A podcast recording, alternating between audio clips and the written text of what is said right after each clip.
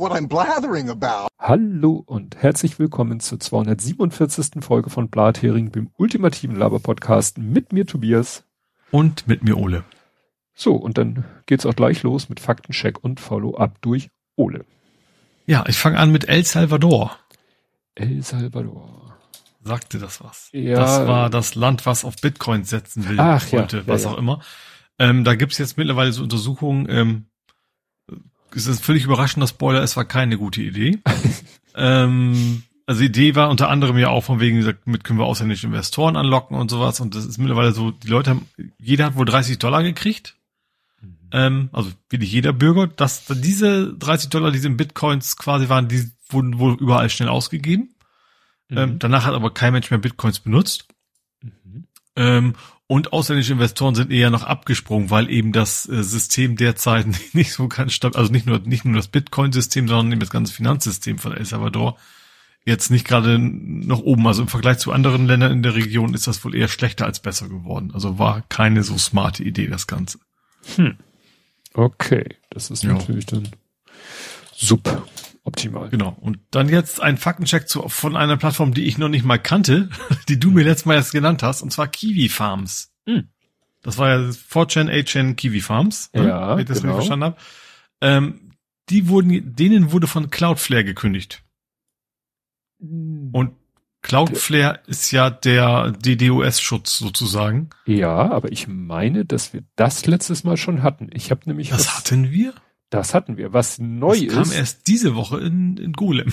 Ja, du, ich muss ja uns mal selber loben. Es tauchen manchmal Sachen auf Twitter und auf Newsseiten auf. Wochen, Woch, also Tage, wenn nicht Wochen, also Tage kann ja mal passieren, aber teilweise Wochen später. Also manchmal sind wir relativ weit vorne, weil das kommt dann irgendwie so aus durch englischsprachige Tweets äh, zu mir und bis sich Mhm. das dann so bis in die deutschen äh, Medien, also gerade so IT-Geschichten und so, was ich nämlich äh, jetzt noch gelesen habe seit der letzten Folge ist, äh, Archive.org hat sie rausgeschmissen. Aha. Das heißt, Mhm. du findest nicht mal mehr Mhm. die alten Sachen, was für die Ja. Betroffenen sehr gut ist, weil ne, Ja. da wurde ja alles Mögliche über sie erzählt und ist natürlich schön, wenn dann Kiwi Farms aktuell nicht zu erreichen ist. Wenn du aber bei Archive.org die noch findest, die ganzen Mhm. Daten. Und wenn du jetzt auf Archive, Archive.org gehst und nach der Domain suchst, sagt er, sagt er sogar, was deleted. Mhm. Brauchst gar nicht weitersuchen. Ist Ja. Ja, cool. Gut, gut. Gut, dann ein Faktencheck aus Hamburg, äh, zwei Faktenchecks aus Hamburg. Ähm, erster ist, die Elbbrücken sind Montag fertig. Also sollen. Montag. Also es geht ja um den LKW-Brand unterhalb der Stadt äh, S-Bahn-Station Elbbrücken. Und die Bahn hat es mehrmals äh, betont, ja, Montag sind wir jetzt auch ganz bestimmt und echt fertig mit den Bauarbeiten und dann geht's eben wieder zweispurig in den Süden Hamburgs. Das hatte ich auch. Mhm. Und Große Freiheit 36 hat einen neuen Inhaber. Hm. Das ist deswegen Faktencheck, das war ja dieses Schwurbel-Dings, ne? Ja. Also, die dann ja ihre Corona-Aushänge hatten und die haben jetzt einen neuen Inhaber. Der hat, also sagen wir mal so, er hat zwar, also ja, also er hat sich auch nicht so richtig distanziert. Er hat gesagt, wir, sie würden drauf, sie wollen auf gar keinen Fall politisch sein. Mhm. Das ist natürlich was anderes als, die sind alle doof gewesen. Das klingt wieder so, wir sind nicht links, wir sind nicht rechts. Ja, klingt das genau. ein bisschen. Ja, genau. Weil du kannst Aber- aber- eigentlich nicht politisch sein, schon gar, also nicht, wenn du, Und- wenn du in irgendeiner Form in der Öffentlichkeit stehst, kannst du eigentlich nicht, nicht politisch sein. Ja, Hm. und ich sag mal, generell als, als Betreiber auf St. Pauli ist es eigentlich nicht schwer, sich politisch zu, zu positionieren. Also rechts ist das ein Problem, aber ich sag mal, mit links hast du eigentlich keine Nachteile zu befürchten. Ähm, ja, aber wie gesagt, es ist ein neuer Inhaber, der andere ist jetzt, wie gesagt, raus, der das Ganze zu verantworten hatte und ähm, ja, er hat sich wieder so halb distanziert von vom Vorgänger. Mhm. Okay, dann mache ich mal weiter mit den sozusagen Hörerfaktenchecks, was Hörer so zur letzten Folge gesagt haben. Erstens, Andi kennt beides, nämlich den Kuh, sowohl den Kuhfuß als auch den Feudel. Es hatte Mhm. ja auch äh, hier während der Aufnahme schon Hendrik gesagt, er kennt das auch, der kommt ja aus dem Hess Hessische, Hessische. Also Mhm. da ist, also Kuhfuß scheint wirklich und Bembel-Region. Genau, und, und Feudel kannte Andi auch. Feudel wundert mich schon, weil ich könnte mir schon vorstellen, dass das mal regional war, aber kann sicher auch. Mhm. Es, es vermischt sich ja immer mehr. Ja. Außerdem Hans kann, Brötchen kennt ihr ja auch in ganz Deutschland Ja. mittlerweile. Außerdem äh, hatte Andi noch was getwittert zu dem Thema äh, leuchtende Farbe. Ähm, mhm. Da hat er gesagt, nachleuchtende Farbe wurde damals in Berlin, von da weiß er, ist einige Bunkerwände gestrichen. Mhm. Demonstriert wurde das bei der Führung mittels Blitzlicht und Besuchern. Da, wo jemand stand, blieb ein Schatten. Und ah, das mh. erinnert mich, äh, ich war ja mit dem Lütten mal so auf, äh, wir besuchen alle Science Center in Norddeutschland. Und mhm. ich meine mich an zwei Science Center, mindestens eins, ich meine aber sogar zwei Science Center, die da diesen äh, Effekt auch nutzen. Die haben dann auch eine Wand so angestrichen und äh, in so einer abgedunkelten Ecke und dann ab und zu macht es einfach so Blitz und dann kannst du dich halt vor die Wand stellen, warten, bis der Blitz kommt und wenn du dann weggehst, dann siehst du, wie die Wand leuchtet, nur mhm. nicht da, wo du den Schatten geworfen hast. Mhm. Aber das ist halt eben dieser Effekt, dass die Farbe sich quasi mit Lichtenergie auflädt und die eine Zeit lang abgibt. Mhm. Was ja was anderes ist, als dauerhaft zu leuchten. Das kriegst du ja. wirklich, glaube ich, nur mit Radioaktivität hin. Irgendwo muss die Energie ja herkommen. Mhm. Ja, und Sven hat sich bedankt für die Inspiration. Er googelt jetzt Webcams. In der Hoffnung, äh, ne, irgendwie Leute zu entdecken, die in der freien Natur unterwegs sind. So, ach, jetzt, jetzt weiß ich erst, was Webcams. Ja, okay. Ja. Also so, so Wetter-Webcams oder Panorama-Cams. Ja, Panorama-Webcams. du hattest ja noch geantwortet, wir nehmen unseren Bildungsauftrag sehr ernst. Ja, genau. Gut, dann wären wir bei Ed Compots gesammelten Werken. Da geht es los mit äh, Name des Mars-Helikopters hier einsetzen. Und jetzt hat er schön für mich in Lautschrift Ingenuity und Perseverance.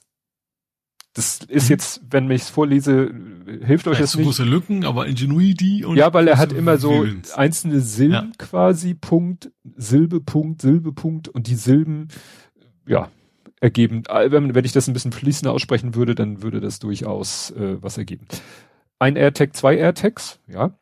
Die frisch genehmigten Impfstoffe sind halb Wuhan und halb B4, B5, also doch bivalent. Wird auch mhm. in den mhm. Nachrichten so berichtet, wenn man mal eine ausführliche Meldung findet. Ich dachte, es war Wuhan und BAA1. Aber es ist. Och, sowas, ich, ich merke mir sowas generell nicht. Ja. Alles, alles rein in die Blutbahn. Genau, drin damit. genau. Äh, wetten, dass kein Springer-Outlet, Business Insider, Politico darüber berichtet, dass eine Frau wegen des Sextäters Julian R. Klage eingereicht hat. Ja, das ist natürlich eine berechtigte Frage, ne? Mhm. Weil das war so wie damals äh, vor ein, zwei Wochen, wie kein Regenbogenmagazin aus dem Burda Verlag darüber berichtet hat, dass sich ja Burda-Chef und Tatortkommissarin getrennt haben. Mhm. Ne? War auch natürlich überall Thema, nur nicht in den Publikationen ah. des Verlages. ne? Ja. Und das, ja, war ja auch, also einmal die Geschichte und das Döpfner hat ja wohl irgendwie sowas ganz komisches äh, geschrieben per Mail rumgeschickt, so wir sollten alle beten, dass Trump gewinnt, so nach dem Motto, damit wieder Feuer in der Bude ist. Also das kannst ja echt alles hm. vergessen. So, das Entlastungspäckchen ist Stand Montag nur ein Sack Absichtserklärung. Fragen konnte die Regierung nicht beantworten. Ja, das, das wird jetzt, glaube ich, am 28. auch erst noch im Bundestag, glaube ich, bequatscht und so. Also da ist ja noch gar nichts in, in hm. trockenen Tüchern. Ja. Und da wurde auch gesagt, dass vieles, was da drinne steht, sind Sachen, die sowieso, also irgendwie inflationsmäßige Anpassung von irgendwas äh, ist Standard. Also da muss das, das in das Entlastungspaket mit reinzuschreiben, ist so ein bisschen Schummelei. Mhm. Oh, guck mal, der Hendrik kommt, der Andi geht. Ähm, Im Chat.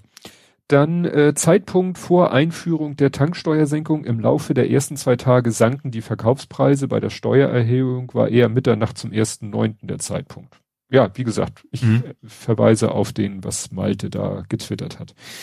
Ja, dann war ähm, Herr Carlo Massala war bei Jung und Naiv und äh, zu den dazu das verlinkt hier ähm, André und schreibt Holzertrappen in Ukraine, die spielen die fetten Raketenwerfer HIMARS, die hochwertige Ziele wären. Die Attrappen bombardieren lohnt sich weniger. Klar, ne? Also da mhm. schießen die Russen teure Raketen auf Holzertrappen. Und Masala hat auch in seinem, äh, ist, hat das auch erwähnt und meinte, ja, das erinnert ja an Taktiken, also Holzertrappen, das erinnert ja an Taktiken aus dem Zweiten Weltkrieg. Und da, ich hatte ja erzählt, dass sie in Hamburg die Binnenalster zugekleistert oder zugebrettert haben. Mhm. Äh, und ich dachte, das meinte er bestimmt nicht. Und dann habe ich mal überlegt, was gab's denn noch? Äh, hier Wüstenkrieg, Rommel, die haben äh, Kübel, also Kübel, weißt du, diese Kübel, v hm? Kübel, hm? da haben die mit Holz äh, was drumrum gebaut, dass die aussahen wie Panzer. Mhm. Also die haben auch ganze Panzer aus Holz. Also die sind also auch noch gefahren, was natürlich ja, ja. sehr effektiv war für die, ne? für die Täuschung. Nimmst, nimmst du ja. einen Kübel, baust eine Holzgeschichte drumherum, dass er aussieht wie ein Panzer und lässt den Gegner und fährst damit durch die Gegend und der Gegner denkt, oh Gott, die haben ja Unmengen von Panzern. Und dabei sind das, das ist die Hälfte vielleicht Kübel mit Holz drumherum. Mhm. Meldung nicht überprüfen, die einem passen. Da gibt es auch was von Confirmation Bias. Ja, das war hier, ne, wenn DPA-Meldungen einfach eins zu eins weitergegeben werden. Mhm. Darauf bezieht er sich, wenn ich das richtig zuordne. This is not a human ist öffentlich als This person doesn't exist bekannt. Da hatte ich erzählt von diesem komischen Netzwerk mit lauter Frauen, die irgendwie komischerweise alle bei Netflix arbeiten, alle Odetta mit Vornamen so, heißen mh. und die Gesichter hatte ja, die sehen aus wie von der Website This is not a human. Nee, die Website heißt This person doesn't exist. Ah. Die auch wirklich, schreibt er im nächsten, zu finden unter der schwer ertragbaren Adresse this person does not exist.com. Genau, dann die Demokratin in Alaska hat gewonnen, weil mehr Wähler nicht Frau Palim wollten. Dank des Wahlsystems, was da neu ist, war das nicht total offensichtlich. Also irgendwie hat wohl auch das Wahlsystem mhm. äh, geholfen, dass äh, Sarah Palin dann nicht äh, gewählt wurde. Genau, leuchtet im Dunkeln, war lange Zeit radioaktive Farbe beliebt. Ich glaube, das hatte unerwünschte Nebenwirkungen. Oh, ich habe mal ein tolles Buch gelesen, wo schön erklärt wurde, wie man gerade in den Anfangszeiten, also oder relativ lange noch nach der Entdeckung der Radioaktivität hat man ja, ist mir ja völlig sorglos damit umgegangen. Ja, ich habe ja, also bei meinem vorherigen Zahnarzt, mhm. der noch, auch da hingen ja überall noch so alte Werbeschilder von, von radioaktiver Zahnpasta und solche ja. Geschichten. Ja, oder meine Frau erzählte als Kind, äh, war sie in einem Schuhgeschäft, die hatten tatsächlich noch so ein, so, das war so ein, so ein Kasten, äh, wo du unten deine Füße, also du hast Schuhe anprobiert, hast unten deine Füße reingetan und konntest von oben in, in so einen Schacht reingucken und hast dann deine Füße in den Schuhen gesehen. Das war quasi ein ganz primitives Röntgengerät. Und das stand da halt so rum im Schuhgeschäft. ne? Also noch in den 70ern, frühen 70ern mhm. muss das gewesen sein. Ne? Genau, dann schreibt er hier, oder gibt's da eine Tastenkombination? Fenster öffnen, Rechner raushalten, loslassen. Ne? Erdbeschleunigung wirkt nachhaltig, Voraussetzung ist ausreichender Abstand zum Boden, wenn irgendwie der Rechner rumzickt. Mhm. Die Slash-Slash-Adressen sind aber Backslash. Ich hatte äh, ne, bei meinem IP-Adressen-Server-Problem habe ich immer Slash gesagt, aber natürlich ist es Backslash, Backslash. Weil wir ja von. Ach so, beim, ach du meinst vor, vor der Nummer, ja, okay, am Anfang. Weil wir ja von Dateispeicherorten mhm. reden und nicht von Internetadressen. Mhm. Ja. Ne, nicht von URLs und deshalb Backslash. Da wäre ja Slash Slash, also nach Richtig. Äh, wenn du eine IP zu einem Namen machen willst, geht auch die berühmte etc. Host, die Windows immer noch kennt. Hattest mhm. du mir ja auch empfohlen. Nur genau. wir brauchen ja auch, ich, ja, ich habe es nicht getestet. Ich weiß nicht, ob es helfen würde. Die Frage ist auch, kriegt man das eben mit den Leuten hin am Telefon? Ne? Also es ist nicht schwierig, aber es ist natürlich, du brauchst Adminrechte. Ne? Das ist eben auch das Hauptproblem dabei. Ja. ja. gut, also das ist, äh, dann nehme ich doch lieber die, also wenn, wenn das auch Adminrechte braucht, dann doch lieber, ähm, ja, die. Ja, also ganz klar, weil, weil du natürlich eine ganze Menge Umfug machen könntest, wenn du ja, das heimlich auf einem fremden Rechner. Also man kennt das ja gerne aus, wir machen dann eine Local IP, das ist dann ja mehr ja. telefoniert nach Hause und sowas. Ne? Ja, man das kann ist, natürlich auch für die Sachen ist ja das grundsätzliche Problem, ne? Alles, ja. was den Leuten das Leben also den Bösen das Leben schwer machen soll, macht halt auch den Guten das Leben schwer. In ja. dem Sinne uns. Dann schreibt er gleich auch zum Thema, bei Anruf von Microsoft denke ich ja eher an die Scammer aus üblicherweise Indien als die Firma mhm. Microsoft. Mhm. Ja. Das Problem ist, dass auch die offiziell oft, oftmals einen indischen Akzent haben. Ja, das wollte ich gerade sagen. Auch der, schon mal vor. der klang nun wirklich sowas von Native American, also im, jetzt mache ich eigentlich auch wieder den Fehler, hatte ich gerade, ich habe ein Buch vorgestellt und da meinte, da ging es da, sozusagen Rassismus und da äh, sagte einer, ja, in seiner Einladung stand, die Einladung bezieht sich nur auf Native Americans und er meinte keine Cherokee damit. Mhm. Weil der unter Native Americans was anderes verstand, als was man bei genauer Definition. Also, was ist denn, was ist denn das amerikanische Pendant zu einer Kartoffel? Caucasian, das ist ja mal das, was gesagt wird. Das ist ja dann aber eher farblich. Ne? Ja, äh, ist, ich empfehle da mein letzter, also komme ich nachher zu meinem letzten Podcast, da geht's gut zur Sache. Also dann äh, erinnert er noch, fragt er uns, ob wir uns erinnern, die Washington verlinkten Artikel von der Washington Post äh, von vor ziemlich genau einem Jahr, wo die damals berichtet haben über Pimmel. Mhm. Ne, das hat's ja damals auch bis zur Washington Post geschafft zum Pimmelgate. Ne? Sein Pimmel hat's bis nach Washington geschafft. Das ist eine Leistung. Ja. Und dann hat er noch eine Meldung, die äh, hatte ich schon auf dem Schirm und die kommt nachher und da kann ich dann nochmal erwähnen, dass er uns auch darauf hingewiesen hat, aber wie gesagt, das war, ist immer ein guter, seine Hinweise nehme ich immer gerne auf und ich sag mal, die Quote ist so 50-50. Zur Hälfte hatte ich die schon, zur Hälfte äh, nicht. Und mhm. dann ist das natürlich hilfreich. Gut, wo sind wir denn jetzt? Es kommen noch ein paar von mir noch ein bisschen Faktencheck äh, Feuerwerk und zwar doch keine Maske. Jetzt unabhängig von von äh, Corona-Regeln im im Herbst hat kurzfristig irgendwie klang so, als wenn Scholz es entschieden hat. Er hatte ja, nein, er hatte, es hieß ja erst Maskenpflicht in auch in Regierungsfliegern, aber mhm. jetzt hat äh, kommt irgendwie keine Maskenpflicht im Flieger. Mhm. Auf Druck also, der jetzt, FDP. Meinst du jetzt im Regierungsflieger? Du meinst jetzt nee, das, das wieder allgemein. Also Scholz mhm. hatte ja gesagt, äh, weil es jetzt so ein, ne, weil da alle sich so ein bisschen drüber mokiert hatten, dass im Regierungsflieger keine Maskenpflicht, weil ja alle PCR-Tests maximal 24 mhm. Stunden, hat er gesagt, okay, damit es dann nicht wieder zu irgendwelchen blöden Sachen kommt, äh, hatte er so klang jedenfalls so, als wenn er entschieden hat, in Regierungsfliegern wieder Maskenpflicht. Mhm. Das hat sich jetzt aber so insofern wieder erledigt, weil die FDP sich jetzt durchgesetzt hat und gesagt hat, im Flieger keine Maskenpflicht. Das ist Teil mhm. des, des Herbstprogramms, zu dem wir nachher nochmal kommen. Ja. Dann habe ich nochmal geguckt und entdeckt durch Zufall, äh, das alles, was ich letztes Mal erzählt habe mit dieser IP-Adresse und Sicherheits und so, das hat, da hatte ich ja getwittert und das, da hatte ich ja auch den, den äh, Macher des Born City Blogs gemenschent. Der mhm. hatte aber gar nicht großartig darauf reagiert. Der hat, glaube ich, deine Antwort geliked, das war es aber auch. Und dann war ich aber nochmal in dessen Blog und siehe da, der hat tatsächlich aus dem ganzen Ding, also meinem Tweet, deiner Antwort, meiner Antwort, meiner Lösung und so, hat der tatsächlich nochmal äh, einen Blogbeitrag gemacht. Ach so. Mhm. Also habe ich es zum zweiten Mal quasi in seinen mhm. Blog geschafft. Er hat mich zwar konsequent erst Thomas Micke mit einem G geschrieben, habe ich dann Kommentar untergeschrieben, s slash Thomas Micke slash Tobias Micke und das hat er dann wohl gelesen und jetzt ist alles korrigiert. Gut, ähm, dann äh, öffentlich-rechtliche Eskalation, das Hauen und Stechen geht weiter. Also äh, jetzt haben doch wieder Beschäftigte gerade in Hamburg gesagt, doch, das war so. Das war halt klar, wenn sie sagte, bitte berücksichtigen Sie diesen Beitrag, dann war schon klar, wenn wir das nicht machen, gibt's Ärger.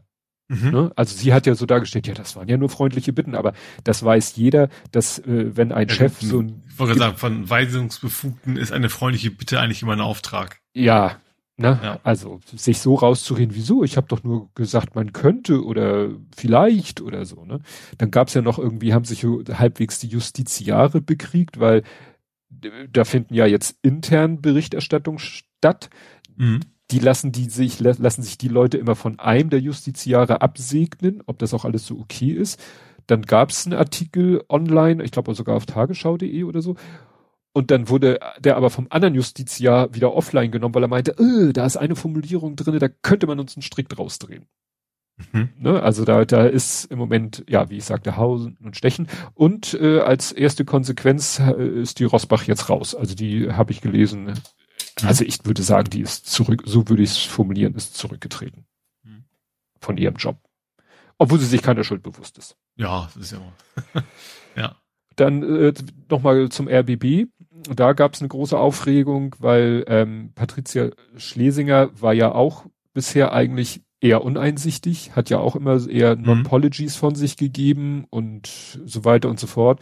Und äh, hat dann ja der Zeit ein Interview gegeben und ist da mit einem Foto, also was nicht irgendwie aus einem Archiv ist, was wohl extra gemacht wurde, wo ich dachte, okay, da fehlt jetzt nur noch die Zigarre in der Hand und ja, äh, genau, House of Cards, House of ja. Cards hat jemand ein ja. House of ARD draus gemacht.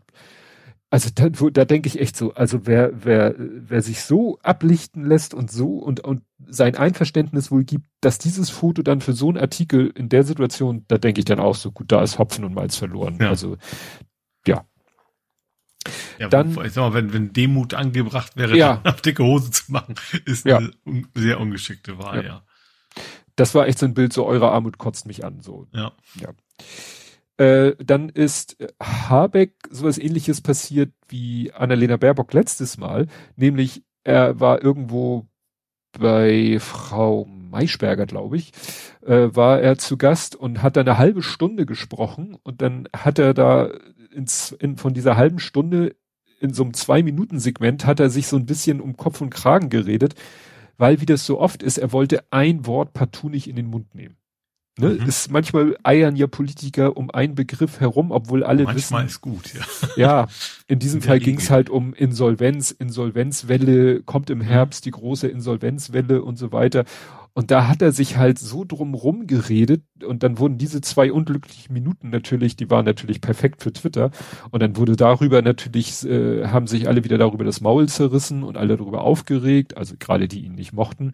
Und dann kam, sind ihm aber alle möglichen Experten eigentlich zur Seite gesprungen und haben gesagt, also was er da gesagt hat, ist gar nicht so falsch. Ja, er eiert da ein bisschen rum und will das Wort Insolvenz nicht benutzen, aber nach äh, wirtschaftswissenschaftlicher äh, Definition hat er nicht Unrecht Ne? Also wenn der mhm. Bäcker mhm. jetzt mal seine Produktion einstellt, weil er sagt, unter diesen Bedingungen kann ich nicht wirtschaftlich produzieren, dann ist das de facto keine Insolvenz. Mhm. Ne? Und ich denke auch so, Mensch, wir, wir hatten doch, wir hatten doch eigentlich sowas wie Corona, da konnten die Leute ja aus anderen Gründen nicht, waren auch gezwungen, den Betrieb einzustellen. Ja, da ließen ja. sich dann ja auch Lösungen finden. Und das hat also er ja irgendwie. Sachen wie Kurzarbeit gibt's ja, ja, immer noch. Das ist ja auch keine Erfindung von Corona, die gab's ja auch vorher schon. Ja, und eben in der, in, die Idee ist ja nicht, von wegen eine Insolvenz zu verschleppen, ja. sondern in der Hoffnung, okay, dass es gibt Chancen, dass das wieder besser wird und dann kann man es ja wieder ja. zurückdrehen. Ja, und kurze Zeit später kam er dann ja auch um die Ecke mit einem Rettungsschirm. Ne, kam er ja doch dann, ja, wir planen einen Rettungsschirm für Unternehmen, die, ja, warum nicht gleich so? Also, ne, war ja absehbar. Gut, dann äh, in Sachen Trump ist noch was Neues, äh, eine neue Eskalationsstufe. Also einmal will, äh, ich glaube, das war der US-Justizminister, sagt, nee, dein komischer neutraler Macker darf sich nicht in die. Ermittlungsunterlagen angucken. Mhm.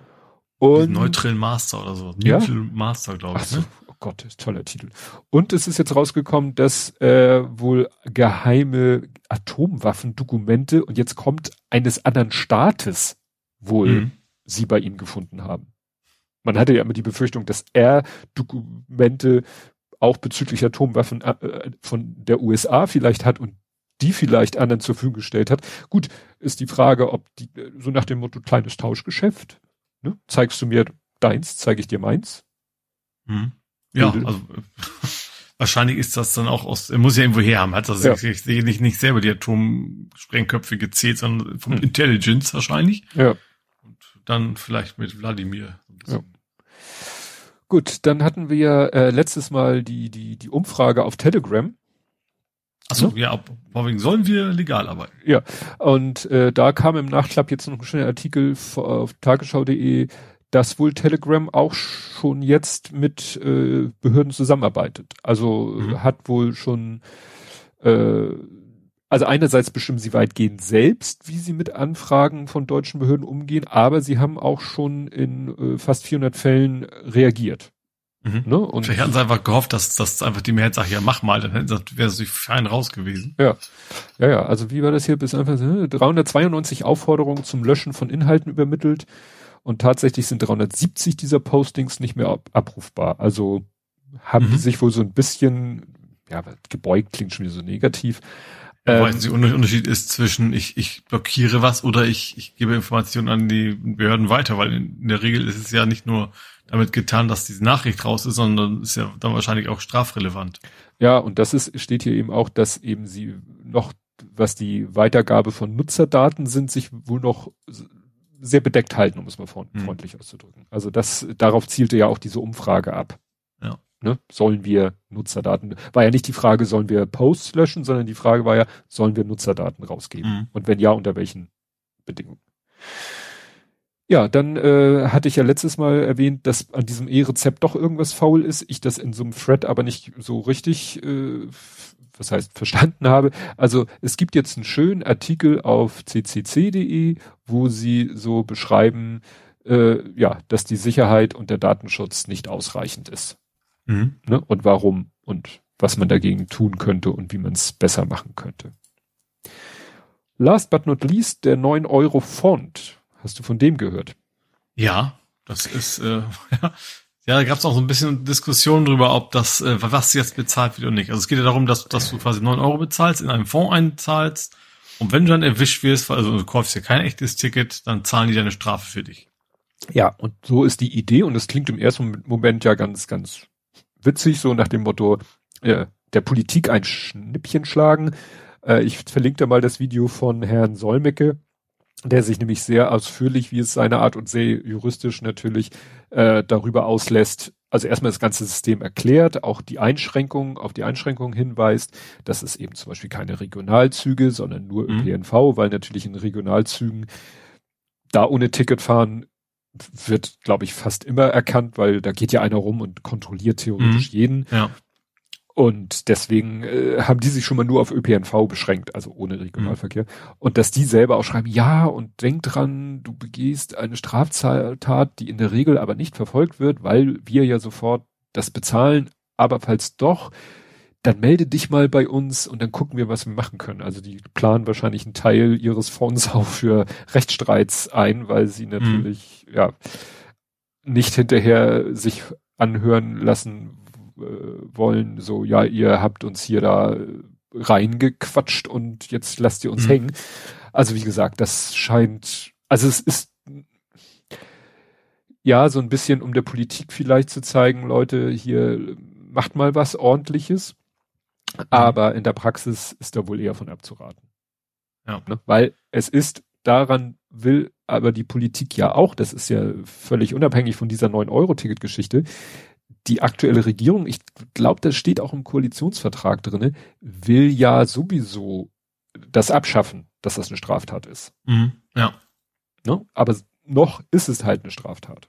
Und mhm. viele Leute sagen, auch gerade Juristen sagen, das ist der reine Wahnsinn, dass das eine Straftat ist.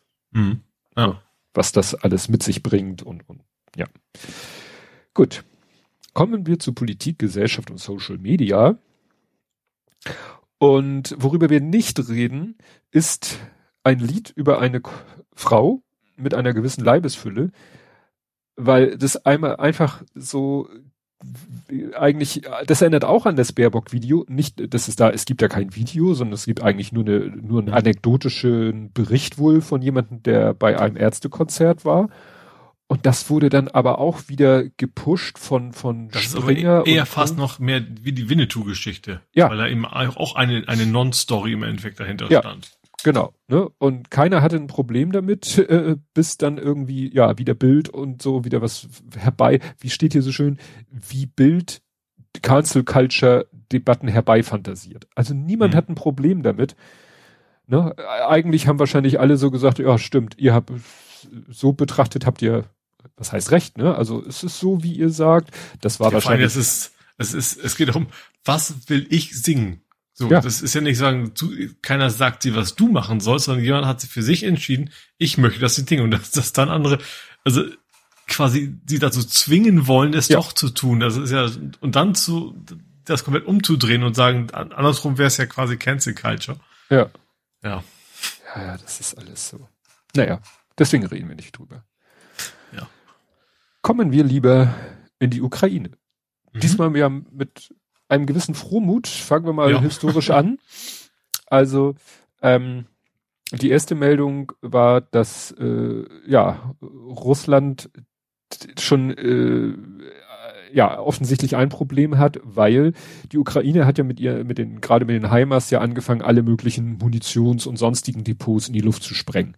Mhm. Muss man nochmal dazu sagen, das glaube ich hauptsächlich im Süden, ich glaube auch im Osten. Auf jeden Fall hieß es dauernd und wieder ein Munitionsdepot und wieder ein Munitionsdepot und wieder ein Munitionsdepot. Mhm. Das führte dazu, wir hatten ja letztes Mal die Meldung, dass die iranischen Drohnen irgendwie nicht so toll sind. Ne? Mhm. Also Russland hat ja. sich ja schon an den Iran gewandt, um erstmal an Drohnen ranzukommen. Nun wenden sie sich an Nordkorea, um ja. von denen ja Millions Artilleriegeschosse und Raketen. Da sagen aber Experten, das, was Nordkorea in petto hat an, an, an Munition, ist in Anführungszeichen dumme Munition. Mhm. Also das ist äh, nicht zu vergleichen mit dem, mit diesen, ich mag das immer kaum sagen, mit dieser smarten Munition, die teilweise die Ukraine äh, mitgeliefert bekommen hat zur Panzerhaubitze 2000, die, mhm. weißt du, sich über dem Ziel aufsprengt in Fallschirme, die dann nochmal das Ziel anvisieren und so einen ganzen mhm. Kram machen. Gut, Russland macht's halt über die Masse in, mhm. im Beschuss. Ne? Ja. ja, aber das ist, zeigt eben auch schon, also wenn Russland Nordko nach Nordkorea zum Shoppen muss, weil ihnen die Munition ausgeht, dann war die ukrainische Strategie in diesem einen Punkt wahrscheinlich schon mal sehr erfolgreich. Ja. Dann gab es noch die Geschichte des, äh, ja, entbehrt auch schon einer gewissen, äh, hat schon eine gewisse lustige, äh, nein, ähm, ukrainische Hacker haben Fake-Profile von attraktiven Frauen äh, erzeugt. Ich weiß nicht, mhm. ob, ob irgendeine, auf irgendeiner Plattform oder was weiß ich wo, haben dann als diese Fake-Frauen äh, Kontakt zu russischen Soldaten aufgenommen, haben mhm. denen quasi äh, äh, hübsche Augen via IP gemacht, was ist, und haben denen vorgeschwärmt, wie toll sie denn Soldaten und so taffe Krieger fänden Mhm. Und äh, das hat dann die wiederum dazu verleitet, was weiß ich, entweder einfach nur durch Selfies mit Hintergrundbild oder vielleicht sogar, dass sie es wörtlich gesagt haben, haben die ihre Position verraten. Mhm. Und diese Informationen wurden dann halt ans ukrainische Militär weitergegeben. Es soll da, sagte Lage der äh, Logbuch Netzpolitik sagte, es gibt da so richtig Apps oder oder Websites, wo du so ja als Normalbürger der ukrainischen Armee sagen kannst, ey Leute, ich habe auf diesem und jenen Wege dies und das rausgefunden. Und mhm. dann kannst du sagen, ja, ich habe hier, guck mal, da hat einer ein Selfie gepostet, gab doch dieses Foto von dem Typen in Badehose im Hintergrund irgendwelche Geschoss Geschütze, wo dann mhm. schlaue Leute, weißt du, da war aus meiner Sicht war da nichts Besonderes drauf zu erkennen, aber irgendwelche Aussehen Tech äh, Genies finden dann halt raus, wo in, auf der Krim das genau ist. Mhm. Und dann kannst du da halt mal ein bisschen hinbombardieren und dann, ja, eine Raketenabwehr, eine Raketenstation weniger. Mhm. Ja, dann, ähm, was war hier, westlichen, ja, genau, das fand ich interessant. Da hat Putin, es gab ja ein Wirtschaftsforum, es gibt eigentlich ein, das nannte sich Eastern Wirtschaftsforum, ähm, mhm. in Vladivostok. Da waren ein paar Länder, so nach dem Motto, die, die sich noch, äh, ja, äh, die sagen, wir haben kein Problem, uns mit den Russen an einen Tisch zu setzen. Mhm. Und in dem Rahmen hat er halt eben gesagt, ja, diese Sanktion, das ist ja eine Bedrohung für die ganze Welt, wo ich dann sagte, aha, Sanktionen, die aber äh, eigentlich seiner Aussage nach überhaupt keine Wirkung haben. Ja, die Kombination ist sehr interessant, ja. Sind aber eine Bedrohung für die ganze Welt. Ja. Okay.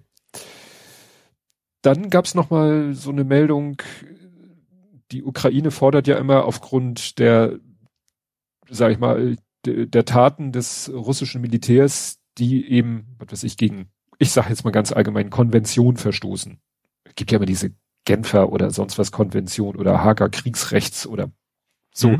Und dazu gehört halt eben, du bombardierst keine Zivilgebäude oder keine Schulen oder keine Krankenhäuser und du machst dies nicht und machst das nicht und vor allen Dingen folterst und tötest du nicht Kriegsgefangene und schon gar nicht zivil und gar nichts, äh, also nach dem Motto Krieg ist, äh, militärische Einheiten befeuern militärische Einheiten. Ja. So ist es, so blöd es klingt, wahrscheinlich gedacht.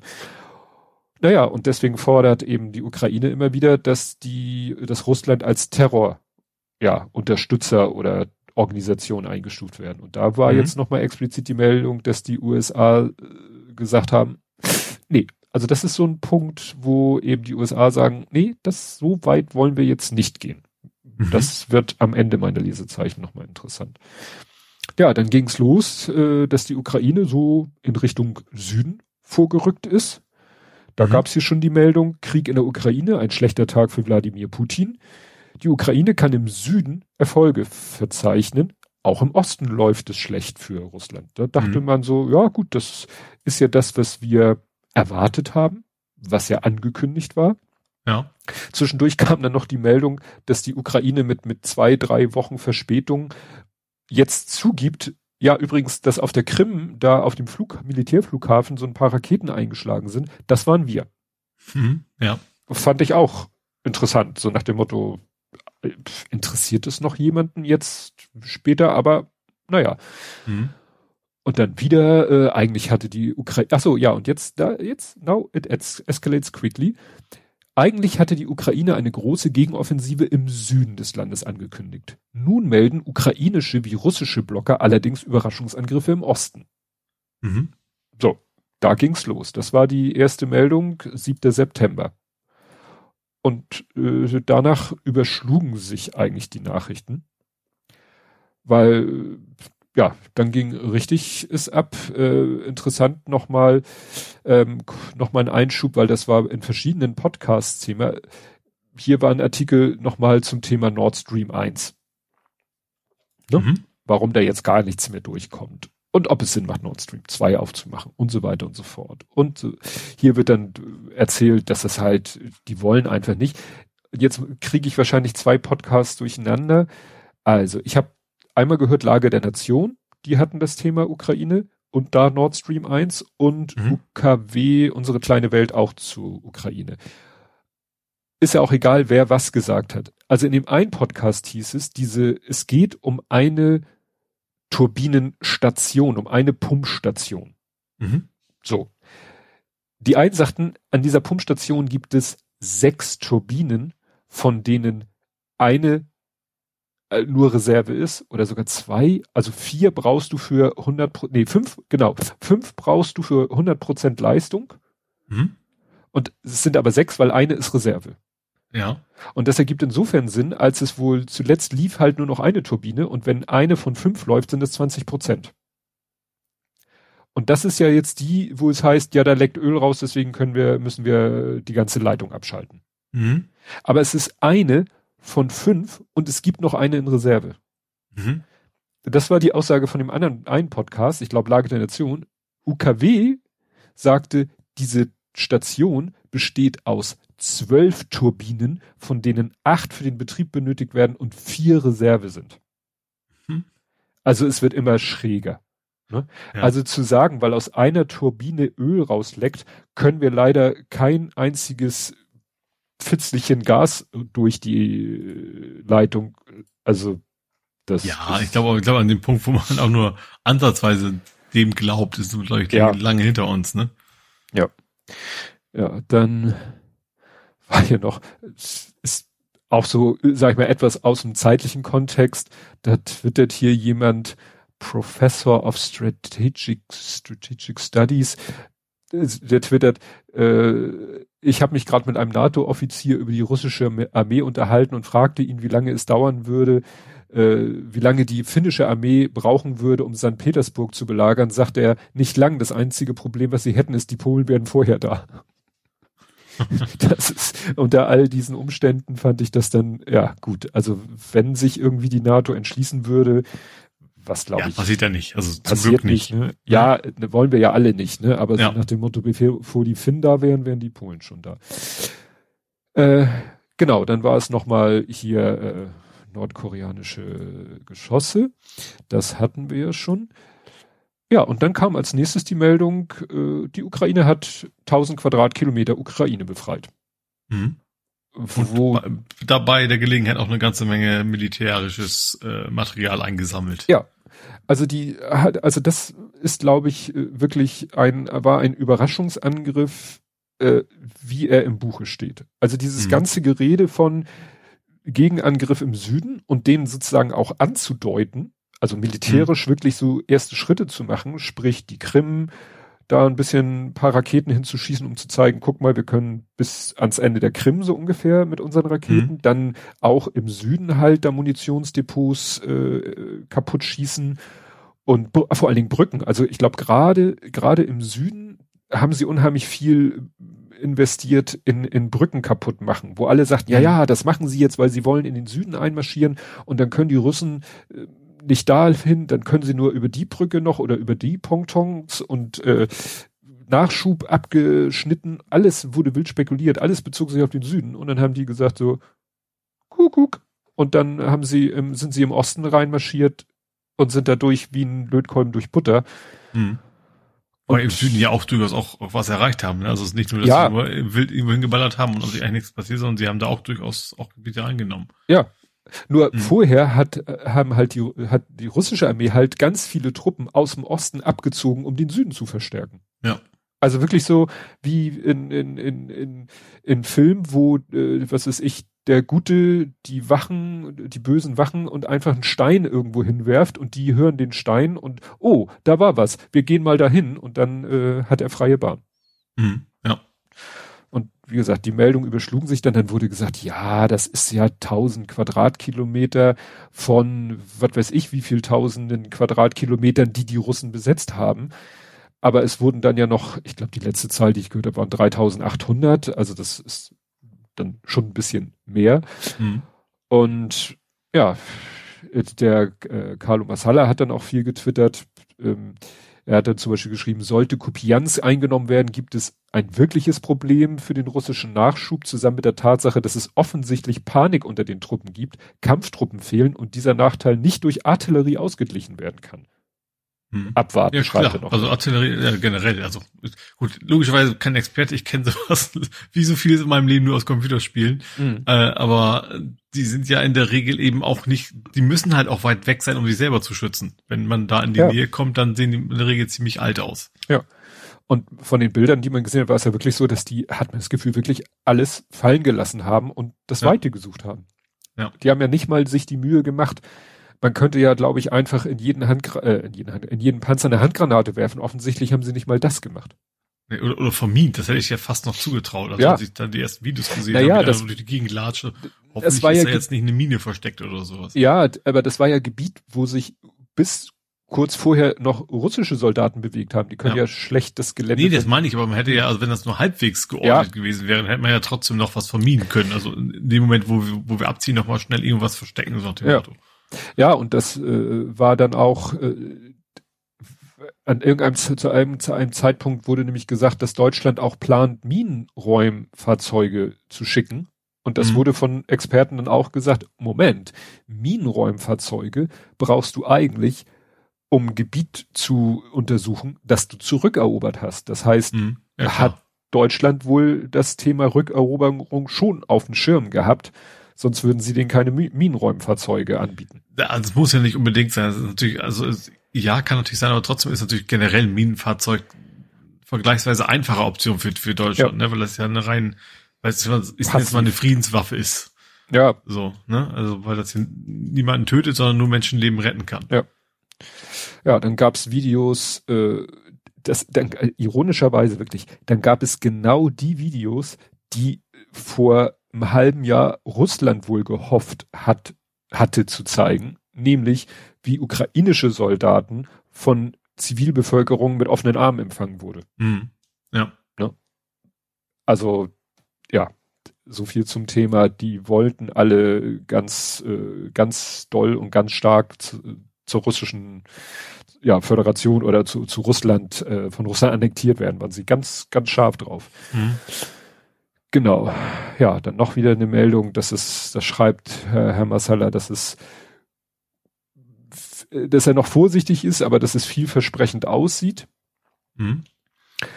Ja, achso, dann äh, nochmal kleinen äh, Blick zurück, äh, weil der Iran ja Russland die Drohnen geliefert hat, hat USA jetzt Sanktionen gegen ein Unternehmen aus dem Iran verhängt. Also Mhm. ne, nach dem Motto äh, jetzt äh, so sippenhaft oder wie könnte man das? Ja, nee, eigentlich ist es gut. Es gibt ja, Ja. ein Embargo gegen Russland. Das ist ja dann relativ normal, dass diejenigen, die das Embargo, Ja, das- bre Embargo brechen, dann auch entsprechend bestraft werden. ne? Ja, es war ja ein iranisches Unternehmen. Es war kein amerikanisches Unternehmen, sondern ein iranisches Unternehmen. Aber was vielleicht auch Geschäftsbeziehungen zu den USA hat. Mhm. Obwohl, das kann ich mir eigentlich auch nicht vorstellen. Ja, dann gab es eine Meldung schon vor drei Tagen, die ich damals noch nicht so für ernst genommen habe. Da dachte ich, okay, ne, das kannst, das ist dann aber jetzt drei Tage später nochmal wieder hochgekocht worden, das Thema, nämlich dass äh, russische Regionalpolitiker Anklage erheben wollen gegen Putin. Ne? Mhm. So, er soll angeklagt werden wegen Hochverrat. Da dachte ich, na gut, die sollen aufpassen, dass sie nicht aus dem Fenster fallen demnächst.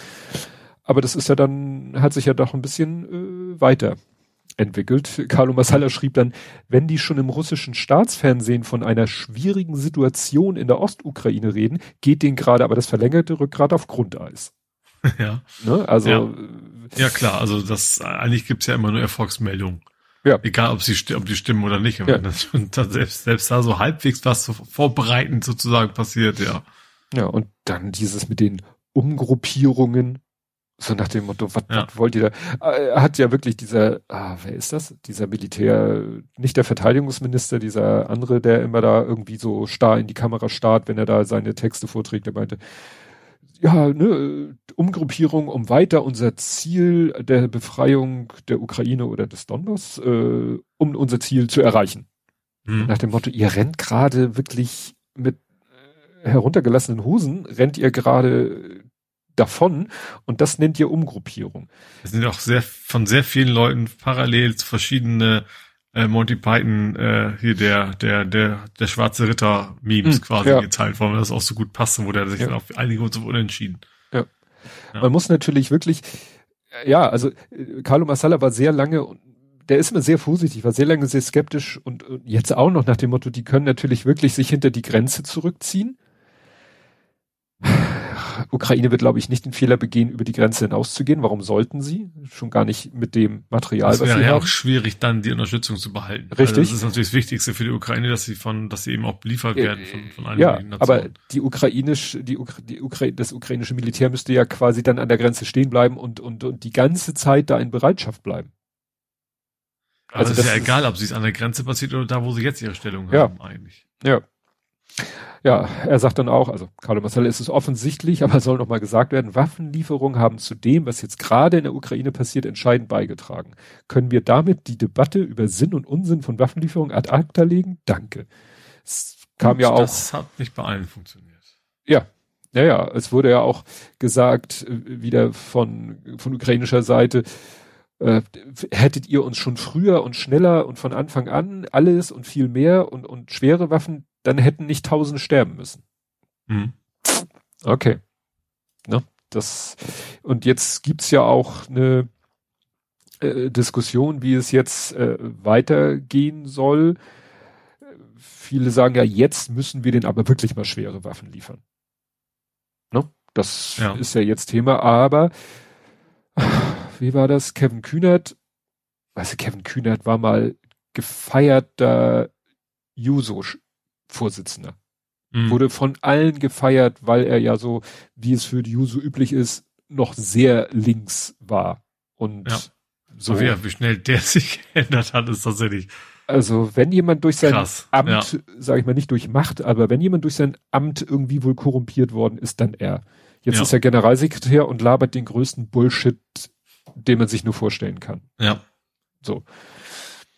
Ja, dann gab's noch so ein paar, wieder so ein paar irr irreführende Meldungen. Dann hieß es, oh, in Moskau gibt's Straßensperrungen. Ähm, dann wurde vermutet, das ist vielleicht ein Zeichen einer Mobilmachung und so. Ja, stellt sich raus, Moskau hat zufälligerweise, oder auch nicht, vielleicht hat die Ukraine das auch so geplant. Moskau feierte gerade 875. Bestehen der, von Moskau. Mhm. Deswegen war da Feuerwerk und alles Mögliche, was natürlich dann besonders ironisch ist, wenn gerade die Armee da einen auf den Döls kriegt. Mhm, ja. Und Mobilmachung habe ich dann auch in irgendwelchen Kommentaren gelesen. Also eine Mobilmachung, selbst wenn jetzt Putin sagt, so, jetzt machen wir aber Mobilmachung, dann hieß es, das dauert aber auch. Also das ist nicht so, dass dann morgen da äh, Millionen von Soldaten zur Verfügung stehen. Ne? Das nützt ja auch nichts, wenn das Material an denen ausgeht, dann können sie ja noch so viel, ja. dann sie werfen mit Stein. Ja, ja, ne? Also gut, äh, Nordkorea, aber das ist dann eben so, wenn du wahrscheinlich Munition bei Wish bestellst, haben wir ja schon bei den iranischen Drohnen gesehen. Ja. Aber wie gesagt, die versuchen das halt über die Masse zu lösen. Ja, und dann wurde halt wirklich gestern nochmal äh, das Thema, dass eben äh, Leute fordern ihn anzuklagen, andere fordern jetzt seinen Rücktritt. Also so langsam knirscht es halt auch im, im Inland. Ja, hm? dass überhaupt man es wagt, dass überhaupt, überhaupt was Kritisches zu sagen, ist ja schon sehr ungewöhnlich ja. für, für russische Verhältnisse. Ja. ja, es wird noch, wird noch heftiger. Dann kam eine Meldung rum, dass wohl die USA, hat die Süddeutsche gemeldet, dass die USA wohl in Erwägung zieht, Kampfpanzer westlicher Bauart und gepanzerte Kampffahrzeuge für Infanteristen zu liefern. Sowas mhm. wie den Schützenpanzer Marder. Ja. Und das ist ja das, wo sich immer wieder Herr Scholz und vor allen Dingen unsere Verteidigungsministerin Lamprecht immer wieder drauf zurückgezogen haben. Gerade heute, habe ich vorhin eben gerade im Podcast gehört, O-Ton, Frau Lambrecht heute irgendwo auf irgendeinem Podium hat sie gesagt, in Absprache mit unseren Partnern liefern wir keine Kampfpanzer, keine Schützenpanzer westlicher Bauart. Mhm. Hat sie heute wörtlich so gesagt. Habe ich mhm. als O-Ton im Podcast gehört. Das ist gleich nochmal wichtig. Jetzt kam halt diese Meldung und da sagte eben Carlo Massala, wenn das so kommen sollte, gibt's bald eine deutsche Exportgenehmigung, weil ne, die ganze Zeit haben sie gesagt, wir nur in Absprache mit den Partnern, ja, wen meinen sie damit? Die NATO, die USA, Frankreich, Großbritannien, wer, ne? also nach dem Motto, solange die nichts Schweres liefern, liefern wir auch nichts Schweres. So, jetzt erstens mhm. scheint es bei den Amerikanern Umdenken zu geben. Ja. So. Zweitens komme ich gleich zu. Dann Breaking, Russland liefert der Ukraine Panzer, Munition und Artillerie. Das sagte Carlo Massala, weil hier halt die so viel einfach zurückgelassen haben. Also vielleicht brauchen sie unsere schweren Waffen gar nicht mehr, weil jetzt haben sie die äh, direkt von der Quelle und es ist mhm. russisches oder Sowjetmaterial. Da brauchen sie auch keine Ausbildung drauf. Ja. Ja, dann hat hier äh, sein Name äh, Lavrov hat Lavrov gesagt, ja, also wir sind jederzeit zu Verhandlungen bereit. Ja, ihr seid seit Kriegsbeginn zu Verhandlungen bereit, die aber immer zur Prämisse haben, dass die Ukraine kapituliert. Mhm. So, was wollt ihr denn jetzt für Verhandlungen machen? Ja. Noch, gerade in der, in der Situation. Gut, dann ähm, äh, kam noch Lukaschenko. Lukaschenko, äh, Präsident Belarus. Ja, ja. Der sagt, dieser Streit war es, weiß Gott nicht wert und ist bereit, wieder einen Botschafter nach Kiew zu schicken. Wo man denkt so, äh, what? So nach dem Motto, du warst noch bis vor zwei Tagen Best Buddy von Putin, hast dessen Truppen und deine eigenen Truppen da an die, an die Nordgrenze äh, der Ukraine gestellt. Gut, er hatte wohl immer so ein bisschen äh, Schiss, tatsächlich eigene Truppen in die Ukraine zu schicken. Also da haben viele gesagt, das wird er wohl nicht machen, weil das wird, glaube ich, dann ihn doch irgendwie in politisch Probleme bereiten. Mhm. Aber wie gesagt, es war immer die, die Bedrohung, dass äh, aus Belarus entweder russische oder eben sogar belarussische Truppen in den Norden äh, der Ukraine äh, sich auf den Weg machen. Und plötzlich mhm. sagt er, ach ja, ah, wisst ihr, lass uns nicht streiten hier, ich schick mal wieder einen Botschafter nach Kiew, wo du denkst so, Alter, du tickst auch nicht richtig. Ja, ja und dann, diese, also ich war in, in klassischen Fantasy-Romanen gibt's ja auch mal diese eine Person, die guckt, wer gewinnt am Ende nach dem Motto ja. und sich da, da versucht dran zu hängen. Ja. Ja, und äh, was macht dein Gegner äh, im, ich sag mal, im Zweikampf, wenn er merkt, dass du irgendwie im Zweikampf die Oberhand gewinnst und er hat keine Skrupel? Dann holt er die Waffe. Naja, er kämpft unfair. Er ja. tritt dir in die Eier oder ähnliches und das macht Russland jetzt. Sie äh, äh, fangen jetzt an, äh, Infrastruktur, also Strom- und Wasserversorgung in den Gebieten zu beschießen, die sie vor kurzem noch besetzt hatten. Mhm. Ne? Und da sagte Carlo Massala war heute wieder Was ja auch ein halbwegs gutes Zeichen ist, natürlich nicht für die Menschen dort, ja. von wegen, dass die Russen auch selber nicht erwarten, dass sie da so bald wieder, wieder das ja. übernehmen können. Ne? Ja, ja, es ist so ver, eigentlich Verzweiflungstat, müsste, kann ja. man wahrscheinlich sagen. Ne? Also die, ne, da werden halt, wurde, ich glaube, so ein Umspannwerk wurde beschossen und so, um damit den Leuten, damit die Leute da jetzt im, im Dunklen und Kalten sitzen und kein frisches Wasser haben. Das mhm. war bisher eben auch so in den komplett zerbombten Gebieten. Da war das natürlich auch so, aber ja. das Gebiet war ja nicht total zerbombt. Aber mhm. jetzt, wo sie sich daraus zurückgezogen, und da sagte Carlo Massala heute im Podcast, der hat ja einen Podcast beim Stern, da meinte er, also da scheinen die damit sie eben aus der Distanz äh, so genau diese Station, dieses Umspannwerk zerschießen konnten, haben die wahrscheinlich eine Rakete eingesetzt, die kostet 13 Millionen, schätzt man. Mhm. Also da sind die wirklich äh, an, an die, weiß ich nicht, ans äh, Silberbesteck gegangen, nur um den Zivilisten das Leben schwer zu machen. Ja. Ne? Das bringt denen keinen militärischen Vorteil. Mhm. Im Gegenteil, sie machen eine Infrastruktur kaputt, die sie vielleicht, wenn sie mal wieder zurückkämen, ja vielleicht auch nutzen wollen würden. Ja. Ne? Und da sagt nämlich Carlo Massala, das ist Terror. Womit mhm. wir wieder am Anfang meiner Lesezeichen wären, wo die USA noch gesagt haben, nee, also wir wollen die USA, äh, wir wollen Russland nicht als Terrorunterstützer einstufen. Mhm. Weiß ich nicht, was Russland dann noch machen muss, damit vielleicht die USA, wobei ich auch nicht weiß, was das wieder für, für Konsequenzen hat. Ist wahrscheinlich auch wieder Sanktionen oder whatever. Ja. ja, und dann kommen wir doch nochmal zurück zu den Schützenpanzern. Weil als jetzt so wieder auch Carlo Massala hat eben mehrfach immer wieder gesagt, ja, Deutschland weigert sich halt, solange die Partner sich weigern. Und er hat das auch immer eingeschränkt, eher so auf Westeuropa, weil natürlich haben schon osteuropäische Staaten haben, glaube ich, schon heftigere Sachen geliefert. Mhm. Aber es wird dann immer gesagt, na, äh, unsere Partner, ne, wenn Deutschland sagt, unsere Partner, meinen sie halt eben so Westeuropa und so weiter und so fort. Und dann dachte ich mir, Moment, Moment, Moment, Moment, da war mal was, da war mal was. Ich weiß ja, mein Gehirn funktionierte ja ein bisschen anders. Und ich weiß, ich habe mal ein Video gesehen aus einem Schützenpanzer, in dem saßen ukrainische Soldaten, also befand er sich wohl in der Ukraine. Und die Kamera schwenkte so über, durch den Innenraum dieses Schützenpanzers und im Vorbeischwenken sah man irgendwie so eine, so ein, ne, gibt ja immer so Schilder, Tafeln, wo irgendwas draufsteht, was weiß ich, äh, Rauchen verboten oder so. Hm? Und das war niederländisch. Mhm. Und dann habe ich nochmal gegoogelt und geforscht. Ja, im April hat Rute persönlich, ich meine nicht Ralf Rute, ne? Also, ja. den niederländischen Staatschef, ich weiß immer nicht, ob Regierungspräsident, Chef, Minister, whatever, ne, der heißt ja auch Rute. Mhm der hat getwittert, ja, wir werden Schützenpanzer an die Ukraine liefern. Und ich glaube, vier Wochen später tauchten dann die ersten Bilder auf von Dutch, also niederländischen, die heißen IPR 765 APC. APC steht für Armored Personal Carrier, also Schützenpanzer. Mhm. So.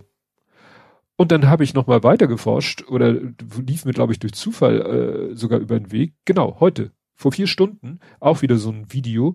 Äh, Kharkiv, ukrainische Mechanized Forces uh, utilizing British donated FV-103 Spartans. Also Spartan. Gegoogelt, hm. was ist ein F-103? Ist ein Schützenpanzer. Ja.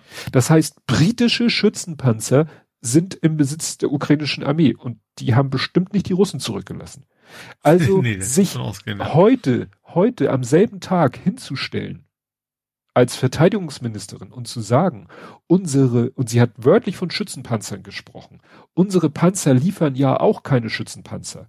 Und es sind britische Schützenpanzer unsere Partner. und Niederl ja, und ja, unsere, was habe ich gesagt? Unsere Panzer liefern keine Panzer. Unser Panzer, das ist, äh, ja.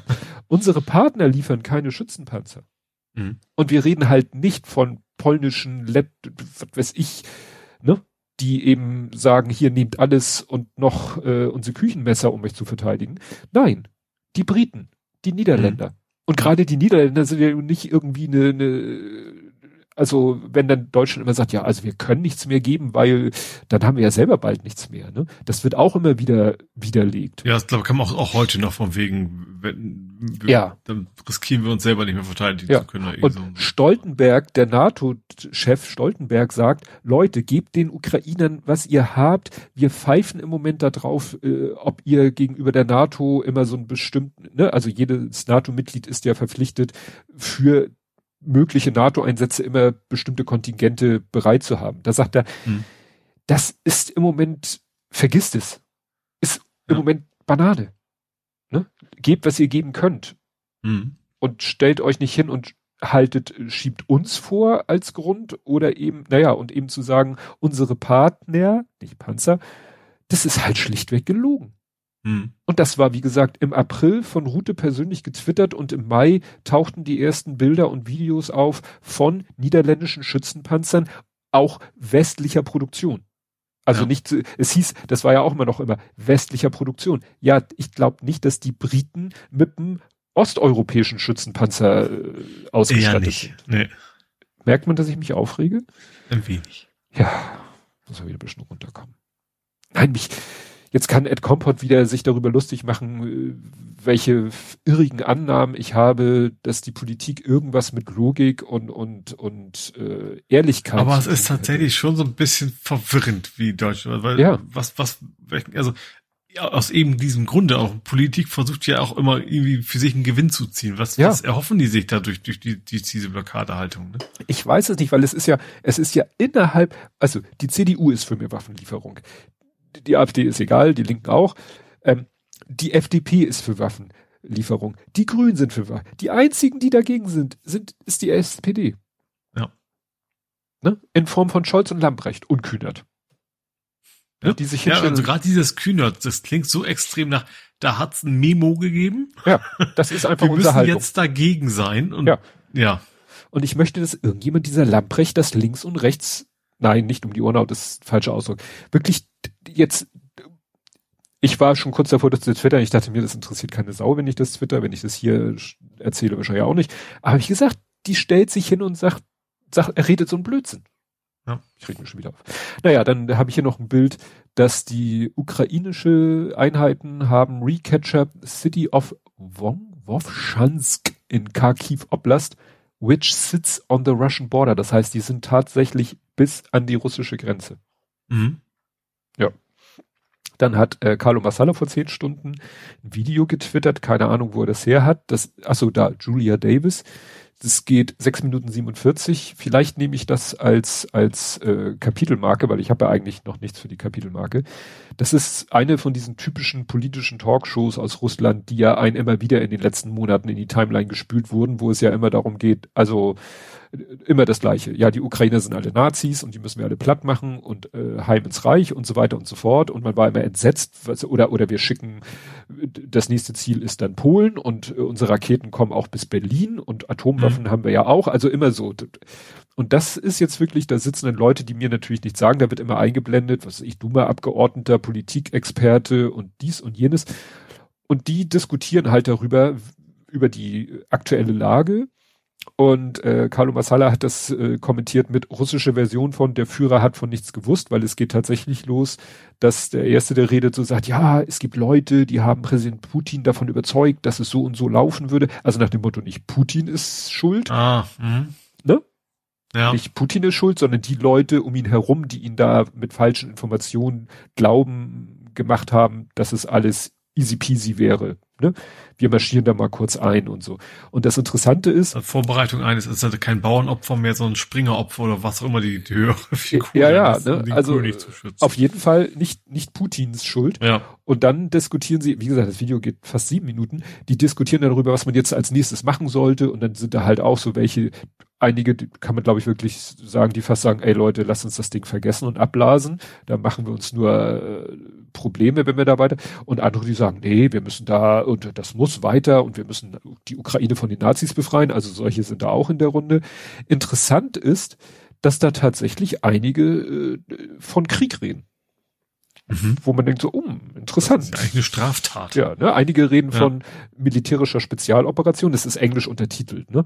Mhm. Ähm, und äh, manchmal steht in den Untertiteln wirklich War. Und ich glaube nicht, dass es ein Übersetzungsfehler ist, weil ich glaube nicht, dass du auf Russisch militärische Spezial, äh, Spezialoperationen haben, die nicht mit War übersetzt. Ja, und ich glaube, die Übersetzer wissen auch, auch ja. ziemlich genau, dass das gerade eine wichtige Nuance ist. Ja. ja. Ja, also das ist, wie gesagt, da, da wird schon so ein bisschen Legendenbildung betrieben. Mhm.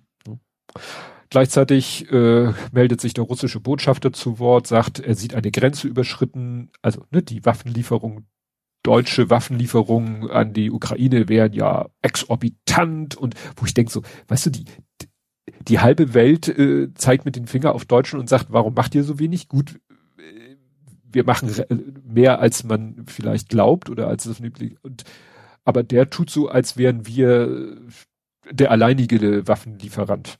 So stellt er das dar, ne? Und, und ja, droht auch wieder mit, mit allem Möglichen. Das ist, das, von dem habe ich vorher auch nichts gehört. Ja, genau. Kampfpanzer für die Ukraine. Vielleicht ist tatsächlich auch, dass sie das, das Gefühl haben, dass am ehesten Deutschland, dass sie da ihre, ihre Einfluss durch, durch doch, ich glaube, sie sind deutlich dichter verzahnt als in anderen Teilen der westlichen Welt durch ja. Schwurbler, AfD, Linke und so weiter, also Teile davon. Ähm, das und, und eben auch dieses ganze Russia Today und sowas, was, glaube ich, relativ vergleichsweise erfolgreich ist, war, ähm, dass man vielleicht eher die Hoffnung hat, in Deutschland irgendwo Einfluss auszuüben zu können auf die Bevölkerung als in anderen Nationen. Ja. Ja, also man sieht, also ich glaube schon, dass Deutschland da eine, eine besondere Rolle hat in dieser ganzen ja. Geschichte. Keine ja. besonders ehrenvolle. Natürlich aber auch, auch, auch, dass natürlich auch ein gewisser Anteil eben an russischer Bevölkerung oder Spätaussiedler, wie es alles heißt, natürlich auch existiert. Das ist wahrscheinlich mhm. auch nicht ganz, ganz unwichtig in diesem Zusammenhang. Also, dass sie da darüber ihren Einfluss eben auch sehen. Ja. Ja, ja, also hier geht's dann nochmal um Leopard 2 und äh, ob der nun, ob der nun nicht und so. Ja, und ansonsten ist hier auch noch ein Thread, genau, wo der hat schön alles zusammengesammelt. Vielleicht sollte ich den lieber verlinken, weil. Wobei ich gerade beim Leopard 2 auch immer denke, so, wo mich wundert, dass, weißt du, das Ding ist 500 Jahre alt. Also natürlich nicht wirklich 500 mhm. Jahre, ne? aber dass das eine Technologie von wirklich von damals heute immer noch so so wichtig ist, so so, weil das ist ja nun wirklich kein Hightech. Mhm. Das ist einfach nur das ist naja, ein bisschen Blech, was durch die Gegend rollt. Du musst mal gucken, äh, ich habe, es wurden Bilder gezeigt, was die Russen da zurückgelassen haben. Da waren LKWs, da sagte, war das kommentiert mit, das sind, die, die sahen schon äh, auf, also nicht, dass die alt aussahen im Sinne von, von verrostet, sondern so vom Design her, wo du sagtest. Ja, Oldtimer. Da, da schrieb einer, die müssen, weil sie seitdem nicht mehr gebaut werden, die müssen von 1975 sein. Und mhm. sowas haben die Russen halt auf ihrer Flucht zurückgelassen, weil sie es wohl im Einsatz hatten. Ja.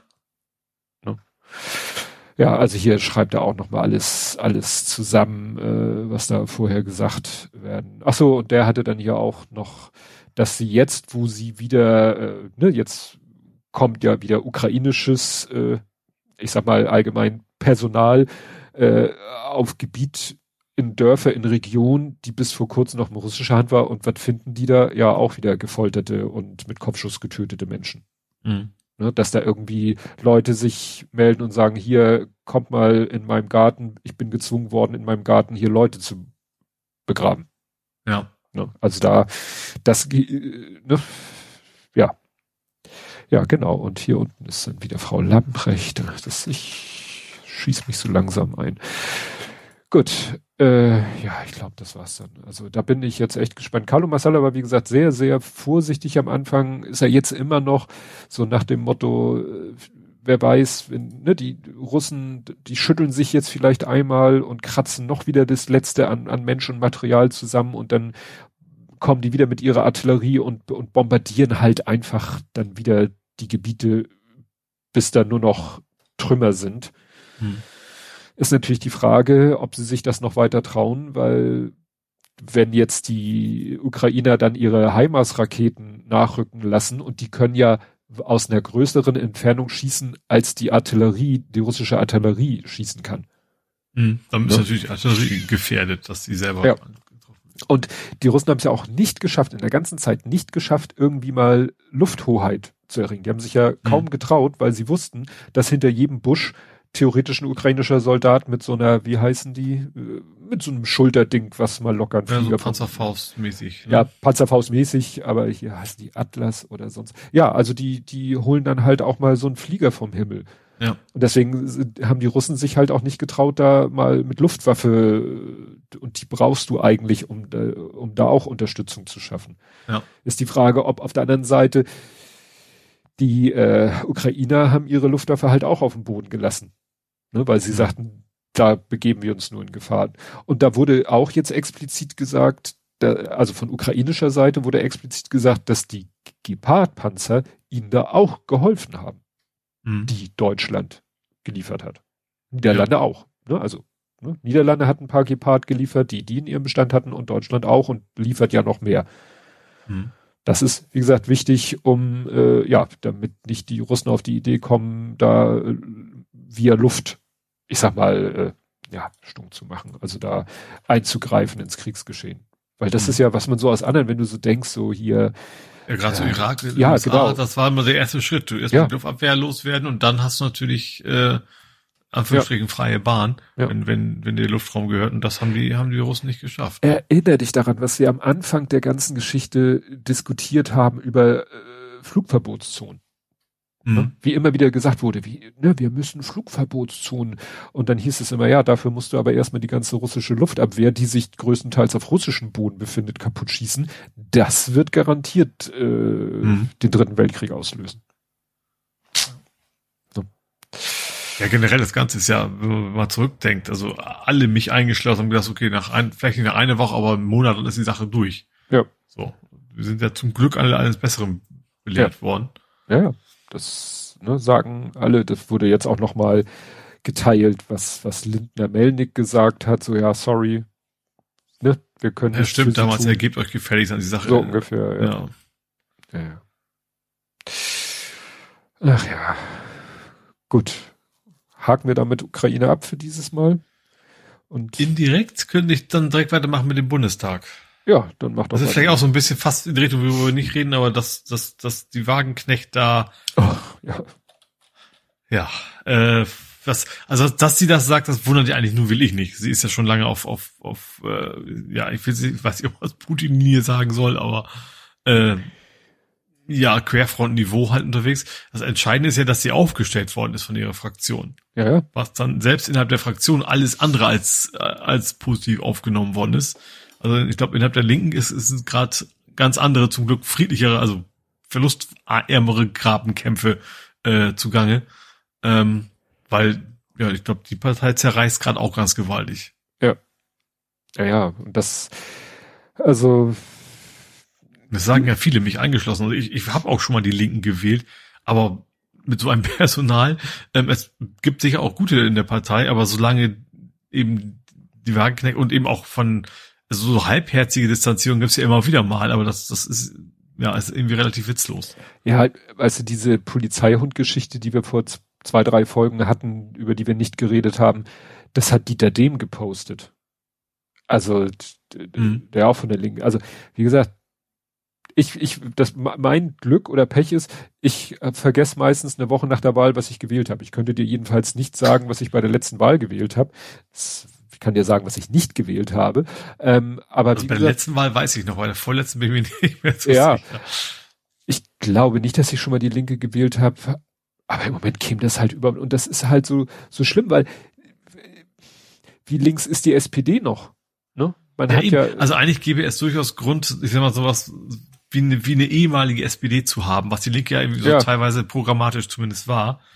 Ähm, aber ja, wenn was du derzeit die- werden du links, dann willst du quasi irgendwie AfD auch mit.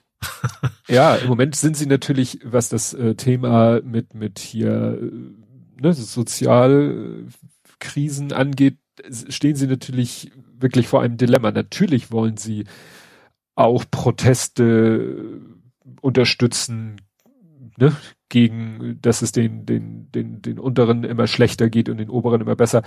Aber da bist du halt ganz schnell dann im AfD-Fahrwasser. Ja, aber du kannst ja durchaus dagegen demonstrieren und sagen, wir müssen eine andere Finanzierung hinkriegen. Das, deswegen musst du Ja. nicht sagen, lass die Ukrainer im Stich oder Ja. und den Schwurblern losgehen oder was weiß ich was alles, ne? Ja, aber wie gesagt, äh, selbst wenn äh, jetzt, wenn man das mal von dem Ukraine-Thema loslöst, stehen sie da halt vor dem Dilemma, dass sie befürchten müssen, äh, dann machen sie eine Demo und dann sind da plötzlich Reichskriegsflaggen zwischen ihnen und dann müssen sie sehen, wie sie die aus den Reihen rauskriegen.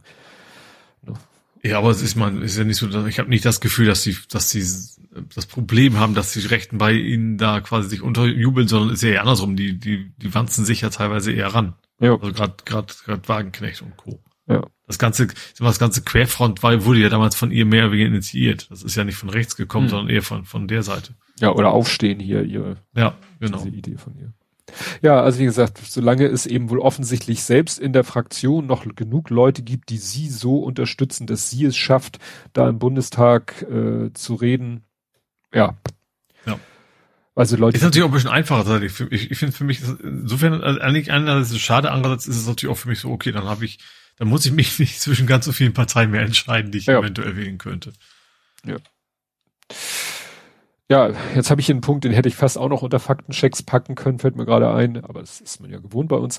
Wir hatten ja diese, diese, ne, was ich vorhin erwähnt hatte, weil Ed Compot darauf hingewiesen hat, wie die Domain richtig heißt, dieses ja, Netzwerk von äh, Fake-Accounts, die ja immer so auf äh, nachgemachte Medienseiten verlinkt haben. Mhm. Und so ähnlich ist es hier, es tauchten plötzlich überall immer so äh, auch Kommentare, also allgemein Kommentare im Sinne von Facebook oder Twitter oder so, dass auch Accounts da immer auf eine Stiftung hinwiesen. Mhm. Die C-Stiftung, also CE-Stiftung, wobei das CE, glaube ich, irgendwie für Zelensky äh, englische Schreibweise Zelensky mit ZE, genau. Und diese Zelensky Stiftung äh, beha wurde behauptet, dass die ja Geld sammelt, um die Ukraine zu unterstützen. Aha. Und äh, ja, das machte sich, wie gesagt, so gerade auf Facebook, das dauernd unter allen möglichen Beiträgen gepostet. Ja, guck mal hier, Zelensky Stiftung, da könnt ihr, ja, stellte sich raus, äh, ne, Betrug. Mhm. Ne? Also diese Zelensky Stiftung also gibt es nicht, also im Sinne von, wenn ihr da Geld hin überweist, kommt das allen möglichen oder irgendwem zugute, aber nicht der Ukraine. Hm. Ne, ob das jetzt äh, direkt nach Russland ging, das Geld, ich weiß nicht, wurde auf Facebook äh, bewertet, sie fragt nach persönlichen Daten, dann kann man da halt Geld hin überweisen. Ja, es steckt dahinter jedenfalls keine ukrainische Stiftung. Hm. Und der ukrainische Geheimdienst hatte schon am 11. August vorgewarnt. Ja. Ne? Also, genau. Also, da muss man weiter. Das ist ja wie immer. Also, auch wenn, wenn irgendwo Naturkatastrophen in der Welt sind, hast du ganz schnell Kommentare unter, unter, kann also Guardian und so Artikeln, die dann, ich spende, ich sammle für diese Menschen und am Ende ist das eben sehr häufig leider nicht der Fall. Ja. Ja, nach dem ganzen Problem mit Gas und Energie und Strom haben wir jetzt noch einen weiteren Mangel an den man gar nicht so erst gedacht hat, der aber auch wohl tatsächlich ein echtes Problem werden könnte. AdBlue. Ach so, ja. Weil und äh, vorweg, man kann nicht in den Tank pinkeln. Ja, ganz eindeutig. Da wurde ja schon viel über AdBlue wurde ja viel diskutiert. Also AdBlue äh, vor, weiß nicht, paar Jahren hätte jemand gesagt, AdBlue, was denn das? Aber seit der seit dem Dieselskandal, seit dem ja. Dieselskandal weiß man eigentlich, dass eben es so eine Technik gibt, dass AdBlue Harnstoff ist das, ist ja wohl ziemlich äh, in purer Form, dass der halt irgendwie in den Verbrennungs- oder hinter der Verbrennung irgendwas ist das so, was irgendwie, wie war das? Stickstoff?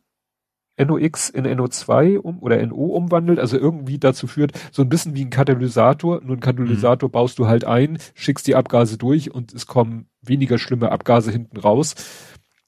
Gut, irgendwann nach, ich glaube, ganz vielen Kilometern ist der Katalysator dann auch irgendwie verschlissen und dann musst du einen neuen einsetzen, aber das dauert, glaube ich, so gut wie ewig.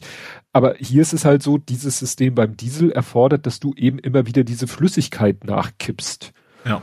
Und ähm, und das war ja der Auslöser für den Dieselskandal, weil man halt die Autofahrer nicht damit behelligen, also die Pkw-Fahrer wollte man nicht damit behelligen, alle naslang da was nachzukippen. Also hat man einen Tank eingebaut, irgendwo im Inneren, den eigentlich auch nur die Werkstatt befüllen sollte, können sollte, nicht der mhm. Fahrer selber. Das ist quasi Fahrer. mit der Inspektion passiert, dass ja, eigentlich der Fahrer gar nichts vermerkt. Genau, ja. man wollte den Fahrer, die Fahrerin nicht mit diesem Thema behelligen und weil man aber auch nicht wollte, dass die Leute alle naslang zur Werkstatt müssen, um dieses AdBlue nachfüllen zu lassen, weil man es ja wohl nicht selber können, können könnte, äh, haben sie dann halt manipuliert, dass möglichst wenig von diesem AdBlue verbraucht wurde, was dann dazu führte, dass die Abgaswerte halt höher waren. Bei ja. LKWs und ähnlichen Sachen, die haben tatsächlich neben dem Tankstutzen noch einen kleinen Stutzen, kannst an der Tankstelle sagen, hier, ich hätte gerne so eine 5-Liter-Flasche oder was was ich, äh, AdBlue, kaufst die, kippst sie rein, du hast dann in deinem Auto auch eine Anzeige, die dir sagt, so AdBlue ist alle, so ähnlich wie Scheinwaschwasser ist alle. Mhm. Und es ist, glaube ich, tatsächlich so, und LKWs können das halt, da gibt's richtig AdBlue-Zapfsäulen, weil Ab, sonst aber, oh, ich habe ich hab jetzt alles zum ersten Mal wegen dem Thema, ich, ich bin ja schon lange nicht mehr am Tanken, mhm. äh, ist mir aufgefallen, okay, da stand neben Benzin Super stand auch AdBlue oben mit drauf, mit mhm. Preis pro Liter. Ja. Oh, Oder was auch immer die Einheit da sein mag. Also ja. ist mir vorher nie aufgefallen, weil es mich auch vorher dachte, mich nicht betroffen hat. Also vorher ja. sowieso nicht Diesel, aber offensichtlich auch als ich noch normal Pkw-Fahrer war, war das offensichtlich noch kein Thema. Deswegen es mal gesehen gehabt vorher. Ja. Äh, ne? Und deswegen, und es ist dann halt auch so, man könnte ja denken, na gut, und wenn ich kein AdBlue nachfülle, dann mache ich halt mehr Abgase. Nee, das geht halt nicht, weil dann bleibt das Auto stehen. Ne, das Auto weigert ich, sich, ohne AdBlue zu fahren. Ich befürchte aber wahrscheinlich, was am ehesten passiert, wenn das wirklich so auf den Punkt kommt, dass das zu teuer wäre, also deutlich zu teuer oder wirklich nicht mehr existiert, dass dann irgendwie Sonderregelung kommt, die dürfen ihre Motorsteuerung wieder anpassen oder irgendwie sowas. Ja, das wäre natürlich so ein Override, so nach dem Motto, Ne? Es geht ja offensichtlich, weil diese Schummelei war ja nichts anderes. Die haben ja die Motoren ja. nicht austauschen müssen hinterher. Nee, nee. Also kann ich mir vorstellen, dass dann die FDP dafür sorgt, dass sie ihre Motorsteuerung wieder anpassen dürfen, dass das dann eben einfach alles schmutziger rausgeht. Ja. Genau. Also das Wittenberger Chemieunternehmen SKW Piesteritz hat die Produktion eingestellt und die waren irgendwie der größte deutsche Hersteller. Mhm. Und es wird zwar hier in dem Artikel gesagt, ja, nee, es ist noch keine akute Mangellage und wir beobachten das und es gibt auch noch andere Hersteller. Also der Schlusssatz ist quasi, die Versorgung kann aktuell sichergestellt werden, aber mit logistischem Mehraufwand. Mhm. Ne? AKA teurer. Teurer. Ne? Also wird dann für Diesel-LKWs, Dieseltransporter, äh, ja, wird's noch teurer, weil nicht nur der Sprit teurer wird, sondern das AdBlue auch noch teurer mhm. wird. Wobei natürlich der Verbrauchter auch euch jetzt bei weitem nicht so viel, also muss jetzt nicht auf 100, ich weiß nicht, wie viel das ist, aber du wirst jetzt keine 20 Liter auf 100 Kilometer nein. von dem Zeug. Nein, nein, aber der, der Tank ist halt auch entsprechend kleiner. Ja. Aber gut.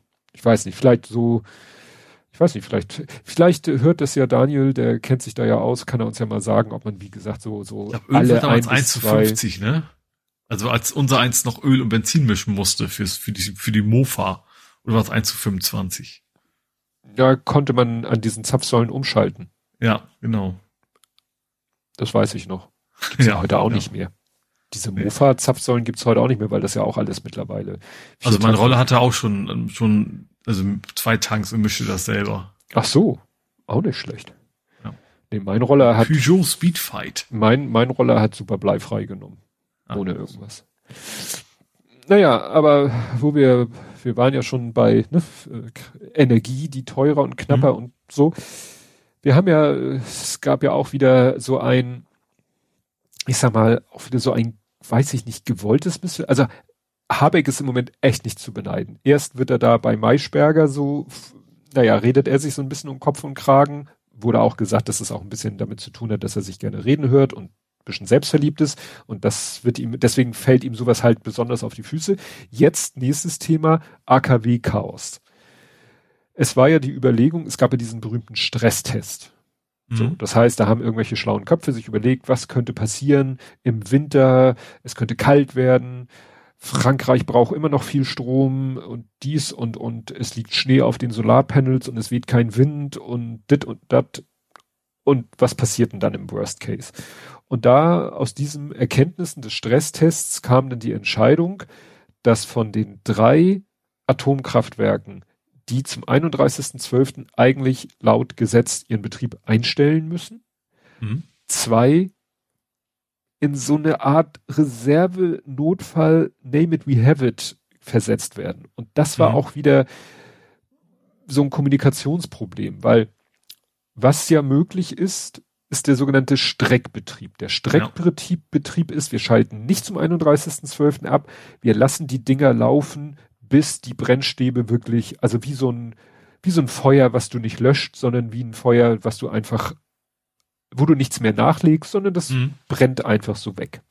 Und dann schätzte man, kommt man noch so bis März, April. Vielleicht, weil man ja auch sagen kann, man fordert, zieht ein bisschen weniger Leistung raus und so weiter und so fort. Mhm. Das ist der Streckbetrieb. So, das, was äh, einige, auch Lindner, glaube ich, sagen, ja, vielleicht sollten wir sie doch weiter betreiben. Weiter betreiben, sagen Leute, ist völliger Blödsinn, weil dafür bräuchtest du neue Brennstäbe und da könntest du dich auf den Kopf stellen. Die hättest du frühestens in einem Jahr. Das heißt, mhm. Streckbetrieb maximal bis März, April. Dann wären die Dinger tatsächlich still. für acht Monate, bis dann vielleicht Anfang 24 neue Brennstäbe da sind. Mhm. Und das ist ja das, was man nun überhaupt nicht will. Was ich jetzt so gelesen habe, wäre das Schlauste wohl wirklich Streckbetrieb. Also mhm. weiterlaufen lassen. Mhm. Was also jetzt, jetzt, schon ein bisschen reduzieren, damit man es ja. länger kann, nutzen kann, genau. und dafür dann quasi länger. So für, ja. für mehr Grundlast. Das, was ja. Habeck jetzt vorhat, ist, dass bis, entweder wird bis zum 31.12. die Entscheidung getroffen, wir brauchen sie noch länger, dann lässt man sie weiterlaufen. Es könnte, wenn diese Entscheidung aber bis dahin nicht, also wenn, wenn man bis dahin nicht den Bedarf sieht, dann werden die Dinger wirklich runtergefahren.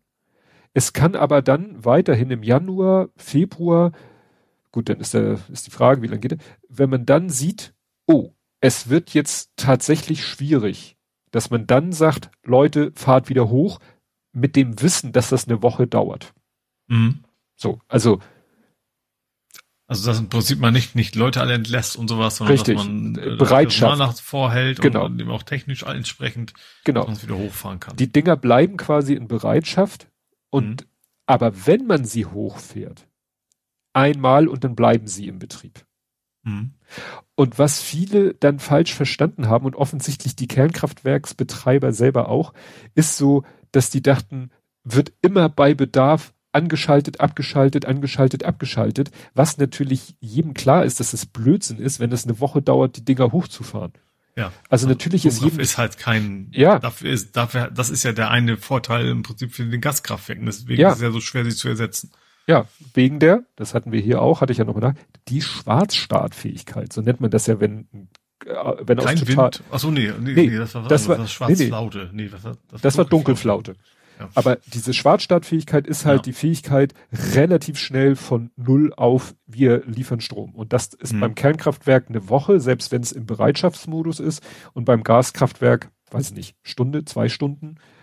Und die müssen. Also wie wenn du zu Hause quasi den, den, den Heizungsboiler wieder anfeuerst, so nach dem ja. Motto. Und was sowieso ist, weil man, wenn, wenn man denkt, na ja, ähm, das soll ja verhindern, dass wir die Gaskraftwerke benutzen, weil das ja so teuer ist. Forget it, fast alle Gaskraftwerke müssen sowieso fast permanent laufen, weil sie auch für die Wärmeerzeugung zuständig sind. Das heißt, du kannst nicht sagen, wir schmeißen Kernkraftwerk an, damit kein Gaskraftwerk läuft, sondern eigentlich äh, wir schmeißen ein äh, Kernkraftwerk oder wir lassen es laufen, um halt mehr Grundlast zu haben. Mhm. Ne? Und wie gesagt, dann hat Habeck das eben verkündet, dann haben das wohl bewusst oder unbewusst, dann hat irgendwie, ich glaube, Preußen Elektra, irgendein so Kraftwerksbetreiber, hat dann einen offenen, also ihm einen Brief geschrieben, der natürlich parallel auch äh, an die Medien ging, wo sie ja. sagten, das geht so gar nicht, was sie vorhaben. Dann hat er gesagt, Leute, das wurde mir doch gesagt, dass es geht. Und hat dann wahrscheinlich im zweiten Anlauf es richtig erklärt. Also nach dem mhm. Motto, einmal wieder hochfahren. Ja. Mit, und wir wissen, dass das eine Woche dauert. Das heißt, wir beobachten und sobald irgendwie am Horizont ein Problem droht, dann sagen mhm. wir, okay, fahrt die Dinger wieder hoch und dann bleiben sie da. Und das kann man ja auch. Also da, dadurch, dass wir ja trotz allem Gasspeicher haben, ist ja nicht, heute war noch alles nee. toll, morgen sind es auf einmal leer. Also du wirst ja schon ja. irgendeine Prognose abhängig von den Temperaturen und was weiß ich was alles, was dann rein, ja. reinspielen wird, äh, dann von vorher, vorher ja, ermöglichen können. Ja, und wenn diese Entscheidung vor dem 31.12. getroffen wird, dann ist die ganze Diskussion sowieso hinfällig, weil dann laufen die einfach weiter. Das Problem ist, es sagen halt viele, ey, hör doch mit dem Gehopse auf, mach Streckbetrieb und gut ist. Nur da ist Habeck natürlich auch wieder so in der Bredouille mit seiner Partei, aber der ist ja genug Leute gibt, die sagen, äh, Streckbetrieb ist der, der, der Untergang des Abendlandes. Nach dem Motto, das ist so hier diese Broken Windows Befürchtung, so nach dem Motto, mhm. dann, dann heißt es nachher, ach, dann lass sie doch einfach weiterlaufen. Aber das geht halt nicht. Also das, was der mhm. Lindner vorhat, lass sie weiterlaufen, geht halt nicht. Ja. Da hätte man schon vor, äh, ja, hätte man eigentlich vor, hätte man quasi beim Einmarsch der Russen hätte man Brennstäbe nachbestellen müssen. Mhm. So, damit jetzt wir Brennstäbe hätten, um sie wirklich weiterlaufen zu lassen. Richtig, richtig weiterlaufen zu mhm. lassen. Mhm.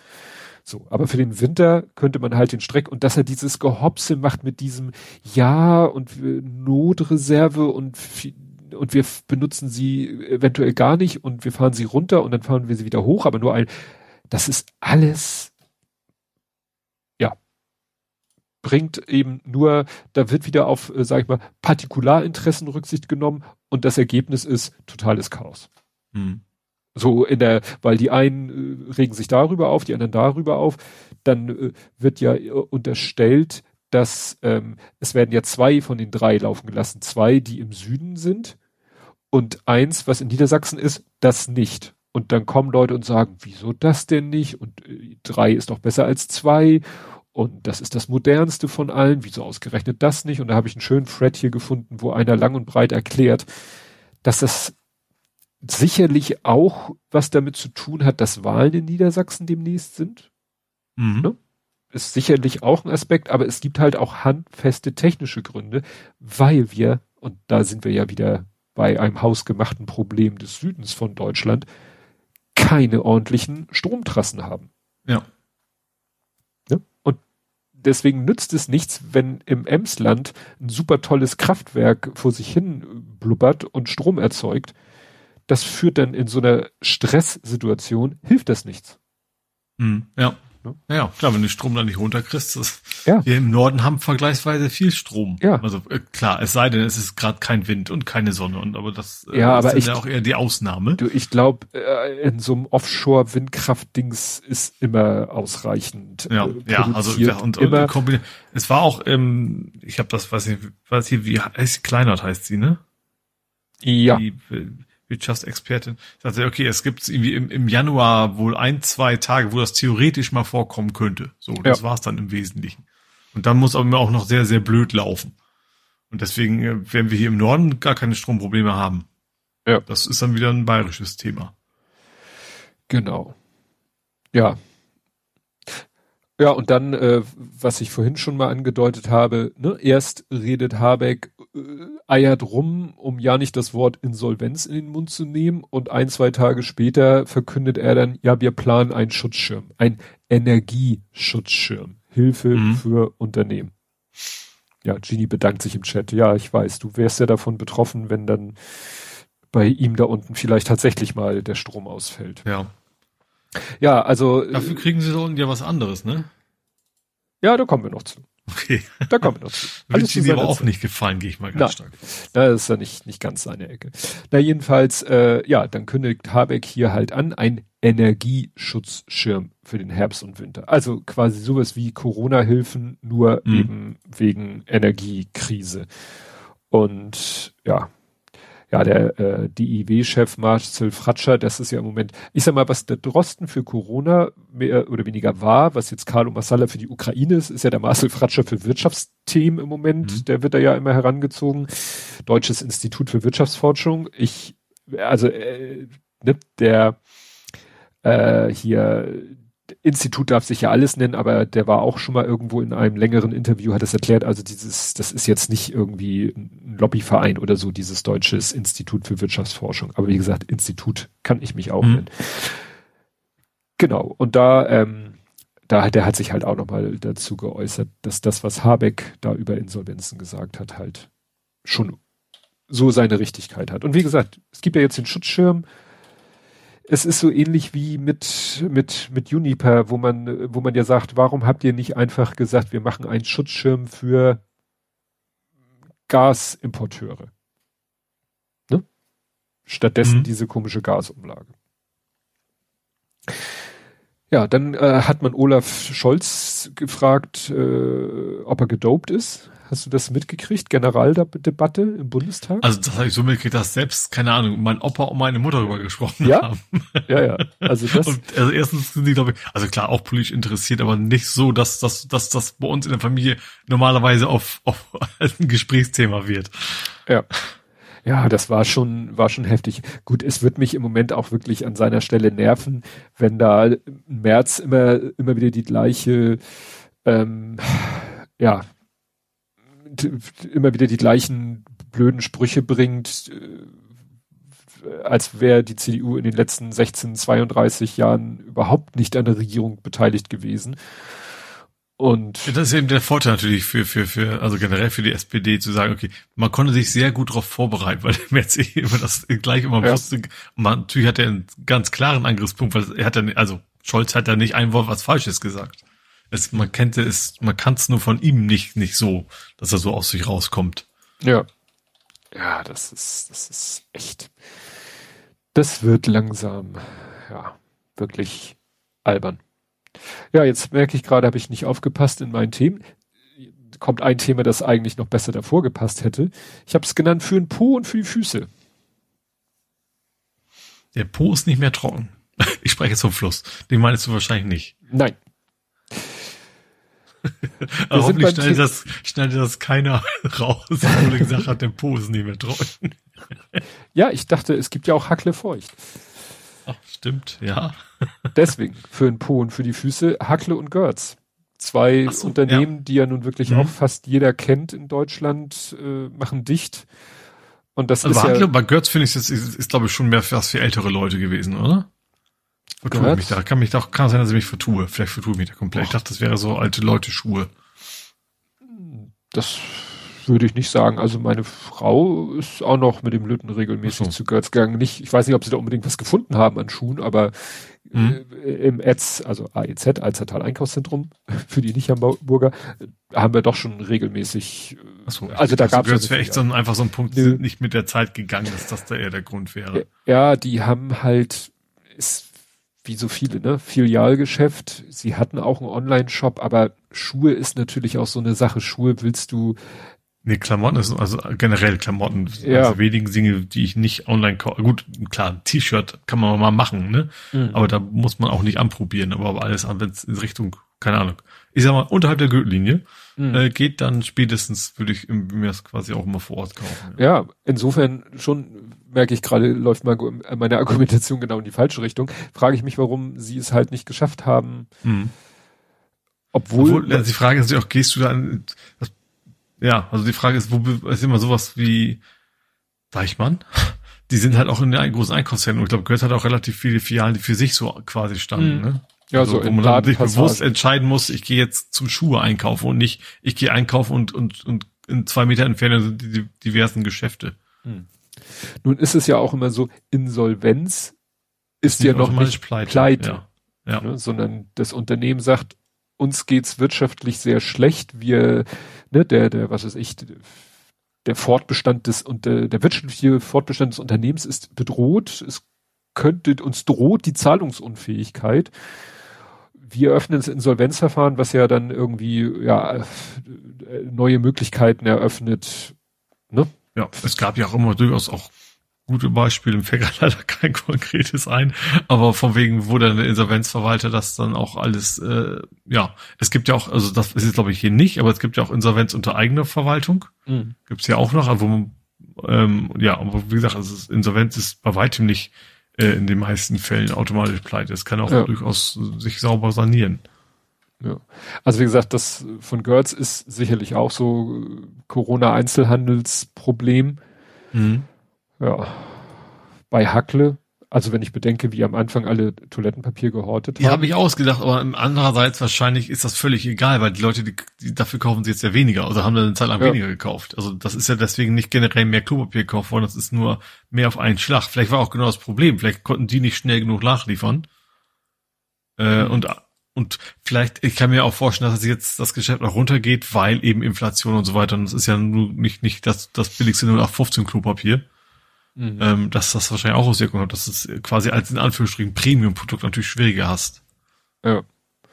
Ach so, ja, und jetzt sehe ich hier gerade, also bei Hackle ist es halt so, die sagen, ihnen haben die gestiegenen Energiepreise, äh, ja, Probleme bereitet, hatten mhm. irgendwie Unterstützung vom Staat gefordert, die wäre nicht rechtzeitig gekommen. Da ist wieder so, wir schieben uns gegenseitig die Schuld zu.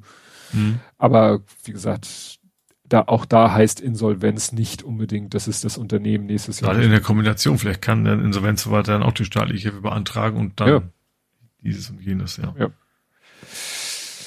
ja dann gab's dieses Wochenende den CDU-Parteitag und wir hatten ja eben schon ne, März bei der Generaldebatte. Mhm. Und ja, wenn man sich guckt, an welchen Themen die sich abgearbeitet hätte, da denkt man echt so, okay, wenn das eure größten Sorgen sind, dann könnt ihr gerne noch lange in der Opposition bleiben, weil sich da stundenlang äh, zum Thema äh, auseinanderzusetzen, Gendern im öffentlich-rechtlichen Rundfunk, Ja. Ja, das daran wird sich entscheiden, ob Deutschland wirtschaftlich äh, nächst in fünf Jahren noch relevant ist oder sowas. Ne? Das ja, vor allem, es geht ja echt, es ist echt darum, dass, dass, dass Menschen morgen nicht mehr wissen, was, wie sie, wie das, wie das quasi was auf dem, aufs Brot kriegen. Mhm. Äh, oder wie sie die Bude warm kriegen oder sich entscheiden müssen, entweder oder. Und dann über, ja. Also ich finde auch sie generell kapern sie immer mehr AfD-Themen und ich, und das funktioniert eben nicht in die Richtung dieses, dieses Erwarten, glaube ich. Ja. Also man hat ja gerade Schweden gemerkt, so das hilft dann eher den Rechten als, als den, ich sag mal, nur Konservativen. Ja. Ja, wo ich ja fast drauf gehofft habe, was sich dann leider, leider nicht bestätigt hat. Also es ist so zwiegespalten. Ähm, es ging ja um eine Frauenquote. Mhm. Und das war vorher so nach dem Motto, Merz möchte sie, mhm. aber es gibt viele Gegner und ja. wenn er dann mit seinem Projekt Frauenquote scheitert, wäre das für ihn schon eine mittelschwere Katastrophe, so dass man so zwiegespalten war, so Frauenquote, gut, über Frauenquote kann man ja auch Sinn und Nicht-Sinnhaftigkeit, aber der CDU schadet es vielleicht wirklich nicht, äh, selbst wenn die da nicht so um, umgesetzt wird. Aber man wünschte sich andererseits auch den Misserfolg für März, aber hm. es wurde dann eine Frauenquote beschlossen. Mhm. Okay.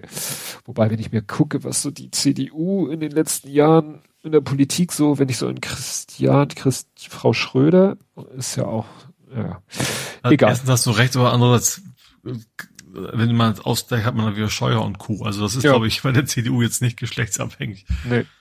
Naja, und dann halt mit ihr. Du wirst wahrscheinlich auch, es ist natürlich auch für eine Partei wie die CDU schwierig, eben auch Frauen zu finden, die dahinter stehen und ja. kompetent genug sind. Also das ist ja ja, das ist ja gerade, eine ja. Frauenquote soll ja nicht so äh, nach dem Motto auf Teufel komm raus und dann, wenn es halt in einer Partei aus Gründen wenig kompetente Frauen gibt und dann aber zwangsweise dann nicht kompetente Menschen äh, in Position kommen, das ist ja mal das Argument der Frauenquotengegner und bei der CDU. Ja, gerade sie macht natürlich Politik für alte weise Männer primär und das ja. ist natürlich dann schwierig, andere des, zu finden, die, sich, des, die das auch wollen. Deswegen gab es auf dem Parteitag ja auch Frauen am Rednerpult, die gegen eine Frauenquote waren. Ja. Ne? Gut, mit dem Argument, äh, ja, habe ich jetzt, ich sollte da nicht so viel zu spekulieren, wenn ich es nicht so genau.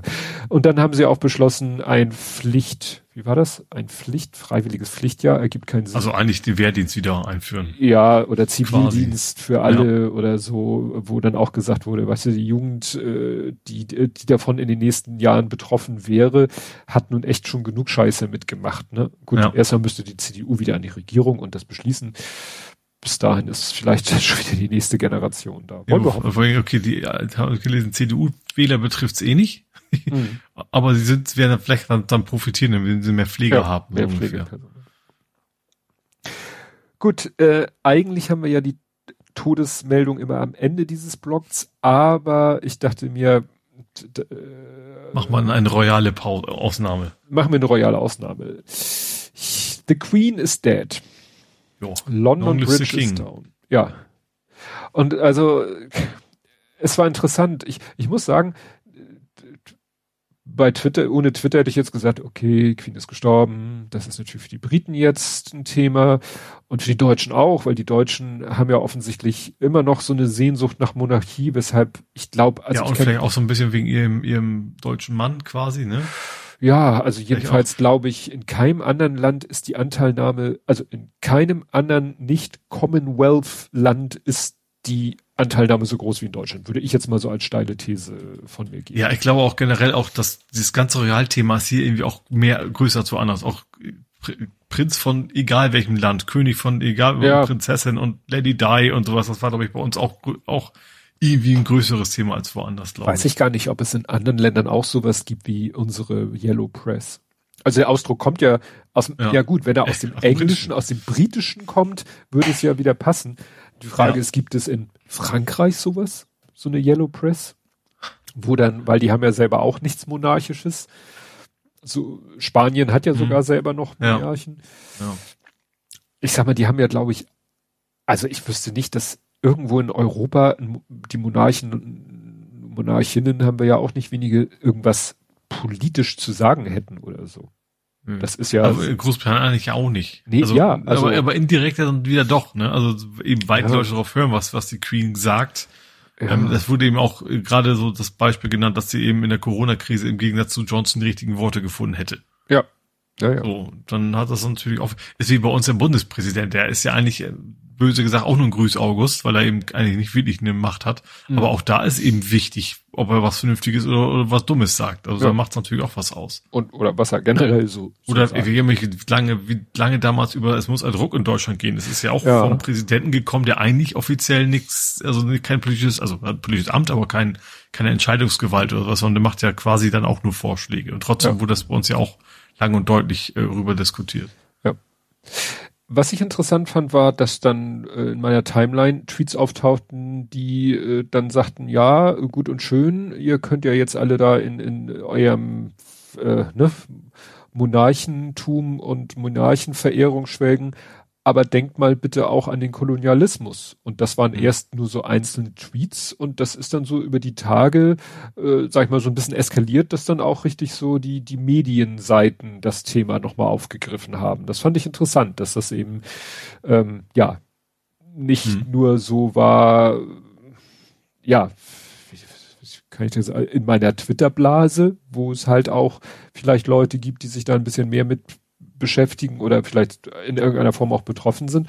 Aber wie gesagt, das hat dann doch, äh, oder auch hier, dass die Schotten oder auch, äh, dass die, dass die Iren nun gar nicht traurig, nicht in große Trauer verfallen sind. Mhm. Ne? Was ja nicht so überraschend ist. Was dann gleich wieder, äh, ist dann allerdings auch gleich wieder ein Problem geworden, weil dann gesagt wurde, aha, dass die Iren äh, da auf die Königin gar nicht so gut zu sprechen waren, das bekommt jetzt mehr Aufmerksamkeit, als dass die äh, eh, ehemaligen Kolonien jetzt äh, nicht traurig darüber sind. Oder also da wird dann, es wurde alles Mögliche wieder miteinander verglichen, nicht gleichgesetzt, aber mhm. verglichen. Mhm. Ähm, wurde dann auch ich glaube, es war scherzhaft gemeint, wurde dann gesagt, oh, schön, wie einfach man das Pronomen äh, ändern konnte. Ne? Weil ja aus Her Royal, Royal, nein, Royal Highness, äh, mhm. His Royal Highness musste ja alles überall sofort gewechselt werden. Hymne, God Save the King. Das wollte ich gerade fragen. Ist die Hymne auch, ja. ändert die sich? Ach so. Ja. Das wusste das ich gar nicht. Das ist, hatte ich bewusst nicht geguckt, dachte ja, okay, das kann ich dich fragen, das weißt du bestimmt. Ist natürlich, ne, 70 äh, Jahre, ne, also äh, wer, wer kann sich denn noch äh, an eine Zeit vor Queen, und vor allen Dingen, wer war denn, war vor Queen Elizabeth, war nicht ihre? Nee, es war doch ihr Vater. Nee, Der ist doch jung gestorben. Genau. Ja, was ja dazu. Weil, obwohl er gar nicht, also, siehst du, das habe ich nicht auch mitgekriegt, von wegen, sie ist sehr früh und weil eigentlich hätte ihr Vater gar nicht sollen, sondern sein Bruder, der hat aber keine Lust äh, und so weiter. Nee, der hatte, der, der wollte ja eine geschiedene Amerikanerin heiraten und das. Ja, also das, das habe ja. ich mit keine Lust quasi. Vielleicht war das auch eine gute Ausrede, weil ich hätte da auch keine Lust zu gehabt. Nicht, ja. dass mich jemand fragen würde, aber ich will wahrscheinlich auch jeden Strohhalm nehmen, um das nicht ja. machen zu müssen. Ach, guck mal, äh, äh, Hendrik hat geschrieben, es gibt Boulevardpresse tatsächlich auch in anderen Ländern, auch in Frankreich, ne? Ja. USA, Boulevard, Boulevard, Boulevard, Yellow Press. Ja, äh, wo du gerade warst, so, sie hat ja nun das Amt recht früh übernommen. Mhm. Ich glaube mit 25 beziehungsweise Krönung glaube ich mit 26, also mit 25, 26, was ja dazu führte, dass sie jetzt, ich glaube 70 Jahre war sie äh, Monarchin und das wurde immer gesagt, damit ist sie die dienstälteste Monarchin, äh, nur übertroffen von Ludwig dem 14., der, ich glaube, 73 Jahre regiert hat. Mhm. Und war ich so, Moment, 73 Jahre? Ich weiß ja, dass dieses Klischee, früher sind die Leute nicht so alt geworden, nicht stimmt. Also, früher sind die Leute auch alt geworden, es sind nur nicht so viele alt geworden. Mhm. Weil die Lebensbedingungen für viele so schlecht waren, dass sie nicht alt geworden sind. Ja. Aber trotzdem dachte ich 73, also wenn der jetzt auch so mit 20, dann wäre der ja auch über 90 geworden, stellt sich raus. Mit 12 oder sowas angefangen. Vier. Mit Ach du Schande. vier Jahren ist Also ist dann wahrscheinlich so noch auch so richtig in Gottes Gnaden wahrscheinlich, ja, ja, ne? Also deswegen war es jetzt, also das ist dann äh, ein unfairer Vergleich, dass Ludwig ja. der 14. 73, glaube ich, waren es Jahre regiert hat. Klar, wenn du mit vier zum König gemacht wirst, ist es ja, das war, fand ich dann auch so, ja, Prinz Philipp 100, sie 96, glaube ich, ihre Mutter ja auch steinalt.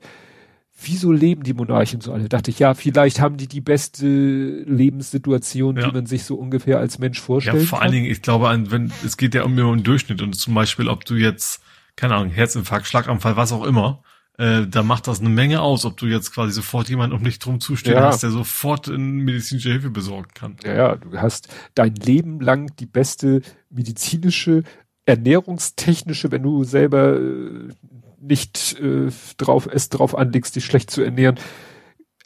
Ja, hast, kannst du Sachen entdecken, noch bevor sie akut werden. Das kommt ja, ja auch dazu. Ja, da wurde ja auch äh, schon wild spekuliert irgendwie. Sie hat ja noch Liz Truss sozusagen, ich, ich weiß, ist nicht richtig vereidigt, also so, so Amtsantritt äh, mhm. und so.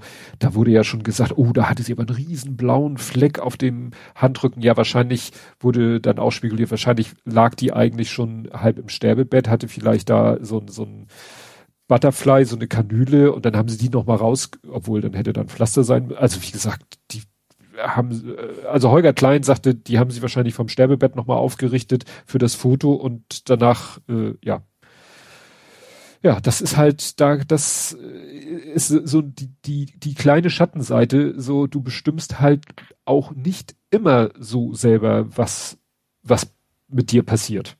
Mhm. Ne? Aber wie gesagt, kleine Schattenseite im Verhältnis zu dem anderen. Ja. Ja. Dann Long Live the King. Habe ich mir aufgeschrieben. König Charles. Man muss sich echt dran gewöhnen, nicht mehr Prinz zu sagen. Ja, wobei ich gelernt habe, er war ja Prince of Wales. Das darf mhm. man aber gar nicht mit Prinz von Wales übersetzen, sondern Aha. mit Fürst von Wales, weil das Aha. ist ein Fürstentitel und kein, also dass er Prinz, also Prinz war. hat jetzt eine neue Rolle, fällt mir gerade an. Äh, interessanterweise, äh, ich dachte, äh, Duke of Edinburgh, ja, Duke of Edinburgh war Prinz Philipp, war Duke of Edinburgh und dieser Titel ist, glaube ich, auf Prinz Charles damals übergegangen, als äh, Prinz Philipp, mhm. der ja auch Prinz hieß, äh, oder den Titel hatte, gestorben ist. Mhm. Und er ist ja damals Prince of Wales geworden, um so ein bisschen gute Stimmung, mal die, das Verhältnis äh, des Königshauses zum, zur Region Wales wieder zu verbessern. Deswegen Prince Aha. of Wales. Habe ich in so einem Rückblick kurz gesehen. Mhm. Und da dachte ich so, wir hatten ja jetzt gerade sie, also Elizabeth mit 26 so richtig Amtsantritt, hat 70 mhm. Jahre geschafft. Ludwig der 14. mit vier angefangen, hat 73 Jahre Amtszeit geschafft. Mhm. Er beginnt mit 73, das heißt. Achso, der, der, er wird nicht, nicht so lange, wahrscheinlich, nee. Ja. Ja, worauf dann der Antro-Blocker hingewiesen hat, äh, das wurde mir in die Timeline gespült, was ich aber schon vorher wusste, äh, aus dem Buch von Edzard Ernst. Ähm, er ist ein Schwurbler. Aha. Interessanterweise habe ich immer nur mitgekriegt, dass er sich sehr für Ökologie einsetzt. Das ist, was ja. bei mir bei Tagesschau und Co. immer erwähnt worden ja, ist. Alles richtig. Aber, Aber er, er vergräbt auch Kothörnchen. Ja, er ist ein äh, Anhänger der Homöopathie und so ja. weiter und so fort. Und das, das fand ich interessant. Ähm, Deutschlandfunk der Tag, da ging es halt auch um das Thema. Und da wurde dann das so, so beiläufig erwähnt, dass er ein mhm. Anhänger der Homöopathie ist und dann wurde aber gleich, gleich weiter, ja, und äh, ökologisch und äh, auch in der Landwirtschaft und so weiter und so fort. Also man muss ihn sich wahrscheinlich vorstellen, wie, äh, wie die grüne Landeschefin in Baden-Württemberg. So grüne, aber Schwuppler. Mhm. Ne? Also das habe ich eben schon vor Ewigkeiten habe ich mal. Ja, wobei natürlich die Kombination erst nicht, nicht ungewöhnlich ist. Ne? Also ich glaube, nee. viele, viele Schwuppler sind natürlich dann auch ökologisch unterwegs. Ja. Ja, ja. ja. Also hier der Anthropologe schreibt, König Charles III. ist seit den 80ern als Lobbyist für Pseudomedizin aller Arten bekannt. Die königliche Familie unterstützt Homöopathie seit über 100 Jahren. Auch für die Anthroposophie Rudolf Steiners hat der neue König Bewunderung. Fred. Ne? Und dann kommt hier halt mhm. Fred zu. Habe ich mir jetzt nicht durchgelesen, weil, wie gesagt, ich wusste es schon vorher durch das Buch von Edzard Ernst. Ich glaube, war, war in der, bei der Biografie von Edzard Ernst, der war ja auch äh, in Großbritannien tätig.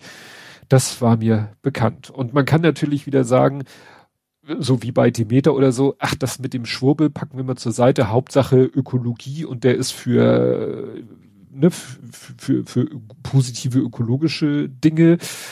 Ja, aber Schwurbler ist er halt, oder ja, mhm. Homö, Homö, ich krieg's Homö. Homö-Fan ist er halt auch. Ne, das Mhm. wird sich jetzt, glaube ich, nicht unbedingt in seinem Alltagsgeschäft bemerkbar machen, aber nichtsdestotrotz, äh, ja, Mhm. sollte man das im Hinterkopf behalten, wenn er sich mal zu irgendetwas äußert, was so in die Richtung geht. Ne? Ja. Wird sich zeigen.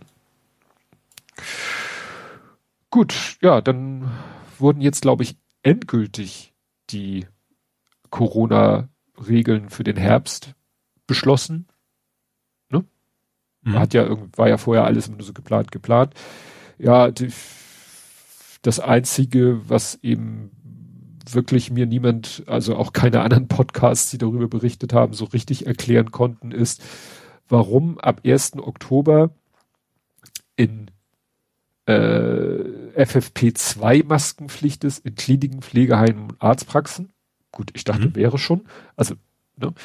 Also ich gehöre auch zu den Menschen, die, wenn irgendwo eine Maske getragen werden muss, trage ich eh eine FFP2-Maske. Ja, andere, ah gut, ich habe vielleicht noch irgendwo eine alte Stoffmaske rumliegen Ja. oder was, aber äh, eigentlich klar. Also wenn ich, Genau. wenn ich das, wenn ich aufsetze, habe ich auch mal FFP2. Genau. Ich muss gerade überlegen, ob ich mir jetzt diese, diese 3M mal hole. Bin ich zwar sehr spät dran. Ähm, die so wegen andere, Brille, ja, wegen Brille beschlagen und so. Ja. Äh, dann können die Länder weiterhin im ÖPNV Maskenpflicht. Ich glaube, das wird Hamburg auch einfach beibehalten. Mhm. Aber die Ja. Krönung ist dann eben, weil wir das ja auch anfangs hatten, in Flugzeugen fällt die Maskenpflicht jetzt ganz weg. Und das Ja. hat, glaube ich, keiner, auch Herr Lauterbach, nicht so richtig erklären können. Also da vermutet man, das ist wieder so die FDP und ihre Klientel, die eher fliegt Ja, als Bahn fährt. Und Ja. ja. gut. Aber ansonsten muss man halt gucken, was Obwohl, da kam ja auch schon von pro Schiene und dann soll's, wenn, dummerweise ja nicht ganz unbegründet, zu sagen, wenn das im Flugzeug nicht gilt, dann müsste es in der Bahn eigentlich auch nicht gelten. Ja, im Flugzeug wurde nochmal wieder gesagt, ja, da ist ja das Lüftungssystem, was Ja. alle so und so vier Minuten die Luft einmal komplett durch den HEPA-Filter jagt und bla bla. Aber ich glaube, wenn zwei Leute im vollen Flieger nebeneinander sitzen, ist das auch ist egal. witzlos, natürlich. Also ich weiß nur, ich meine, ich fliege ja eh nicht, aber das wäre für Ja. mich jetzt auch ein Grund, nicht mehr in, in, in den Flieger zu steigen. Ja, du kannst ja wieder freiwillig eine Maske tragen. Das, das ist ja eben auch nicht, das ist ja nicht das Einzige. Dass die anderen die Ja. Maske tragen, ist ja auch wieder. Ja, das stimmt. Ja, dann gab's noch wieder was Interessantes zu äh, Impfstoffen. Jetzt mal nicht Wuhan B1 bis irgendwas, sondern Indien hat den ersten Nasenspray-Impfstoff gegen Corona zugelassen. Mhm. Das wurde ja immer gesagt, irgendwann wird es vielleicht mal Nasenspray-Impfstoff geben und das ist gut, weil, ne, wenn du gleich die, die, die Nasenschleimhäute immunisierst, dann kannst du dich gar nicht mehr anstecken. Dann hätten wir endlich diese sterile Immunität. Da hieß Mhm. es bisher aber immer, das kann noch Jahre dauern. Ja, jetzt gibt's in Indien einen Impfstoff als Nasenspray. Hätte vielleicht auch den Vorteil, dass du das relativ kurzfristig einfach selber wieder aktualisieren kannst, ne? Ja, Also, dass du nicht alle vier Monate mal eine Impfung holst, sondern sagst, okay, einmal die Woche pfeife ich mir das Zeug da rein, weil ich habe eine Flasche, die hält dran zehn Jahre oder sowas. Ja. Ja. Hier steht eben nach Angaben der Firma Bharat Biotech wurden Phase 3 Studien erfolgreich durchgeführt. Die entsprechenden Daten würden demnach künftig in wissenschaftlichen Publikationen veröffentlicht. Da bin ich dann mal sehr gespannt. Mhm. Ja, das ist natürlich auch immer, also man man ist so ein bisschen skeptisch. Das ist so wie bei, also lange vor Corona gab es immer mal wieder, jetzt haben wir die, den großen Durchbruch für ein Krebsmedikament, was dann sich Ja. am Ende dann doch rausstellte, dass es dann doch eben nicht so toll war. Ne? Ja, oder hier bei Corona hatten wir Sputnik. Hm, ja. So. Und Ja. ich würde mir ja wünschen, dass dieser Nasenspray-Impfstoff toll ist und funktioniert. Dann hätte ich den gerne auch. Hm. Ja, klar, aber man Aus muss erstmal abwarten, ob das für dich Ne? äh, ja, quer gecheckt wird und alles. Ne? Und dann war hier noch eine Meldung äh, bei Bloomberg. Äh, China hat jetzt, war das China? Ja. World's first Covid vaccine you inhale. Also in China gibt es jetzt einen Impfstoff, den man einatmet. Mhm. Darf als Booster verwendet werden. In Klammern keine Angaben zu Wirkerfolg. Das riecht sehr nach Sputnik. Ja, Ne? ja. weil die chinesischen Impfstoffe, selbst die zum Injizieren, waren ja nicht so der Knaller, wenn ich mich richtig erinnere. Mhm. Naja. Ja, und wo wir gerade da bei äh, Infektionskrankheiten sind, zur Abwechslung mal eine gute Nachricht. Sinkende Zahlen. Jetzt darfst du raten, worauf sich die sinkenden. Richtig. Ah, weiß das, ich weiß 50-50, weil ich glaube, Krankenhäuser sind tatsächlich auch, auch leerer geworden. Und das kann, muss ja nicht unbedingt mit weniger äh, Infektion. Kann verschiedene Gründe haben, ja. nicht das. Nein, Affenpocken. Das RKI mhm. erfasst immer weniger Infektionen in Deutschland. Mhm. Finde ich, sollte man mal so als. Ja gut, die Übertragung ist nicht ganz so einfach, glücklicherweise, ja. ne? Ja. Äh, ja, und, und ich denke mal, dass eben da die Leute eben auch vorsichtiger geworden sind. Ja. Und das hilft dann natürlich. Ja. Ja, und dann äh, zu äh, Genies Freude, Freuden. Es ist, wie gesagt, nicht so nah bei ihm, glaube ich. Ich habe sie noch nicht auf einer Karte Das angeguckt. war Baden-Württemberg, ne? Ja, es ist an der Grenze zu Baden-Württemberg. Ja, es ist so, ja. so wie Frankreich oder war das Belgien, äh, Atomkraftwerke gerne mal ganz dicht an der deutschen Grenze baut, plant ja. die Schweiz jetzt ein Atommüllendlager äh, ganz dicht an der Grenze zu Deutschland, genauer gesagt zu Baden-Württemberg. Ja. Und sie haben auch schon gesagt, übrigens, so einen eigenen Scheiß könnt ihr, könnt ihr dann nicht loswerden. Das muss jedes Land für sich selber einen Platz ja. finden, so nach dem Motto. Ja. Ja, also äh, geplant ist Baubeginn 2031 frühestens, Einlagerung 2050. Mhm. Ja, bin ich gespannt. Kann man sich ja schlecht gegen wehren. Ja. Ne? Interessant finde ich nur, dass die eben sagen, die nötige Gesteinsschicht von Opalinuston das ist dieses Gestein, Opalinuston, mhm. äh, liege da am tiefsten, die Schicht sei am dicksten, äh, der Bereich für ein Endlager sei am größten. Äh, Zitat, es ist ein eindeutiger Entscheid, die Geologie hat gesprochen. Mhm. Ne? Ja, und äh, ja, ich hatte vorhin auch irgendwas gehört, dass, dass da hat irgendwie so ein Schweizer äh, Mensch erklärt, was das Tolle an diesem Gestein ist, dass es irgendwie Radioaktivität irgendwie quasi aufsaugt und wenn es irgendwie mal zu Brüchen im Gestein kommt, heilen die sich selber. Das klang schon so ein bisschen nach irgend so so äh, hier Marvel-Material so oder Unobtanium oder äh, war das bei äh, The Core, der innere Kern, da hieß das Material Unobtanium im Sinne von unobtain, also nicht erhältlich, ja. Ne? Haben sie das äh, oder hier das Zeug, mit dem Wolverine äh, ummantelt ist und was ihn unzerstörbar macht und so weiter und so fort. Ne? Also, aber gut, Opalinuston. Mhm. Wäre ja spannend, wenn sich feststellt, dass auf deutscher Seite auch in, in, da oder sogar in Bayern oder sowas. Ja, vielleicht könnte man mal von der baden-württembergischen also Seite. Wenn das wirklich an der Grenze ist, dann wäre er schon sehr skurril, wenn das so, drei Meter zack. weiter, gut, so ganz will es nicht sein, mhm. aber wenn das dann ein paar hundert Meter weiter auch gar nichts von da ist, kann, ist es schwer vorzustellen. Ja.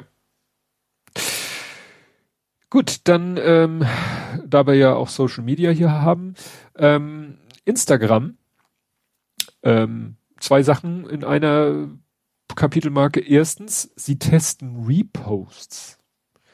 Das finde ich interessant, weil also in meinen Anfangszeiten von Instagram. Also ist quasi ein Reshare, oder was ja. ist das? Ja, ja mhm. Reshare, Retweet, sie nennen mhm. es Repost. Ähm, und das finde ich interessant, weil als ich bei Instagram angefangen habe, keine Ahnung wann das war, das war noch vor Stories und vor Reels und vor, also da war Instagram noch oldschool. Gab zwar schon Videos, ich glaube, es gab auch schon nicht quadratische Bilder, aber es gab den ganzen anderen Firlefanz noch nicht. Da äh, habe ich ab und zu mal Re also so handgemachte Reposts. Also es gab Apps, mit denen also, du mh. Repost machen mh. konntest. Die hatten dann im, unten in der Ecke immer Repost, Wire und Wire und dann den Namen von der App. Mhm. Re-Insta oder so hießen die dann, die dann wahrscheinlich einen Screenshot gemacht haben oder die das Bild runtergeladen haben, das Ding da eingebaut haben und es dir dann zur Verfügung gestellt haben, damit du es dann reposten kannst. Ja, das habe ich aber in den letzten Jahren überhaupt nicht mehr gesehen. Also, dass Leute irgendwie mit Tricks in Anführungszeichen Sachen repostet haben, habe ich mhm. nicht gesehen. Und dass Instagram jetzt sagt, das Feature testen wir jetzt, finde ich spannend. Mhm. Weil klar, das ist interessant wäre, wie das dann aussieht, ob das dann wie ein, ich sag mal, wie beim Mastodon ein Retweet ohne eigenen Kommentar oder mhm. mit eigenem Kommentar möglich ist. Also ein Wahrscheinlich fangen die erstmal an mit ohne und dann können ja. wir sie noch erweitern oder sowas. Ja. Ja, in Other News äh, äh mussten sie gerade 405 Millionen Strafe zahlen.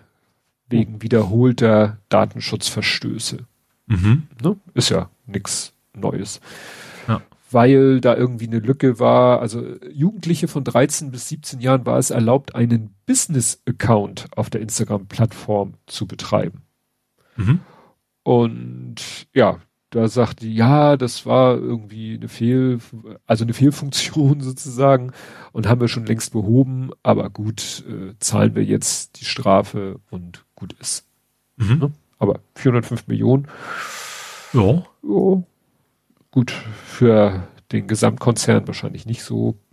Peanuts. so, jetzt bin ich hier durch meine Punkte durch. Ich habe noch ein paar äh, verstorbenen Meldungen. Hast du noch irgendwas nicht verstorben? Äh, ich habe noch mal ganz kurz Übergewinnsteuer. Ja.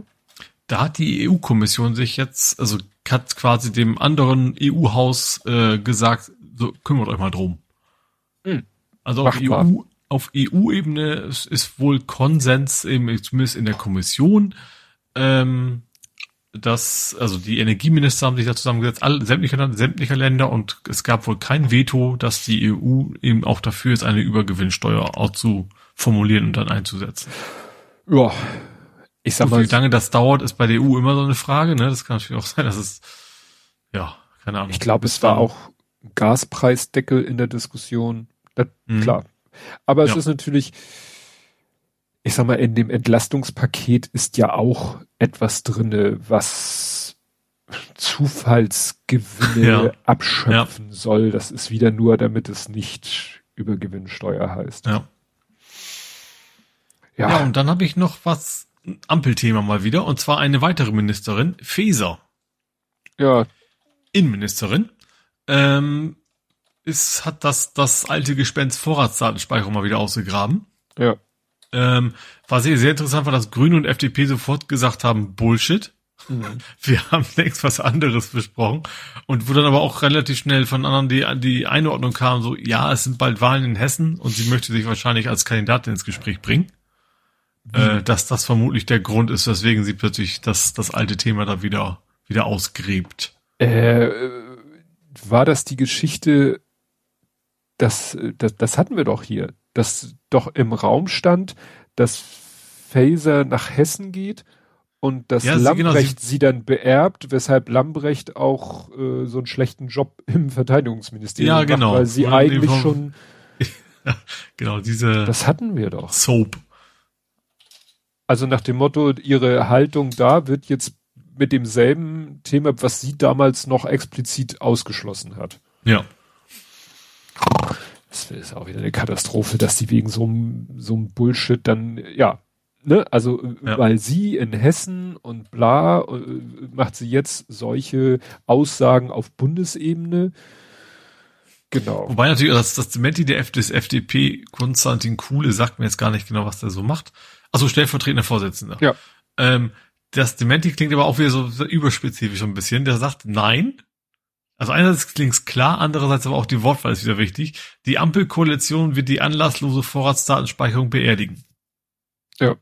Das Wort anlasslos ist natürlich dann wieder hm. gefährlich, hm. ne? Wenn man, es hat nicht Stimmt. gesagt, er lässt die Vorratsdatenspeicherung wird beerdigt, sondern nur die anlasslose. Ja. Ah, guck mal, ich habe den Artikel gefunden, ich erkenne das Foto wieder. Faser widerspricht Lambrecht, habe nicht vor, Ministeramt aufzugeben. Genau, Lambrecht, Lambrecht hat ein Interview gegeben. Genau. Ja, ich erinnere mich, genau. Sie, und sie vorwegen so, eigentlich ist das ja nur ein Sprungbrett für eigentlich, wenn sie Innenministerin werden und so weiter und so genau. fort. Weil Lambrecht ja. hatte gegenüber T-Online gesagt, ich setze darauf, dass Nancy Faeser nicht nur Spitzenkandidatin wird, sondern auch die erste Ministerpräsidentin in Hessen. Ja. Genau. Und genau, und dann spekuliert sie nämlich, glaube ich, darauf, dass sie dann äh, Innenministerin wird. Ja.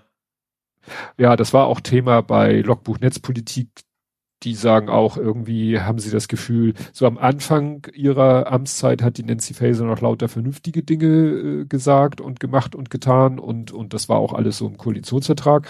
Und als wenn sie äh, jetzt irgendwie äh, in ihrem Ministerium mal irgendwie geblitzdingst wurde und plötzlich tickt sie so wie ja. Innenminister vor ihr auch getickt haben. Ja gut, das ist also ist ja quasi dann wie wie äh, ach wie heißt es? Wir haben vergessen, du weißt ehemalige Juso. Kühnert. Ja, also ist ja, ja auch ja. irgendwie sowas. Der hat Blitz. ja früher auch ja. durchaus sinnvolle Sachen genommen, aber so zack, ist er auf einer völlig anderen Linie unterwegs, ja. ja.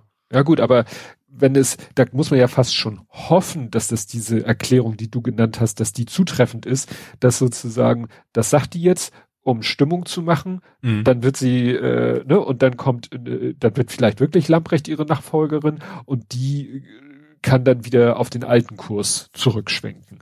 Mhm. Weil, wie gesagt, ich gerade, das, das ist ja so, wo man dann wieder auf die FDP hoffen muss, so blöd es ist, mit der ist das ja, sind ja solche, gut mit den Grünen auch, sind ja solche Überwachungssachen eher schwierig mhm. zu machen. Ja das bei allem Ärger über die FDP muss man das ja, ja. ihr positiv anrechnen. So schwer es fällt.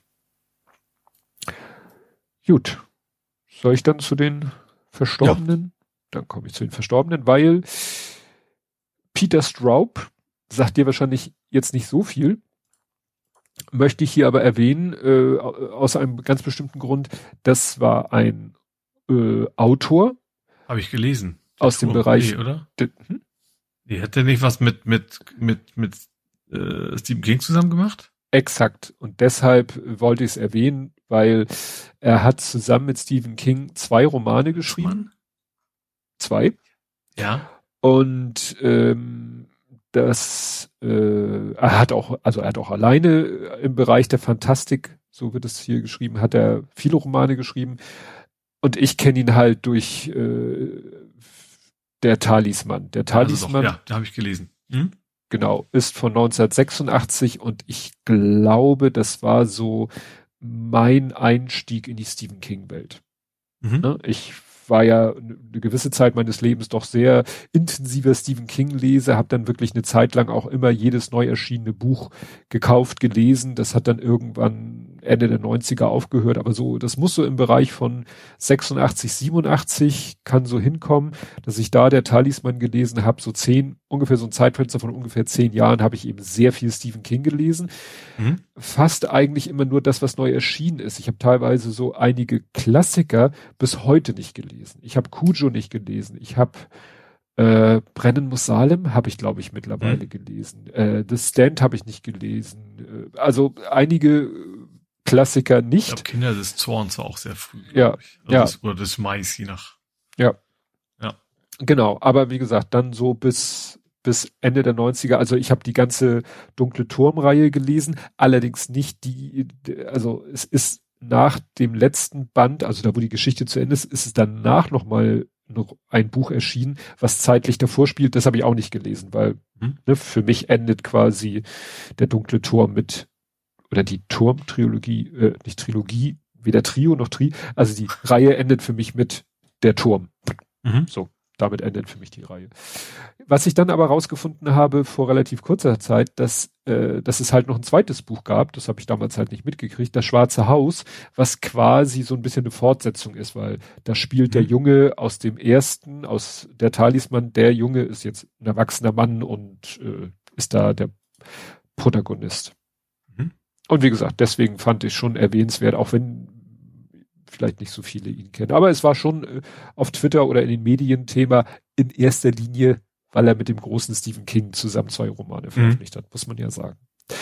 Und der, die zweite Meldung, die auch André äh, mir mich darauf hingewiesen hat, ist Isolde Schmidt-Menzel, die ich jetzt vom Namen her überhaupt nicht hätte einordnen können. Die aber Dito, ich sag mir jetzt auch so nix.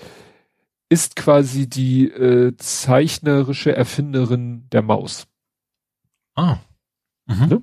Also die hat von der Sendung mit der Maus. Von du? der Sendung mit der Maus, die mhm. Zeichentrickmaus hat sie ja mhm. quasi geschaffen. Ne? Also sie hat eine Bildergeschichte mal entworfen aus einer Buchillustration, Die Maus im Laden, wurde mit dem WDR zusammen Die Maus entwickelt. Mhm. So, 71 wurde die Sendung mit der Maus ausgestrahlt. Sie lieferte im Zeitraum von drei Jahren 130 Ideen für ein bis anderthalbminütige Mausbots. Bis heute werden Mausbots produziert und so weiter und so fort. Was so ein bisschen wieder traurig ist, sie hat wohl viele Jahre mit dem WDR im Clinch gelegen, weil sie wohl nie so richtig dafür äh, honoriert worden ist. Mhm. Ne? Also dafür, dass sie diese ikonische Figur äh, geschaffen hat, ja, wahrscheinlich so damals mit irgendeinem Honorar abgegolten, aber dafür, mhm. was das dann für eine, ja, Bedeutung erlangt hat, ja, äh, mhm. hätte sie vielleicht noch ein bisschen mehr Anerkennung, vielleicht auch finanzieller Art, vielleicht verdient. Aber mhm. das hatte ich irgendwo gelesen, dass sie da mit dem WDR doch ein bisschen im Klünsch lag. Gut. Kommen wir nach Hamburg? Jupp. Dann hat Hamburg den 37. Ehrenbürger. Ja, ich, hatte ich bisher, also ein Zitat, das war mir relativ egal, bis ich dann heute gesehen habe, was er gemacht hat.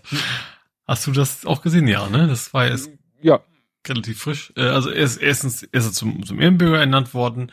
Ähm, es gab davor wohl irgendwie eine Diskussion. So, also er war schon, im, er war quasi als Gast mit mit im im Senat, äh, also durfte auch selber nicht reden, aber ähm, ja und äh, da hat war auch wohl die AfD dann zugegen, hat dann irgendwie ihren Spruch aufgesagt und da hatte mal eben kurz und schnell seinen Stinkefinger gezeigt und äh, ja AfD spielt mal wieder, alle sind gemein und mi, mi, mi, mi, mi. genau.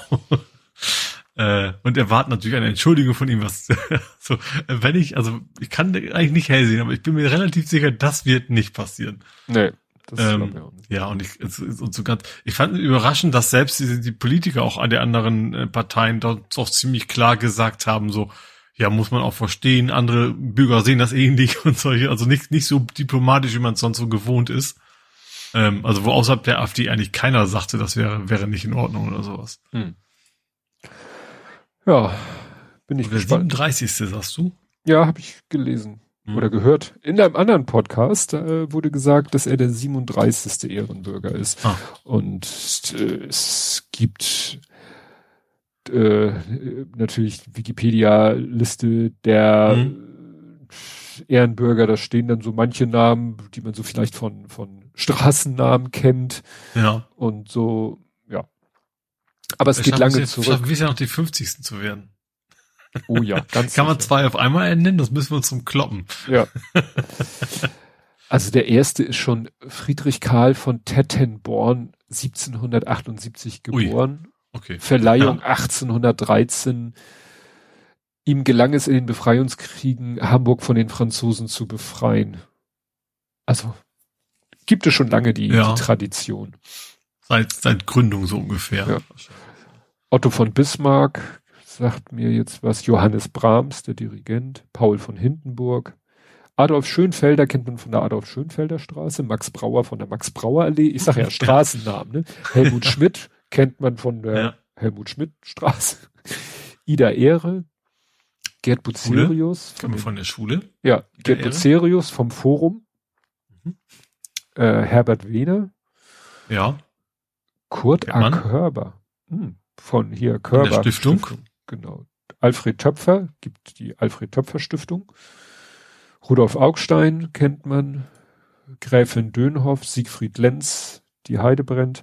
Uwe Jetzt Seeler. Hermann Löhns, nicht Siegfried Achso, Lenz. Stimmt. Uwe Seeler. Uwe Seeler war die 30. Mhm. Helmut Greve, der mit seinen, ne, der Immobilienkaufmann. Ist immer Frau. zu Lebzeiten oder gab's auch, ah, gut, nee, wahrscheinlich, ne? Zu Lebzeiten, soweit ich sehe. John Neumeier, stimmt, ich erinnere mich dunkel, das war 2007. Loki Schmidt, Michael Otto, Kirsten Boje, die äh, Schriftstellerin, gerade so Kinderbuchautorin. Stimmt, da haben wir auch über geredet hier, glaube ich sogar. Ja. ja, das war 2019, das fällt ja in mhm. unsere Zeit. Und 37, Udo Lindenberg. Ah ja. Er lebt seit 68 überwiegend in Hamburg. Im Hotel. Ja. Im Hotel? Im, oh Gott. das war nicht geplant. Das, das, ist so eine, so eine dominante Synapse in meinem Gehirn.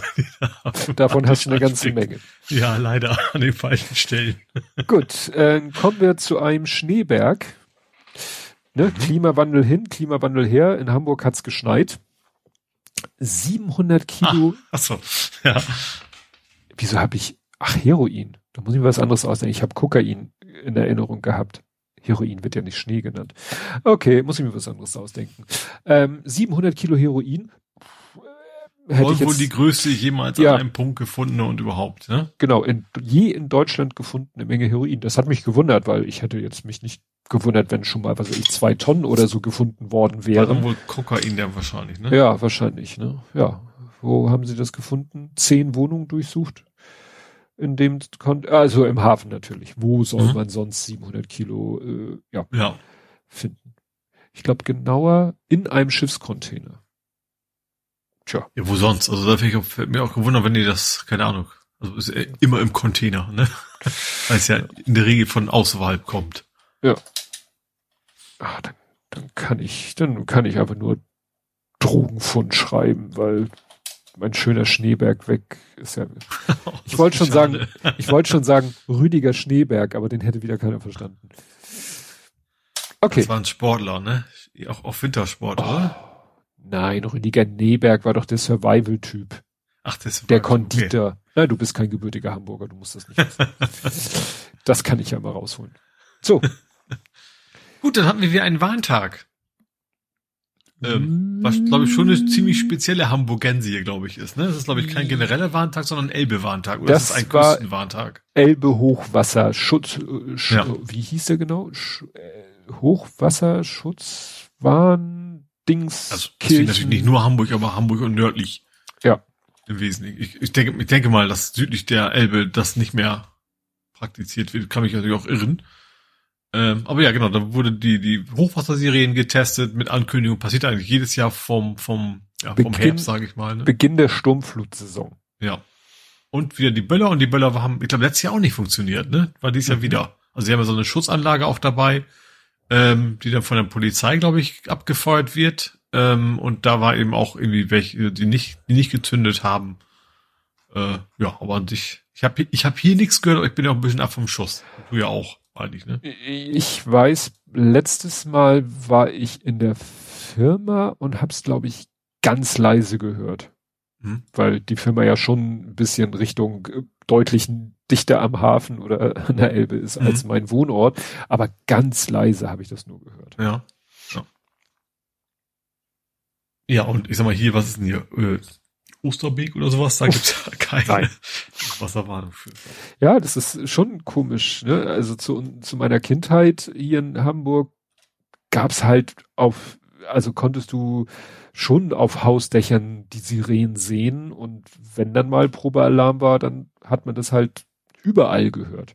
Ich erinnere mich auch als Kind, auch selbst bei mir auf dem Dorf hat man hin und wieder mal Sirenen Ja, da ja noch mehr. Also ja. wenn wir, äh, wir hatten, oder meine Eltern hatten ja einen Kleingarten mitten auch auf dem Dorf und da war ja üblich Samstag 12 Uhr.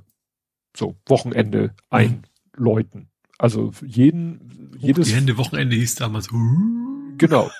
12 Uhr am Samstag. Und ich weiß, das hat mich immer arg irritiert. Also ich bin ja wir haben ja beide Gott sei Dank jetzt nicht irgendwie äh, Sirenen im Ernstfall gehört, aber alleine durch irgendwie Kriegsfilme oder so äh, The Day After oder sonst was, hat man schon mit diesen Sirenen irgendwas Bedrohliches, ich jedenfalls, ja, verbunden. Ja, Und es ja, war immer auch. ein bisschen gruselig, wenn Sirenen mhm. angingen, weil man immer dachte, ja, also das heißt nichts Gutes. Gut, am Samstagmittag heißt das, Hammer fallen lassen, Wochenende, aber naja.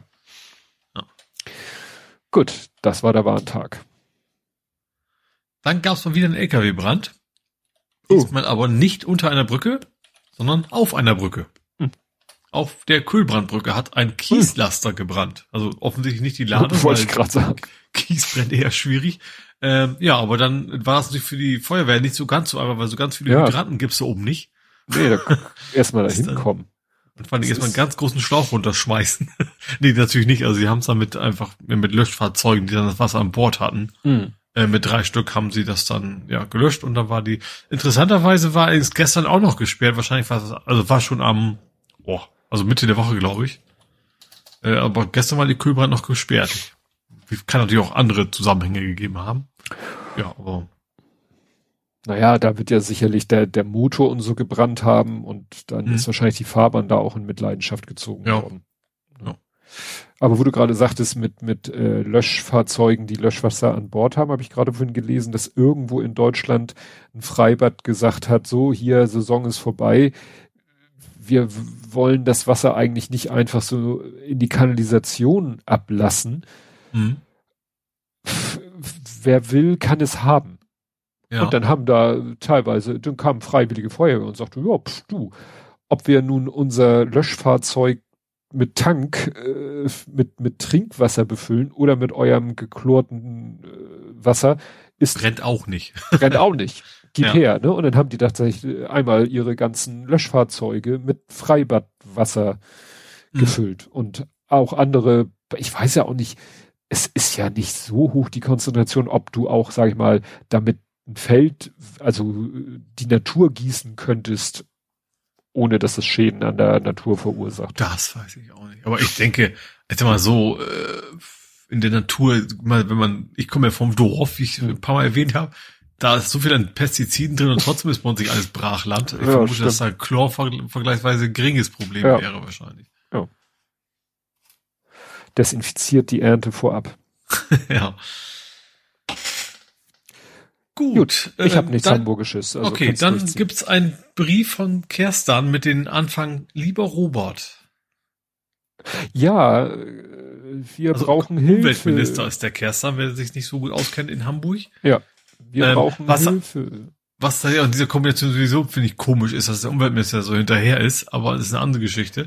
Es geht um äh, das LNG-Terminal von dem ich eigentlich dachte, das Thema wäre eh schon vom Tisch, weil mhm. hatten wir hier ja auch schon, von wegen, dass eigentlich entschieden wurde, Hamburg wäre kein guter Standpunkt, äh, Standort. Das ist äh, ein Standpunkt. Dass das ja. ein schlechter Standort ist, ist ein Standpunkt. genau. Ähm, ja, und der Kessern hat, also es geht darum, dass eben in Moorburg soll das, glaube ich, sein, ne? Ja. Ja. Da Moorburg. ist ja die Idee, dass man da ein LNG-Terminal bauen könnte. Und er hat halt an Robert Habeck, das ist der liebe Robert in dem Fall, äh, einen Brief geschrieben, ähm, wahrscheinlich nicht, war der offen? Alle Briefe sind offen, ne? Aber da das, keine Ahnung. Ähm, es geht darum, dass das eben, eben 500.000 Kubikmeter, war das richtig? Äh, Schlick entfernt werden müsste. Es würde zwei Millionen kosten. Äh, und vor allen Dingen auch, ähm, es gäbe ein großes Risiko für Klagen, weil man müsste dann die Elbe sperren. Mhm. Während der Transporte oberhalb ja, und unterhalb. Äh, und natürlich sämtliche Unternehmen, die da betroffen sind, ist das Risiko für, für Klagen und dann soll der Bund die, die Risiken für die Klagen übernehmen. Ja, und als letzten Punkt noch on top äh, wäre eben auch eine Wasserstoffanlage betroffen, die ja eigentlich geplant ist in Moorburg. Mhm. Würde das also nicht direkt verhindern, aber zumindest verzögern. Und deswegen, schmeiß Uli jetzt ein Flaschenöffner weg, ähm, soll, soll Robert quasi äh, sagen, jo, wir übernehmen das, wir übernehmen die. Ich habe so ein bisschen das Gefühl, so, er hat sich das was für committed, ist aber vielleicht auch ganz froh, wenn es dann doch Gründe gibt, wo er aber nicht offiziell zugeben muss, dass er es selber nicht mehr möchte. Mhm. Könnte ich mir vorstellen, dass auch sowas in der Richtung ist. Ähm, ja, ich, ich bräuchte es auch nicht. Also muss ich, ich frage mich, warum man sowas in Hamburg machen muss. Weil du, das, das Risiko, das ist ja für die ganzen Anrainer, sag ich mal, nördlich der Elbe trotzdem da. Ne, also wenn du es weiter nördlich hinpackst oder keine Ahnung, in Jahr der Busen hinaus oder was, ist, glaube ich, relativ geringeres Risiko, dass da eben große Industrieanlagen und dichte Bevölkerung quasi betroffen wäre, wenn was passiert. Hm. Ja. Also ich, ich brauche es nicht, mal gucken. Ich hoffe ja, dass Robert sagt, oh nee, das ist uns zu teuer. Lass uns das mal in, keine Ahnung, Bruckdorf oder Stade. Äh, ich habe gerade zwei ehemalige AKW-Standorte benannt, ganz, ganz hm. geschickt. Hm. Die sind ja auch Stimmes gewohnt. Nee, natürlich nicht, aber ähm, ich, ich, ja, ich bräuchte so wirklich nicht, dass wir so ein, so ein, so ein ja, schwimmende Bombe in Hamburg regelmäßig haben müssen. Hm. Ja, also ich, das hatte ich auch gehört, dass das Projekt jetzt quasi auf der auf der Kippe steht. Aber ja, wie du schon sagtest, eigentlich dachten wir, das wäre eh schon durch. Ja. Na gut, wenn es jetzt so oder so scheitert, ja. Mal schauen. Genau, und dann gab es eine Demo von einer Volksinitiative. Ähm, und zwar geht es im Kern darum, dass der Senat beschließen soll, oder sie, also es ist eben noch eine Volksinitiative, kein Volksentscheid, aber das ist so quasi als Vorstufe oder als Warnung gedacht, so, dass Waldflächen größer als ein Hektar nicht bebaut werden dürfen. Wollen mhm. sie quasi erreichen. Ähm, ja, also Hektar weißt du ja letzten Mal, habe ich dir erklärt, wie groß ein Hektar ist. 100 mal 100? Genau, 100 mal 100 Meter ist es einfach. Boah, ähm, gut geraten. Und ein A ist eben ein Zehntel. Also ein Zehntel der Länge. Ne, also 10 mal 10. Mhm.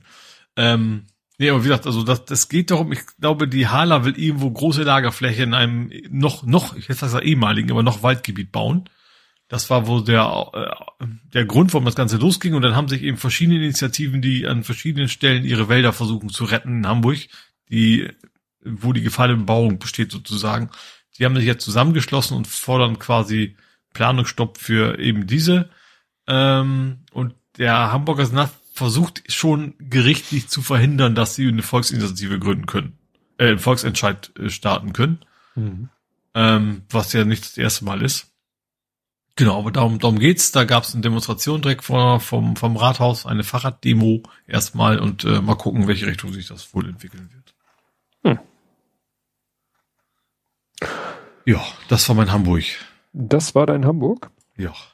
Dann kommen wir also nach Nerding, Coding, Podcasting, Hacking. Hm? Und da habe ich erstmal zwei äh, Termine zu verkünden. Äh, wobei wahrscheinlich unsere Hörer beide auf den Schirm haben, aber mal schauen. Äh, Alle beide Hörer. das sagt unsere Hörer beide das auf dem Schirm haben. Aha, aha. äh, Podstock. Podstock 2023 findet statt vom 21. bis 23.07.2023. Mhm. Viel 20, viel 3, viel 1. Wir haben die 20, die 21, die 23 und die 7. Ja. Zusatzzahl 12. Genau.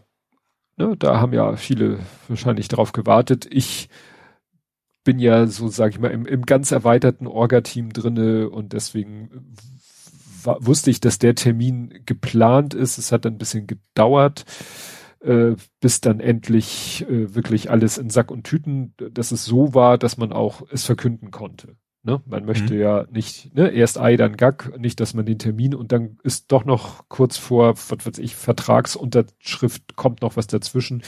Aber wie gesagt, das ist jetzt amtlich. 21.07. bis 23.07. Aha, ein Hektar ist ein Hektar, schreibt Hendrik. Das ist mathematisch sicherlich richtig. Und noch ein zweiter Termin, äh, ungefähr äh, zeitlich auf der halben Strecke bis dahin. Nee, Quatsch, vergiss, was ich gesagt habe. Ähm, deutlich früher als die halbe Strecke bis dahin ist ja. äh, der Release Day von Studio Link. Und mhm. weil Studio Link ist ja seit Jahr und Tag ist es noch Beta?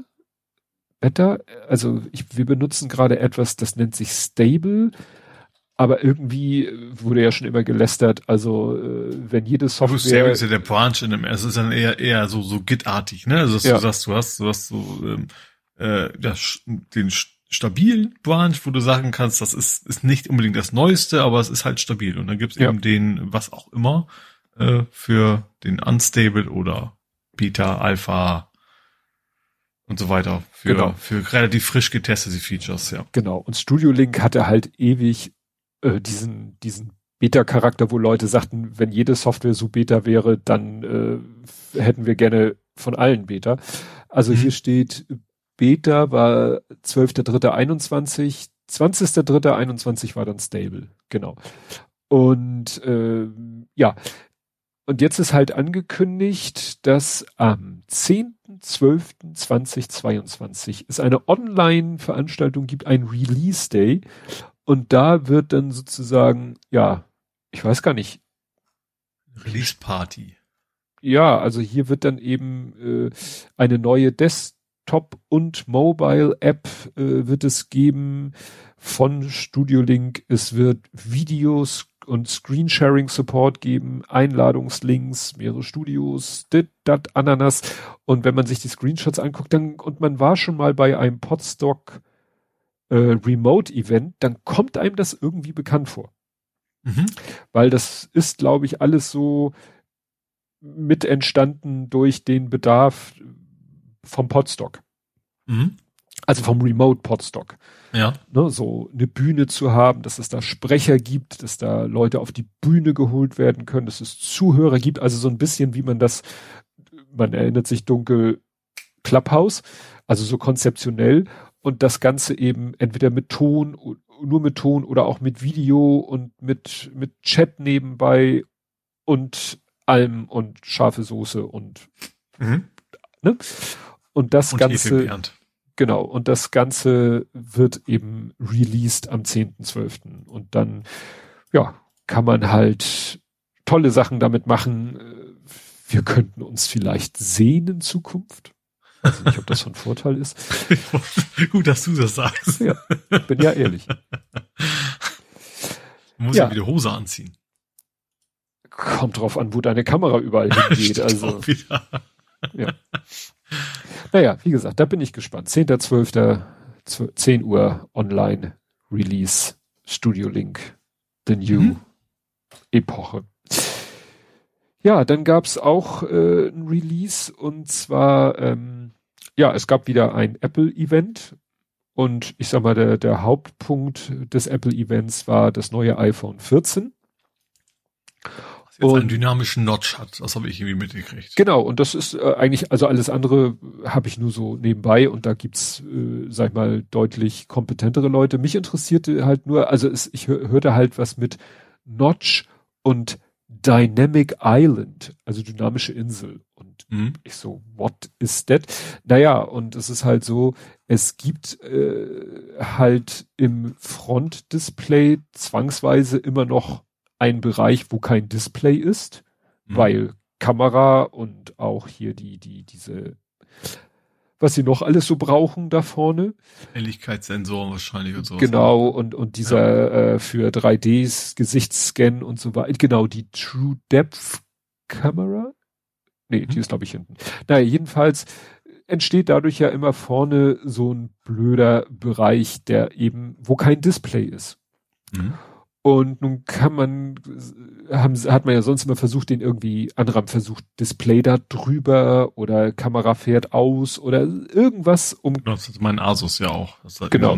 herausfahrende Selfie-Kamera. Genau. Und die haben jetzt einfach gesagt, äh, embrace the enemy, also nehmen wir doch wie es ist und machen jetzt einfach, so, sag ich mal, optische ja, Spielereien klingt so negativ, aber dass, dass sie einfach sagen, das Display nimmt einfach diesen Bereich, erweitert ihn um, sag ich mal, schwarz, schwarze Bereiche, so dass das alles wie eins aussieht und in den selbst geschaffenen schwarzen Bereichen kann man dann ja wieder irgendwelche Icons oder sonstige Sachen anzeigen lassen. Ja. Und dadurch wirkt dieser schwarze Bereich natürlich, als wäre er ein aktiver Teil des Displays. Mhm obwohl das eben nicht, weil da, wo die Kamera ist, kann nichts angezeigt werden, aber dadurch, dass sozusagen links und rechts oder auch in einem gewissen Rahmen darunter Sachen auch angezeigt, also in, auch schwarz ist, wo Sachen angezeigt werden, vermittelt das so ein bisschen den Eindruck, als wenn das alles irgendwie Teil des Displays ist. Mhm. Also von der Idee finde ich es ganz witzig. Ja. Ne? Also so nach dem Motto, wenn du, ja, wie ich sagte, wenn du den Feind nicht besiegen kannst, dann umarme ihn. ja. ja. Das ist aber, wie gesagt, zum Thema, was da sonst so vorgestellt wurde, gibt es kompetentere Leute. Was hast du denn in dem Bereich? Ähm, ich habe was von der Bundesnetzagentur. Oh Gott. Äh, man könnte es fast als Faktencheck, aber auch nur fast bezeichnen. Äh, und zwar, es gibt zum allerersten Mal gibt es eine verpflichtende Internetanbindung.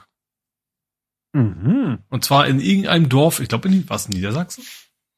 Ich glaube Niedersachsen, ähm, wo eben es keinen Internetzugang gibt, hat die Bundesnetzagentur gesagt, ihr habt jetzt noch einen Monat Zeit, da was hinzubauen. Wer ist ihr? Äh, diverse Anbieter. Also Ach sie so. haben jetzt nicht gesagt Telekom oder so, so. sondern das sind das mehrere. Ich. Also wenn sich innerhalb von einem Monat keiner meldet und baut das, äh, mindestens 10 Megabit, dann zwingen wir euch und dann geben wir euch vier Monate Zeit, das, das umzusetzen und ihr müsst es dann machen und so weiter und so fort. Und das, äh, ja, es ist ja diese Mindestversorgungsding, was, was ja schon eine Weile gibt. Das ist zum allerersten Mal, äh, dass eben die Bundesnetzagentur sagt, ihr müsst das machen. Ähm, und überraschenderweise finden das die Anbieter nicht so toll.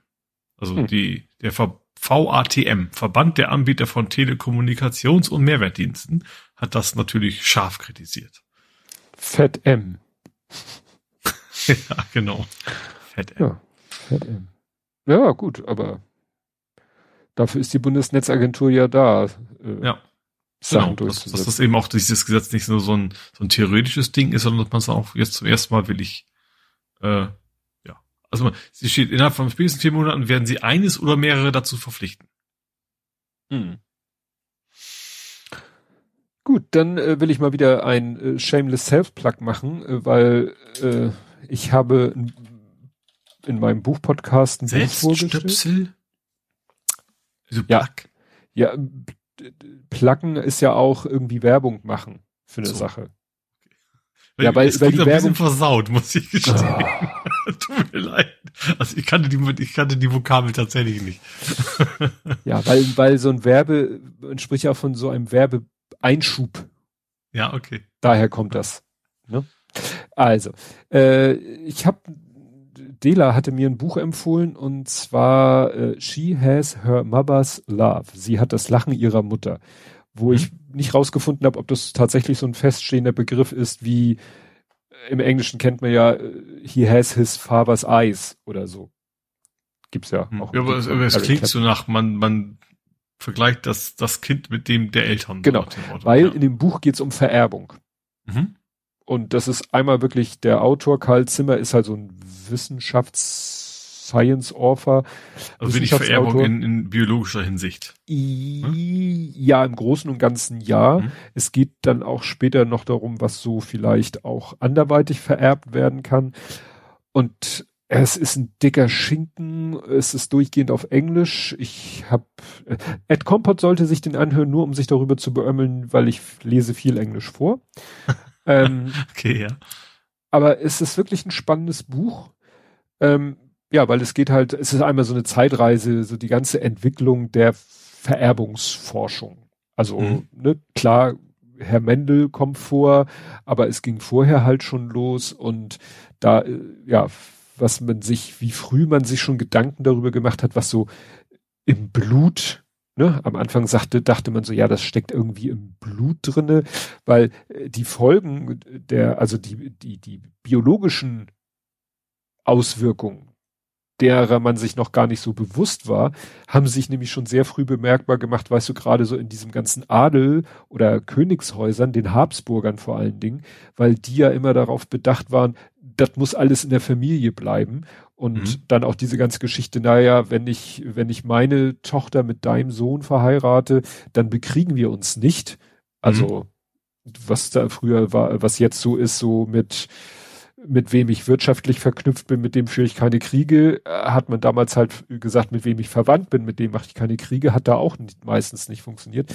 Und das hatte eben nachher tatsächlich vererbungstechnische Konsequenzen. Es gibt ja mhm. diesen Ausdruck Habsburger Kinn weil die Habsburger, die männlichen äh, Habsburger An Angehörigen, die hatten irgendwann prägte sich bei denen tatsächlich über Generationen so ein äh, sehr prägnantes Kinn aus, was mhm. daran lag, dass die halt irgendwie alle über drei Ecken miteinander verwandt waren. Ja.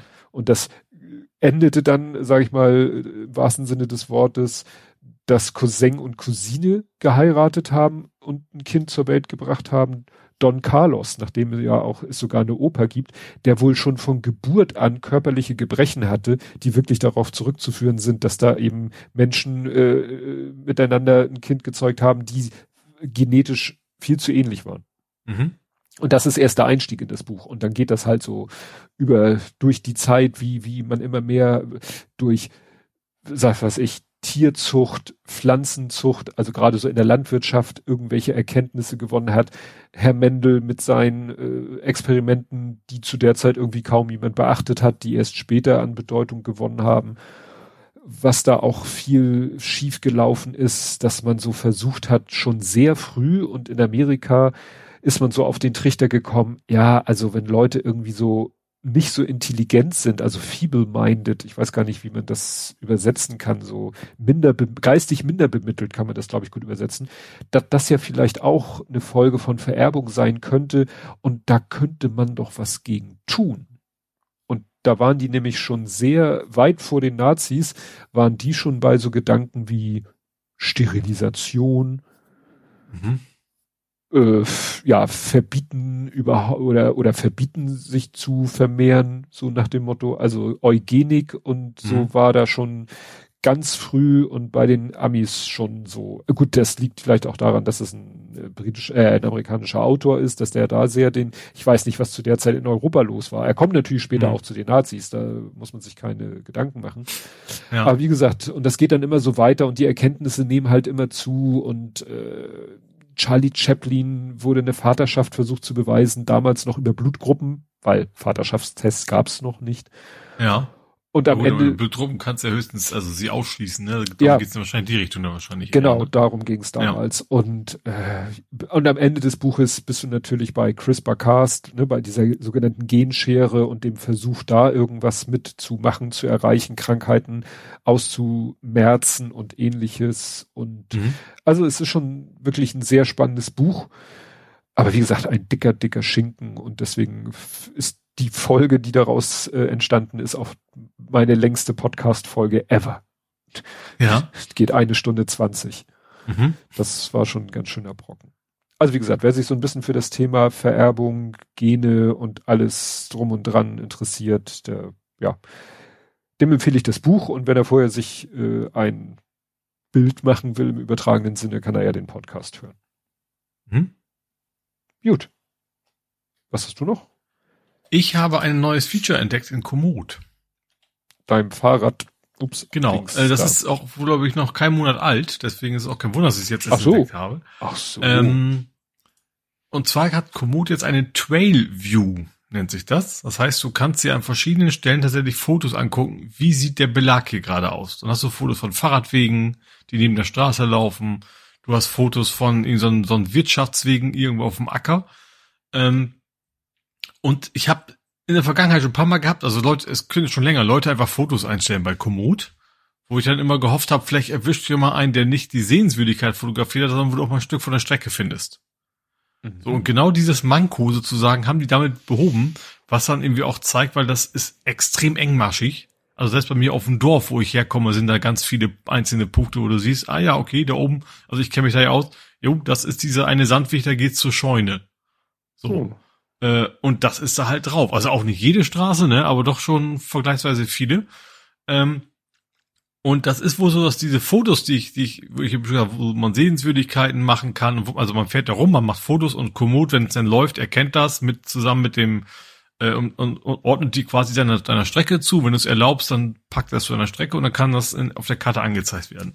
Mhm. Aber es ist wohl der Fall, dass deutlich mehr Fotos existieren, als man normalerweise so sieht. Habe ich nämlich auch schon. Also meine Fotos sehe ich da auch nirgends. Offensichtlich gibt es deutlich mehr Fotos, aus der dann eben dieser, ein Algorithmus diesen Kram sich rauszieht, als man in der normalen Ansicht sehen würde. Wahrscheinlich, weil es einfach zu viele sind. Ähm, und deswegen haben die eben wohl eine riesen Datenbank an Fotos, wo man verschiedene Belege sehen kann. Auch äh, man sieht auch immer das Datum. Man kann dann auch, wenn man will, klicken und auf die Strecke gehen, also wenn die freigegeben ist, ne, also die geplante Strecke, von wegen, der hat's gemacht an dem Tag, also der als Pseudonym ähm, und sich dann die Strecke angucken. Ähm, aber wie gesagt, sie haben wohl so viele Datenmengen an, an Fotos, die sie dann analysieren konnten, dass da äh, richtig viel, viel zusammengekommen ist. Und das ist echt zum Plan richtig cool. Also ich habe auch, auch um Norwegen schon geguckt, habe ich ein paar überlegt, so, kann man da wohl langfahren auf der Karte, sah es okay aus. Street View haben die zwar so ziemlich überall in Norwegen, also im Gegensatz zu uns auch wirklich überall, aber eben dann doch nicht, wenn du dann irgendwie so, so einen Sandweg irgendwo rechts abbiegst, ne, dann ist dann eben auch Feierabend. Und da hast du dann eben dann diese, diese äh, Fotos dann doch. Hm. Dass du sehen kannst, okay, okay, ab hier wurde plötzlich ein Acker, da kannst du wohl nicht lang fahren, plan mal anders, so nach dem Motto. Äh, ja, ziemlich cool. Hm. Ich habe jetzt die ganze Zeit an Pizza denken müssen. An Pizza? Ja, weil du sagtest, da kann man sich den Belag angucken. Und die Belege. Jetzt auch beim Zahnarzt reden. Können. Ja. Okay. Okay. Ich, ja, bei mir gibt's Neues von der 3D-Druckerabteilung. Mhm. Ja, äh, erstmal gab's einen Filament-Fail. Ich habe mir ja bei Monoprice, dem Hersteller meines 3D-Druckers, da hatte, hatte ich, hatte ich das, gab so ein Schnäppchen. Alles zum halben Preis. Mal, ja. So. Ja. Und da hatte ich mir ja TPE gekauft. So ein mhm. sehr wabbeliges Filament, weil ich gerne wabbelige oder flexible Sachen drucken wollte. Mittlerweile. Für, für mein Sofa? Hast du jetzt übers Bett oder irgendwas wackelt? Ja, für den, für den Reifen als Ummantelung. Ja. Und ähm, jetzt im Nachhinein denke ich, wahrscheinlich hätte ich von vornherein gar nicht TPE, sondern TPU 95a mir kaufen sollen, weil das ist eigentlich mehr das, was ich vor Augen hatte, was mir so Vollgummi-Charakter hat, was mhm. nicht so wappelig ist. Ähm, und dann hatte ich ja das Problem, dass mein Extruder das gar nicht vorwärts geschoben bekam so richtig, weil sich das mhm. immer links und rechts an der äh, am Eingangs an der Eingangsöffnung so links und rechts vorbeigeschummelt hat.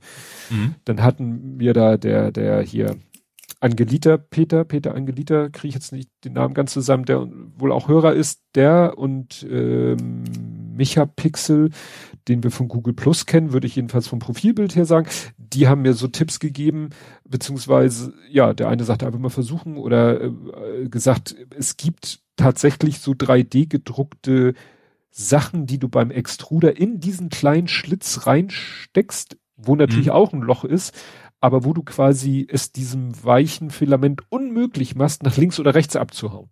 Mhm. Dann dachte ich schon, mache ich das. Aber dann äh, hat mich, glaube ich, der Micha-Pixel gewarnt und ich habe dann auch den Support angeschrieben.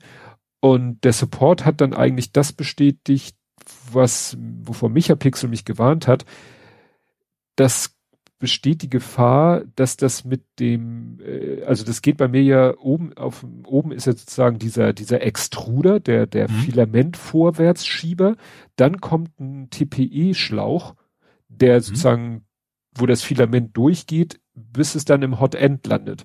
Mhm. Und der Support von Monopreis sagte, es besteht die Gefahr, dass das Filament mit dem TPE-Schlauch verschmilzt. Mhm. Und dann ist mein Druckkopf versaut. Ja. Und das hatte ich auch in den Kommentaren zu dem TPE gelesen. Da hatte jemand geschrieben, äh, the filament filament has is jamming my hot end. Mhm.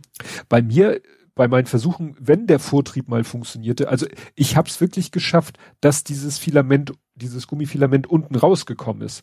Mhm. Aber irgendwann hatte ich halt oben das Problem. Ja. Und dann war ich am überlegen, gehe ich jetzt das Risiko ein?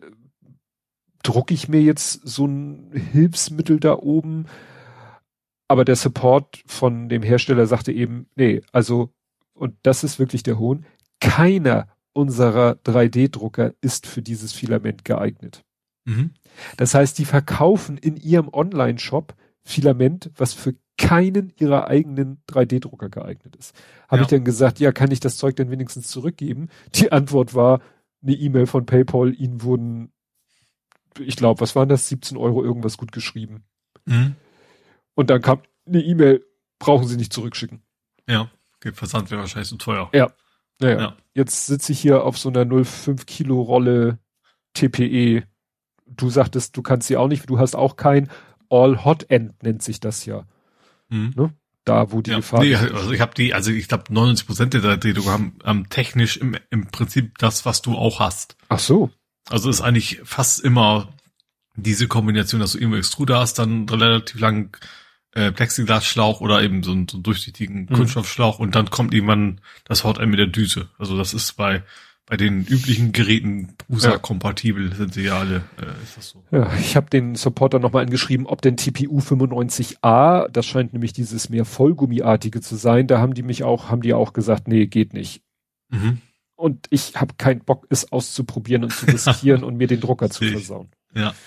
Das ist natürlich ärgerlich. Aber ich habe ja für den einen Anwendungszweck was anderes gefunden. Also wenn nämlich jemand, wenn hier jemand zuhört, der einen Drucker hat, der TPE verarbeiten kann, schicke ich gerne zu.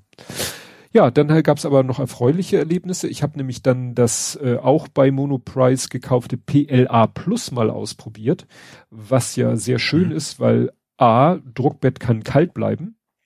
Mhm. B, kein Warping. Kriegst du den dann wieder runter? Also dann, da heißt, er haftet ja dann schon bei 0 Grad oder Zimmertemperatur halt. Ja. Ja, Wie das ging den dann? eigentlich. Ach so. Eigentlich geht das, wenn du so ein, wie nennt sich das, so ein Raft, so ein, so ein Ablösehilfe? So eine Spachtel. Ja, okay. Nein, man druckt doch im Slicer lässt man doch noch Ach so. was, Ach so, du meinst ja, ich weiß, was du meinst, ja. ja, so ein, so ein Rand, Hm? dass du was Ja. zum Unterhebeln hast. Also ich hab's dann immer alles irgendwie abgekriegt, aber es war schon ein Gewürge, Mhm. komme ich gleich zu.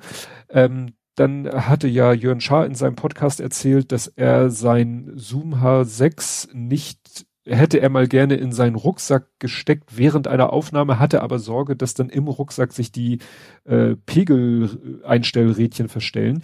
Mhm. Da fiel mir selber ein, dass mal ähm, Martin Rützler sich was hat äh, von Shapeways, das war ja mal so ein, oder ist ja so ein 3D-Druckdienstleister, also wo du selber Sachen, Dateien hinschicken kannst oder auch aus deren Sortiment.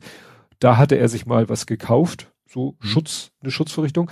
Daraufhin hatten andere gesagt, ja, gibt's ja auch was bei Thingiverse und dann habe ich angeboten, dass ich das drucke. Äh, ja, und habe ich dann gemacht und zwar gleich zweimal, weil Andi das auch gerne hätte für sein H6 und so hat dann mein Drucker eben und da habe ich dieses PLA Plus benutzt. Ja, und das von dem Ergebnis war ich so ganz angetan. Jörn Schaar hat in seinem Podcast erzählt, dass es auch gut funktioniert hat. Mhm. Hat er schon angebracht. Ja, und dieses PLA Plus, das ja, fand ich echt super, so in der Verarbeitung und so. Ich habe dann noch mal, ich kam letztens auf die Idee, ich hatte, habe ja weißes, blaues und schwarzes Filament. Mhm. Und dann hatte ich die Idee, muss jetzt ganz stark sein, ich wollte mal sowas Intarsienartiges machen.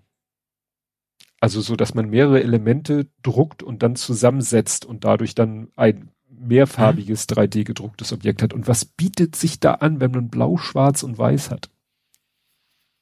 Na, buh! Und man kriegt es als SVG, das heißt, es war wunderbar. Also ich habe das HSV-Logo ge ge gedruckt. ja. Und zwar das Blau in äh, relativ hoch, dann halt mit so einer Aussparung. Paderborn nehmen können. Ja, Mensch, ich dachte mir, dann kann das der große, der Ja, der ja ein bisschen gut. mehr für den HSV. Ich rede, empfindet. ich rede trotzdem noch mit dir. Ja. ähm, dann das Weiße, das ist ja dann einmal eine weiße Raute und in der Mitte ist ja nochmal weiß. Das habe ich in einem gedruckt, Mhm. sozusagen mit so, einem- mit so einer Vertiefung und dann nochmal in Schwarz so ein kleines Quadrat, was dann sozusagen da wiederum eingesetzt wurde. Mhm. Was ich blöd mal nicht bedacht habe, wenn man natürlich alles eins zu eins so in den Maßen druckt, dann kriegt man es natürlich nicht ineinander gesetzt, weil die Dinger Ja, natürlich, klar. alles wird ein Hauch größer. Ne? Ja, Ja, die, die Reibung ist ein Feind. Ja. sozusagen.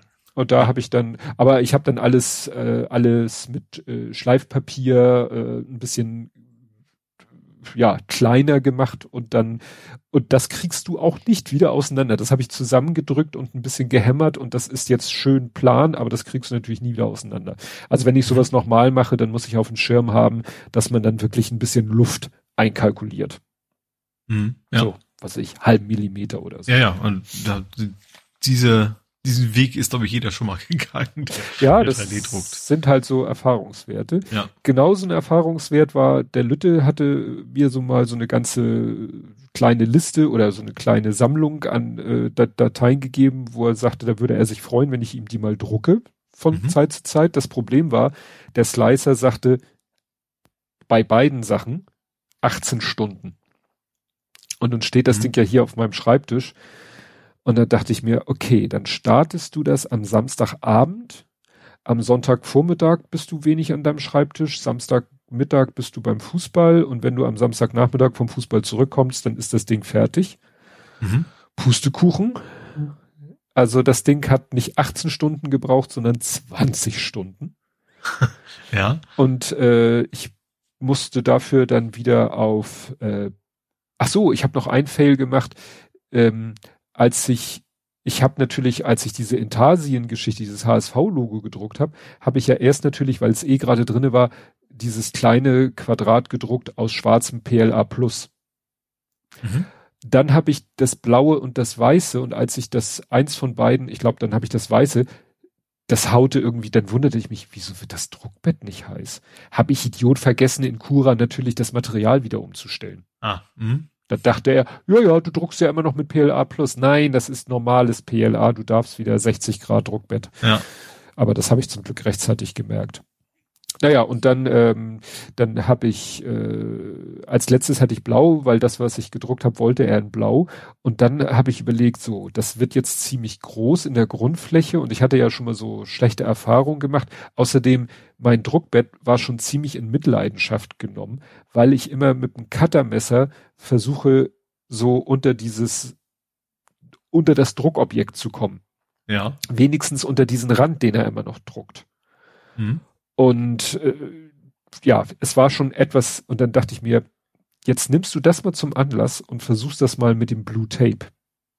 Ja. Es wird ja mal dieser Tipp gegeben, von Scotch oder 3M gibt es halt dieses Blue Tape, das würde man, glaube ich, einfach Malerkrepp nennen. Und da habe ich mir mal so eine Rolle besorgt und dann habe ich einmal so diagonal soll man das machen, äh, so das ganze Druckbett damit beklebt. Mhm. 1A.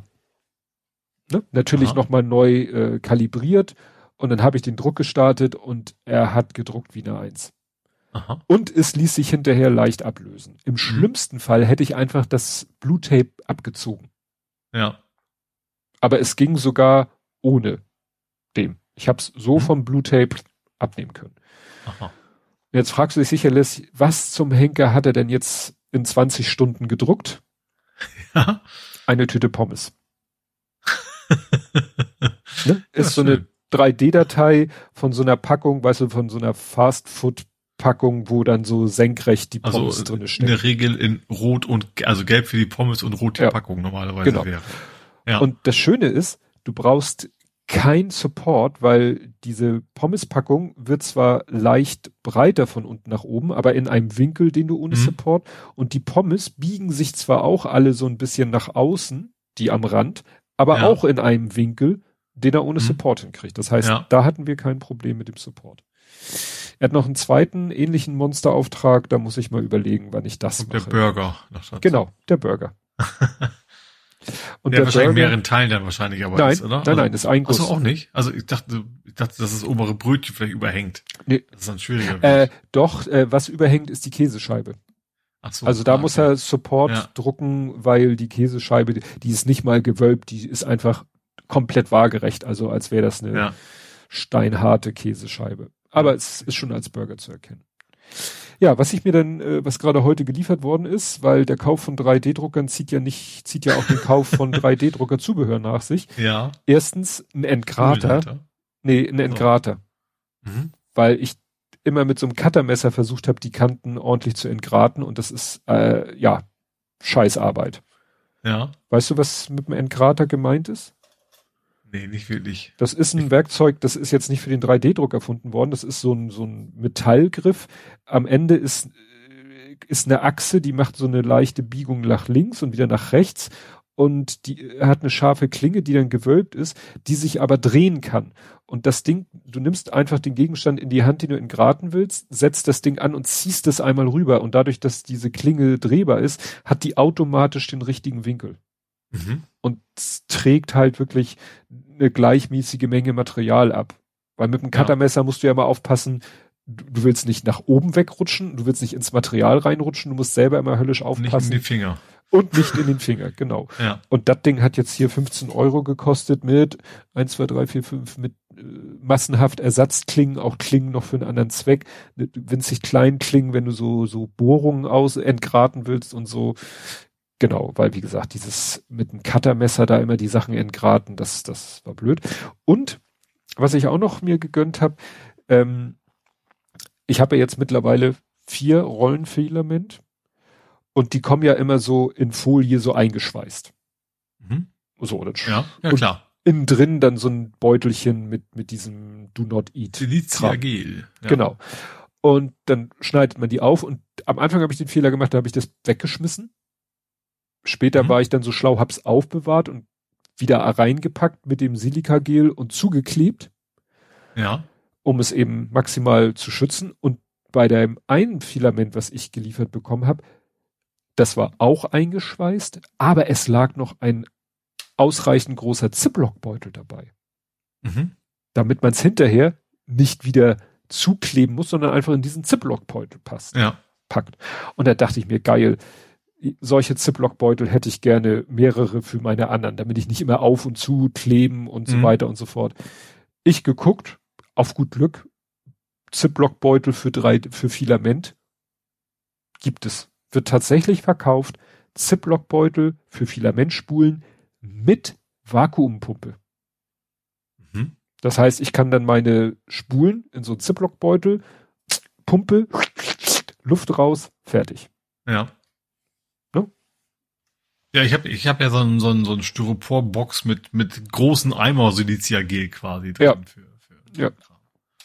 Ne, ich habe die hier mittlerweile auch in so einer Kunststoffbox. Da werde ich wahrscheinlich jetzt alle Silikagelbeutel, die ich so, derer ich habhaft werde, werde ich rein. Ach so, bei diesen äh, Ziploc-Beutel waren auch noch Tütchen Silikagel mit dabei.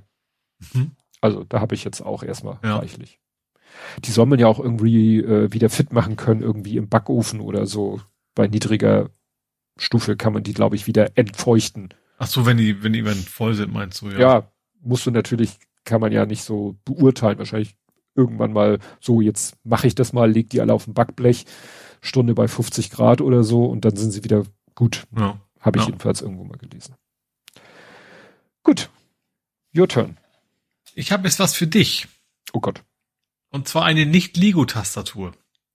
Hm, Stimmt, die ist auch an mir vorbeigelaufen. Äh, nicht? Pixel heißt das Ding. Also sie haben betont, das wäre kein lizenziertes Lego-Produkt. Ja, gut. Ach so.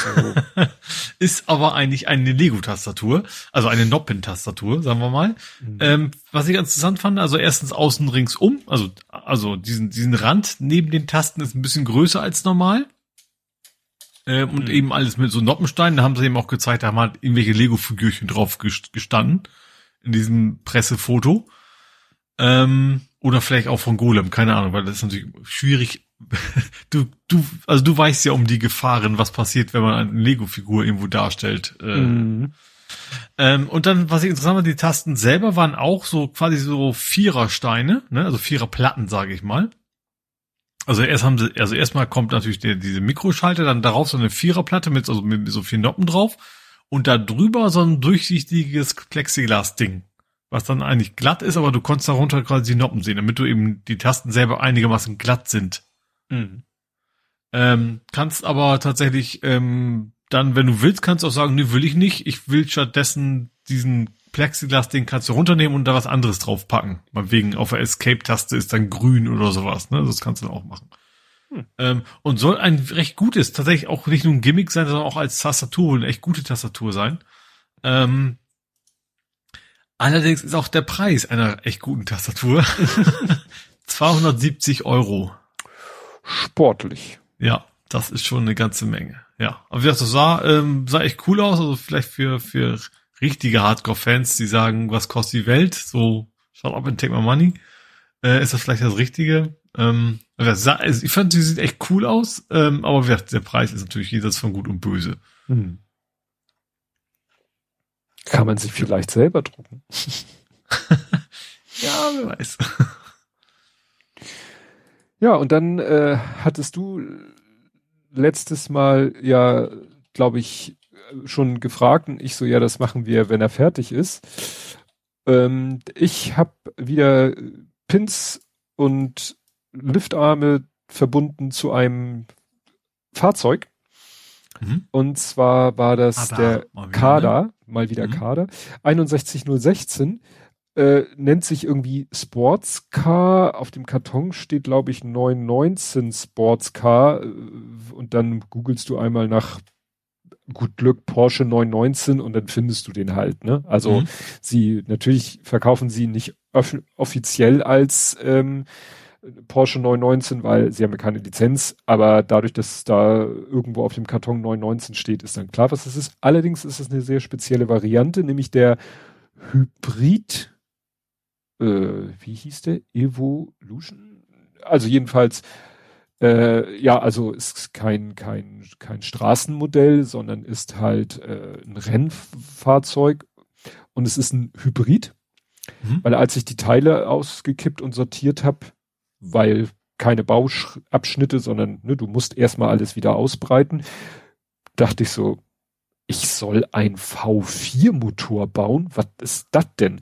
Und dann habe ich halt ja. gegoogelt, ach so, es ist ein Hybrid. Gut, mhm. da kann man sich ja schon vorstellen, dass sie da vielleicht vom Reglement her und auch vom Platz her nur ein Vierzylinder-Motor. Äh, Dass es ein V-Motor ist, finde ich dann interessant, weil mit bei Vierzylindern geht man immer von Reihe aus.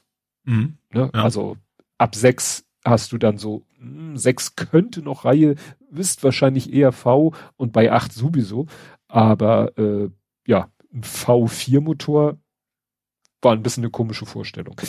Ähm, ja, war ganz interessant äh, zu bauen. Ähm, war wohl das erste Modell, was der Held der Steine vorgestellt hat von Kada. Weil ich habe dann hinterher geguckt und gesehen, ach, mhm. er hat ja mal ein Video über das Ding gemacht und habe es mir erst, ja. ich habe es extra erst geguckt, als ich fertig war. Naja, und das so, wenn man sich das anguckt, hört sich das, was er alles so sagt, wie er so die Teile beschreibt und die Qualität und dies und jenes, als wenn er das sein erstes Kadermodell war. Das war nämlich zu der Zeit, wo er mit Lego jetzt gar nicht unbedingt vom Preis, sondern so von der grundsätzlichen Qualität der Techniksets enttäuscht war. Mhm. Ja, und da, so bin ich auch darauf gestoßen, weil er hat mittlerweile auf Twitch, wo ich ihn eigentlich nicht gucke, wo ich mal durch Zufall gesehen habe, dass er online ist, da hat er so Links zu Amazon und bei Amazon hat er dann so Rubriken mit Artikeln und da war der mit drauf mhm. und der sollte halt bei Amazon schon nur 65 kosten. Ich habe ihn dann mit Glück und Schnäppchenrabatt bei Kader für 47, also bei Kader Shop AliExpress für 47 Euro geliefert aus Polen. Mhm. Also, dass das Ding auch nach drei Tagen hier war. Ja. Was ich allerdings auch gleich gemacht habe, weil ich schon auf den Fotos von dem Ding das Würgen gekriegt habe, schwarze Pins bestellt. weil das Modell ist ja. komplett schwarz und weiß. Mhm. Wird hinterher noch mit Zuklebern zugekleistert, also fast komplett flächendeckend. Das habe ich natürlich nicht gemacht, weil das so schon, der sieht auch so gut aus. Aber der ist halt so, ich gucke gerade rüber, ich sag mal, 90 Prozent weiß äh, schwarz und ein bisschen weiß. Mhm. Und bei Lego ist ja das Problem, die haben ja so, äh, also wenn du jetzt bei Lego Technik bist, dann hast du ja immer diese Pins, mit denen du die Sachen verbindest. Ja. Und dann gibt es die in einer Länge sozusagen, um zwei Liftarme miteinander zu verbinden. Also ein Pin der Länge zwei. Mhm. Die sind standardmäßig schwarz. Ja. Die, es gibt noch welche der Länge drei um drei Liftarme sozusagen nebeneinander zu verbinden. Die sind standardmäßig bei Lego blau und leider haben die Alternativhersteller die Unsitte übernommen, das eins zu eins zu übernehmen. Mhm. Was dazu führt, dass wenn du so ein Lego Technikmodell hast, jetzt von Lego, aber auch von anderen natürlich, und die sind irgendwie seltens blau. Die sind ja. mal weiß, mal schwarz, mal Baustellenfahrzeuge sind gelb, und dann guckst du dir das Modell von außen an und siehst überall diese blauen Pins. Mhm. Und ich habe ja damals schon dieses Batmobil, was ja auch total schwarz ist, gebaut und habe schon da selber angefangen, die, blauen Pins durch schwarze Pins zu ersetzen. Mhm. Und hier wollte ich es gleich konsequent machen, habe mir gleich 200 schwarze Pins bestellt bei eBay, um dann festzustellen, dass das Set 224 schwarze, äh, also Pins in der Größe benötigt, habe dann im Inneren blaue Pins benutzt, in dem Glauben, die würde man von außen nicht sehen, musste dann hinterher feststellen, dass an einer Stelle sie doch von außen zu sehen Ach. sind, weil die Karosserie da so lückenhaft ist. Habe mhm. ich aber eine andere Lösung gefunden, erkläre ich dann in dem, in dem Video, was ich verlinke. Aber grundsätzlich äh, ist das echt eine gute Sache, sich Alternativpins zuzulegen. Ähm, ich habe dann auch bei AliExpress nochmal eine Seite gefunden, wo du wirklich also wirklich fast alle Pins, die es gibt in diesem Techniksystem, in diversen Farben findest. Ne? Weil es gibt manche Pins auch von Lego in anderen Farben, dann nur relativ selten. Aber ja. bei AliExpress gibt's halt Pins in fast allen Lego-Grundfarben. Hm. Schmeißen ja. ihre, ihre Spritzgussmaschine. Ja, das ist der, ist der ja. Spritzgussmaschine doch egal, welche Farbe ja. du da reinpumpst. Ja. Ne, und so könntest du zum Beispiel sagen, okay, ich habe hier ein Baufahrzeug in Technik, egal von welchem Hersteller, da ist außen fast überall gelb. Ich bestelle mir dann einfach einen Sack gelbe Pins. Mhm. Sowohl Zweier als auch Dreier. Ne? Weil ja. die, die Zweier sind halt schwarz. Das kann halt auch scheiße aussehen, wenn dein Modell mhm. nicht die entsprechende Farbe hat. Ne? Ja, wie gesagt, das hat mal wieder Spaß gemacht, das auch zu streamen. Am Anfang musste ich ja noch improvisieren, wegen, äh, weil ich ja noch nicht äh, Webcams und so anschließen konnte. Ähm, musste ich also nicht hm, meine. So, weshalb, warum? Nein, so, da war doch die eine. Der Laptop noch kaputt ja, war, als der Laptop du? auf ja. einer Seite noch äh, ja. alle Anschlüsse mhm. habe ich halt improvisiert, habe das Notebook so gedreht, dass ich die eingebaute Webcam benutzen konnte, um meinen Schreibtisch zu filmen. Ah. Ich habe ja mhm. eine, die mich filmt und also eine externe und dann die und normalerweise habe ich eine zweite externe, die konnte ich mhm. aber nicht anschließen, also habe ich die eingebaute genommen. Mhm. Hat auch funktioniert. Aber war dann schon, weißt du, dann die Anleitung, die ich sonst auf dem Bildschirm habe, hatte ich dann auf dem Tablet und, äh, und ja, noch ein zweites. Alles, alles ein bisschen komplizierter. Ja. Zweites ja. Tablet für den Chat, dass ich den im Auge habe, weil ich den Chat auf, den ich eigentlich ja auf dem Notebook-Bildschirm sehen, nicht sehen konnte, weil das Display ja so schräg nach unten stand. Mhm. Wegen Kamerawinkel. Ja. Es war schon interessant. Aber währenddessen, während der Bauphase, nach dem, weiß ich nicht, vierten von sieben äh, Bauabschnitten war dann auch äh, das Notebook repariert. Mhm. Gut, was hast du noch? Ähm, ich habe was Neues aus Australien. Mhm. Und zwar also nicht ich, sondern australische, Wiss australische Wissenschaftler ähm, haben eine neue Methode rausgekriegt, ähm, wie man Wasserstoff aus der Luft produzieren kann. Also logischerweise die Luftfeuchtigkeit in der Luft, äh, um Wasserstoff zu generieren. Ähm, und tatsächlich reichen dazu schon vier Prozent Luftfeuchtigkeit aus. Also sprich, man können, kann in der Wüste einfach Solarpanels hinschmeißen ähm, dann das Ding und die haben jetzt mit ihrem Testaufbau haben die irgendwie anderthalb Liter pro Tag. Das ist jetzt irgendwie nicht so richtig krass viel Wasser, mm. aber haben dann äh, auch Moment anderthalb Liter Wasser oder anderthalb Liter Wasserstoff? Oh, weil anderthalb Liter Wasserstoff ist glaube ich relativ viel. Warte mal, jetzt muss ich mal gucken. äh, 2,7 so Volt. Äh, nee, Tagesproduktion von, ein, ich habe auch gelogen, 1,49 Liter, aber Wasserstoff.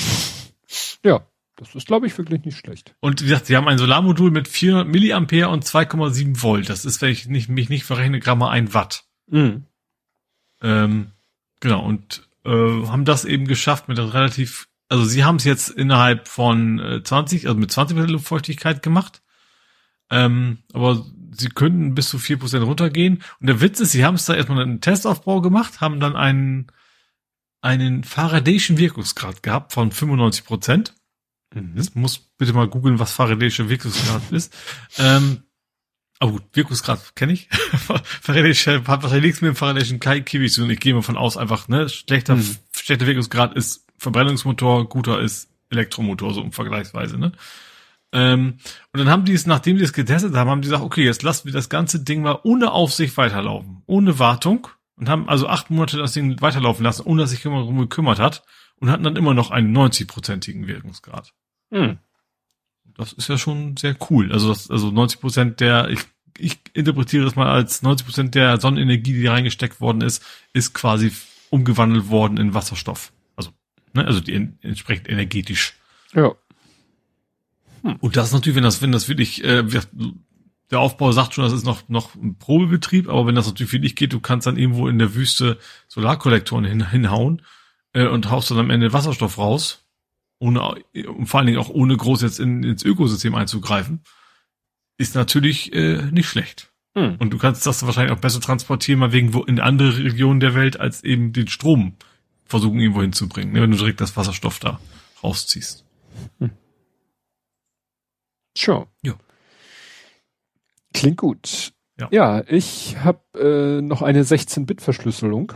Da würde man sagen, 16-Bit-Verschlüsselung. Das ist wenig. Das, das ist, doch wenig. Das knack ich doch äh, im Handumdrehen. Der Link in Arschbacke. Äh, Problem. Es wird nicht mit 16-Bit verschlüsselt. Ah, jetzt habe ich das falsch. Ich hätte mich korrigieren. Ach, meine Kapitelmarken sind für den Arsch. Ja, ich sehe jetzt gerade, äh, dass ich da äh, einen Denkfehler gemacht habe. Also, worum geht's? Es geht um Verschlüsselung und zwar die böse Verschlüsselung. Es geht um Ransomware. Mhm. Ransomware hat das Problem, wenn sie anfängt, auf dem Rechner Dateien zu verschlüsseln, merkt das meistens äh, doch der Virenscanner. So nach dem Motto, weil macht ja nun mal viel Aktivität auf der Festplatte, das ist verdächtig. Mhm. Und dann kommt halt der Virenscanner und haut dem Ransomware, also dem Verschlüsseler auf die Füße, äh, Finger, mhm. Maul. Und deswegen haben ja. sie jetzt beobachtet, Sicherheitsforscher, dass der Prozess nicht mehr die ganze Datei verschlüsselt, sondern immer nur äh, 16 Bytes einer Datei. Und ich habe aus 16 Bytes 16 Bit gemacht. Ach so. Mhm. Ne? Also der nimmt ne, 16 Bytes einer Datei und die verschlüsselt er. Und damit ist er natürlich, egal wie riesig die Datei ist, ist er natürlich ruckzuck fertig. Die mhm. Datei mhm. ist aber trotzdem im Arsch. Ja. Ne? Weil wenn du aus irgendeinem nicht ganz trivialen äh, Dateiformat 16 Bytes verschlüsselt, ist die Datei unlesbar. Mhm. Also nicht unlesbar, aber unbrauchbar. Ja. Ne? Und dadurch schafft er es halt in sehr kurzer Zeit äh, sehr viele Dateien zu verschlüsseln, bevor der Viren-Scanner das dann merkt. Ich frage mich allerdings, ob wenn, wenn man, wenn man den Dateitypen kennt, ob man dann nicht durch Trial and Error, sag ich mal, also natürlich automatisiert, mhm. äh, einfach so zwei hoch 16 Variationen, was das dann am Ende ist, davon macht und dann guckt, welche von diesen Dateien kann ich, keine Ahnung, in Excel wieder öffnen oder wo auch immer. Mhm. Ja. Also ich finde das natürlich, natürlich nur, wenn es ein Punkt ist, der es auch kaputt genug macht, dass man es dann hinterher nicht mehr öffnen konnte. Ne? Ja, ich finde hier diesen Satz ein bisschen schräg. Statt eine komplette Datei zu verschlüsseln, findet der Prozess nur für alle 16 Bytes einer Datei statt. Was heißt nee, das? Nee, das ist was anderes. Das sind jetzt jedes 16. Und nicht nur 16 Byte. Ah, das meinen die mit für alle 16 Bytes. Ja. Das finde ich eine etwas komische Formulierung. Also jedes 16. Byte. Also ja, wird dann ein. Geht natürlich auf mit Probieren nicht mehr. Also du okay. verbrauchst also ein Sechzehntel der Energie oder was auch immer äh, Zeit von vorher. Ja. Ich versuche nochmal hier in der. Ah, guck mal. Äh, äh, ich hätte es mal lieber auf Englisch, also die verlinken was, das hätte ich mal lesen.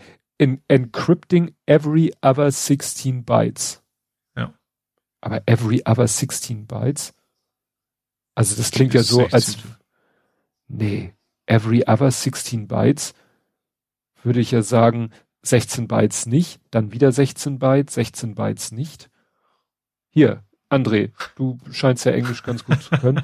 Wie übersetzt man every other 16 Bytes? Weil every other week äh, heißt so viel wie äh, immer abwechselnd. Eine Woche nicht, eine Woche doch, eine Woche nicht. Ja, aber Woche, das ist FW, also Force Week ist dann jede vierte Woche doch. Ja, aber hier steht 16, nicht 16. Ach so. Da steht 16. Every other 16 bytes. Das ergibt für mich mit meinem englischen Verständnis nicht so richtig Sinn. Moment, every other four weeks? Egal. Aber es macht vom, also vom, von der Logik ja. her, kann das nur das bedeuten, eigentlich. Also, ja. also technischer Sicht nicht viel Sinn machen. Ja, also ist gut. Es geht halt, ich habe die Kapitelmarke jetzt einfach sparsame Verschlüsselung genannt. aber das Spannende ist, ich habe ein Thema, was direkt darauf aufsetzt. Dann hau rein. Und zwar Google analysiert Ransomware-Angriffe regelmäßig. Mhm. Äh, und die haben eben rausgefunden, dass jetzt äh, sogenannte Conti-Gruppe, das ist wohl eine relativ große äh, Ransomware-Gruppe, von dem man immer schon den Verdacht hat, oh, die könnten wohl irgendwie mit Russland in Verbindung stehen. Äh, die haben jetzt, ist jetzt entdeckt worden, die haben mit ihrem Ransomware größtenteils aufgehört und greifen jetzt ukrainische mhm. Infrastruktur an. Gezielt. Wo man denkt, okay, also offensichtlich äh, scheinen sie tatsächlich irgendwie in russischer äh, Hand zu sein oder in, in Kontakt dazu haben. Und äh, ja, also sag mal, der, die, die Industrie profitiert davon, dass die Ukraine sich so gut wehren kann, weil die jetzt auch selbst die Ransomware-Angreifer äh, quasi abgezogen werden, um nicht mehr Geld einzusammeln, sondern eben äh, die Ukraine anzugreifen. Hm. Hm. Ja, ich habe nichts mehr in dem Sektor. Das war auch mein letzter. Dann kommen wir zu Spiele, Filme, Serien, TV und Literatur. Hm, Literatur hast du ja schon so am Rande. Ja, das hatte ich ja unter Podcasting. Ich mhm. habe hier, das, das ist schon so schräg, Autobahn Police Simulator oder Simulator 2. Und zwar der kleine. Polizeisimulator. Ja, also es geht darum, der kleine hat jetzt gesagt, Abendgestaltung hätte er gerne in der Form, dass wir zusammen YouTube-Videos gucken, die mhm. er äh, für sehenswert hält. Und zwar ähm, ist er da auf einen äh, YouTube-Kanal gestoßen, der heißt Hand of Blood. Klingt natürlich sehr martialisch, ist aber sehr lustig und ist nicht so ein durchgeknallter Typ wie jetzt, was weiß ich, Montana Black oder ja, gut, sonst kenne ich eigentlich auch keine, wobei, ne? Und der hatte halt so eine ganz äh, eigene witzige Art, Videos über Computerspiele zu machen. Ähm, naja, und er hat sich hier halt angeguckt und das Ding heißt tatsächlich, also je nachdem, wo du auf Steam guckst und auch im Spiel selber, also im Spiel selber steht Autobahn, Police und dann weißt du nicht, wie du Simulator aussprechen sollst. Zwei. Hm. Weil weißt du, dass das, das Spiel, die ganze Serie immer gerne genommen wird, wir machen uns mal über richtig schlechtes Spiel lustig. Ja, genau. Und er macht das aber sehr kreativ und mhm. Ähm, hat dann auch zum Beispiel eine Polizeiuniform an im Einsatz, außer er ist in Zivil unterwegs, dann hat er auch Zivilklamotten an. Er hat sich dann auch also mit dem. eher in echt. Also er in echt, der mhm. äh, äh, Henno, Henno, der Streamer heißt Henno. Ähm, und dann kann er sich, kann, kannst du dir selber so einen Charakter machen, wo du Gesicht und und da eskaliert er komplett. Also macht eine Visage, die es, äh, sage ich mal, die die äh, menschliche Anatomie gar nicht zulässt. und äh, ja und spielt dann halt dieses Spiel und das ist halt schlecht in jeder Hinsicht. Aber wie gesagt, es ist, sehr, es macht unheimlich Spaß, ihm dabei zu. Ich finde, er hat sowas, äh, jedenfalls gerade von der Stimme, wie der junge Helge Schneider. Mhm. Was witzig ist, weil es gibt ein Video von ihm mit Helge Schneider. Mhm. Weil er hat noch so ein anderes Format, wo sie äh, in einem, ja, in, sozusagen in einem nachgebauten LKW-Führerhaus sitzt er mit seinem Gast und dann spielen sie LKW-Simulator. Mhm. Und das ist auch, also da geht ganz viel in die Postproduktion. Davon leben diese Videos auch, dass eben er nicht nur die ganze Zeit einfach zu sehen ist, sondern dann wird er mal größer gezeigt, kleiner gezeigt, verfremdet gezeigt, werden irgendwelche Soundeffekte noch eingebaut, die im Spiel nicht sind. Mhm. Und äh, alles sehr, sehr hochwertig von der Produktion her, ne? Und äh, macht nochmal eine Menge Humor aus. Aber bei diesem, wo sie LKW-Simulator, dann haben sie teilweise In-Game-Grafik, wo du den LKW von außen siehst und siehst ihn und seinen Gast im Fahrerhaus sitzen. Mhm. Inklusive überlagerte Reflexion der Windschutzscheibe. Ja. Also das ist, das machst du nicht mal so eben. Da musst du Leute mhm. haben, die mit entsprechender Software richtig gut umgehen können. Naja, und dieses äh, Autobahn Police Simulator 2 geht halt über mehrere Videos. Äh, und, und, und es, du denkst immer, na ja, jetzt äh, ist so langsam jeder Gag durch, aber es kommen immer wieder neue skurrile Sachen durch, sei es durch die Story, sei es durch Grafikglitches oder ähnlichen Geschichten. Mhm. Äh, ganz heftig war dann eine Folge, da kommt am Anfang der Einblendung, ja, hier Warnung, es geht hier gleich um Suizid, auch wenn die das andere Wort benutzen, was ich vermeide. Und du denkst so, what? Wieso geht's in diesem Spiel gleich um Suizid? Ja, wird er als Polizist in dem Spiel zu einem Einsatz gerufen, wo sich jemand von der Brücke gestürzt hat auf die Autobahn, dann noch von mhm. einem Auto äh, überrollt worden ist, wo man denken würde, okay, kann ja mal tatsächlich passieren, so mhm. kann es ja mal geben, stellt sich raus, der Mensch, der sich da suizidiert hat, ist ein LKW-Fahrer, den er, ihn, er in äh, paar Stories, äh, Elementen vorher mit Alkohol am Steuer erwischt und deshalb verknackt hat. Aha. Und der schon gesagt hat, oh bitte, ne, lassen Sie mir das durchgehen, ich verliere sonst meinen Job und kann meine Familie nicht mehr ernähren. Mhm. Das heißt, du dir wird suggeriert, du bist schuld an dem Suizid ja. von diesem LKW-Fahrer, weil du den nicht, äh, nicht kein Auge zugedrückt hast, als du den mit 0,5 also gefahren. Richtig. Wo ich schon dachte, okay, und wahrscheinlich, wenn du ihn das hättest durchgehen lassen, hätte er später irgendwann jemanden totgefahren. Ja. Und dir wäre das quasi mhm. zum Vorwurf gemacht worden. Dann kommt noch hinzu, das ist halt ein deutsches Spiel von einer deutschen Softwarefirma, die auch noch von irgendeinem Ministerium nicht wenig Fördergelder dafür gekriegt hat. Mhm. Und dann kommt dann was raus, was also optisch, storytechnisch teilweise. Ja, wobei natürlich gerade diese Spieleförderung äh, tatsächlich unabhängig von der Qualität ist. Ja, ja. Ja, aber ich ich, ich habe das Video hier gerade laufen, was immer so irritierend ist. Weißt du, wenn die Menschen sprechen und dabei so eine Mundanimation ist, das sieht aus, als wenn die eine leuchtende Glühbirne im Mund haben. ich weiß nicht, was die sich dabei gedacht haben. Da musst du ja in der Engine programmiert haben, dass im Kopf eine Lichtquelle ist. Ja. Und das sieht natürlich so irritierend unnatürlich aus. Also nur so ja. als Beispiel dann haut sich sein Charakter, sein Spielcharakter jedes Mal, außer er achtet speziell darauf, haut er sich jedes Mal, wenn er eine Tür aufmacht, haut er sich die Tür selber ins Gesicht. Also es ist, es ist, es ist so, es ist sehr, sehr lustig und mhm. Er, er bringt das auch sehr lustig rüber. Und wie gesagt, er hat auch ein paar andere Formate und so, also der hat irgendwie, habe ich jetzt schon wieder zugemacht, ich glaube zwei Millionen Abonnenten Mhm. Und, und lebt auch davon. Ne? Also mhm. ein, ich kannte ihn vorher nicht, aber das scheint auch einer der, der größeren Gaming-YouTuber zu sein. Mhm. Ach so, was er auch noch für ein Format hat. Also Trash ist sein, sein Motto. Ein Format, das heißt drei schäbige Spiele. Da geht er auf Steam und guckt sich die schlechtesten Spiele an, die man da finden kann. Mhm indem er einfach sagt, so, was sind die Neuerscheinungen und dann muss er irgendwie sagen, alle Neuerscheinungen und dann ungefilterte Neuerscheinungen und dann zeigt er wirklich alles an, was neu ist und dann nimmt er die des Tages und guckt sich da so durch und da sind halt Spiele, wo du denkst, gut, das ist Steam halt, ne, da kann ja jeder alles hm, veröffentlichen ja. und hoffen, dass er eben irgendwas ja. daran verdient. Und dann geht mhm. er immer, da sucht er sich dann zwei Spiele aus und das dritte Spiel, da geht er auf steamdb.info. Das ist sowas wie IMDb. Kenn ich, das nutze ich für, äh, da zeigt er mir auch, welche für Steam Deck kompatibel sind. Ja, und da mhm. kannst du so ein äh, Rating-Bereich einstellen und den schraubt er dann runter auf irgendwie so mal 25 mal 20 Prozent. Also, mhm. dass ihm wirklich der letzte von den Bewertungen her der letzte Kram angeboten wird. Und mhm. da sucht er sich dann das dritte Spiel raus. Und dann spielt er die Spiele und das kann man sich ja vorstellen, dass das zum Scheitern verurteilt mhm. ist.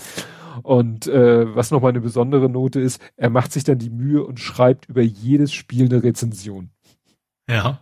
Und das ist, das ist nochmal ein Brüller für sich, weil er dann nicht einfach da so äh, irgendwelche, irgendwas hinrotzt und, und nur was für ein Scheiß, sondern auf eine sachlich lustige Weise zu verstehen gibt, wie er das Spiel findet. Meistens mhm. halt nicht so toll. Ja. Ja, also wie gesagt, Hand of Blood, äh, sein voll äh, richtiger Name ist irgendwie Maximilian Knabe, glaube ich. So äh, selber äh, heißt er Henno. Ja, sehr, sehr, sehr unterhaltsam. Mhm. Und du? Ich fange mal mit einer kleinen News an. Ähm, und zwar aus dem Gaming-Bereich. Und zwar sagte Bioshock, Bioshock. Ja, was? ja, ja. Schon ist mal ja so eine, so eine Shooter-Serie, die relativ populär ist, weil sie eine echt gute Story hat oder haben soll. Ähm, ich habe sie mal gekauft aus diesem Grunde. Gab's mal, also ist schon älter, gab's als Trilogie mal günstig. Ähm, hat mich nicht so abgeholt, weil dann doch der Shooter-Teil überwog und der mich nicht so gefesselt hat. Aber was relativ spannend ist, es gab jetzt ein neues Update für Bioshock. Äh, und sie haben dieses Update äh, ja beschrieben als Quality of Life Update, mhm. ne, was normalerweise heißt, okay, wir haben Bugs rausgeschmissen und jetzt wird jetzt alles viel smoother und schöner und überhaupt. Äh, in Wirklichkeit hat sich aber nur eines getan, das Ding hat einen Launcher gekriegt. Das ist ein mhm. relativ altes Spiel, ähm, und ich muss mal ganz gucken, wer wem gehört ein Bioshock? Ah, äh, Bioshock, Bioshock. 2K Games, die haben wohl schon länger einen Launcher, aber jetzt haben sie gesagt, sich gedacht, unsere alten Spiele verknüpfen wir auch mit unserem neuen Launcher und jetzt eben auch Bioshock. Und das Ergebnis ist, ähm, erstens, Leute finden Launcher doof. Also, mhm. ne, also mhm. 50.000 Launcher für, für allen möglichen Scheiß. Zweitens, läuft nicht mehr auf Linux. Mhm. Und drittens damit auch nicht auf dem Steam Deck. Weil das ist mhm. ja auch der Linux äh, Kompatibilitätslayer quasi im Hintergrund dahinter. Und also das finden die Leute natürlich relativ arschig und vor allen Dingen in Kombination mit den Updates und so jubeln, wo, was dann Quality of Life hieß und wo eigentlich nicht verraten wurde, was dieses Update eigentlich macht. Hat wohl nichts wirklich am Spiel geändert, sondern echt nur diesen blöden Launcher dazu gepackt. Äh, ja. Weiß. Ja, das für mich ist das nicht ganz so schlimm, weil ich ich habe zwar Bioshock, aber ich habe es erstens damals auf der PlayStation gekauft und zweitens habe ich es dann auch eh ohnehin irgendwann weggelegt, weil das dann doch nicht so ganz meins war. Boah, es ist schon, schon nervig. Hm. Ja, ich habe den zweiten Teil von der Industrial Light und Magic Doku geguckt. Mhm.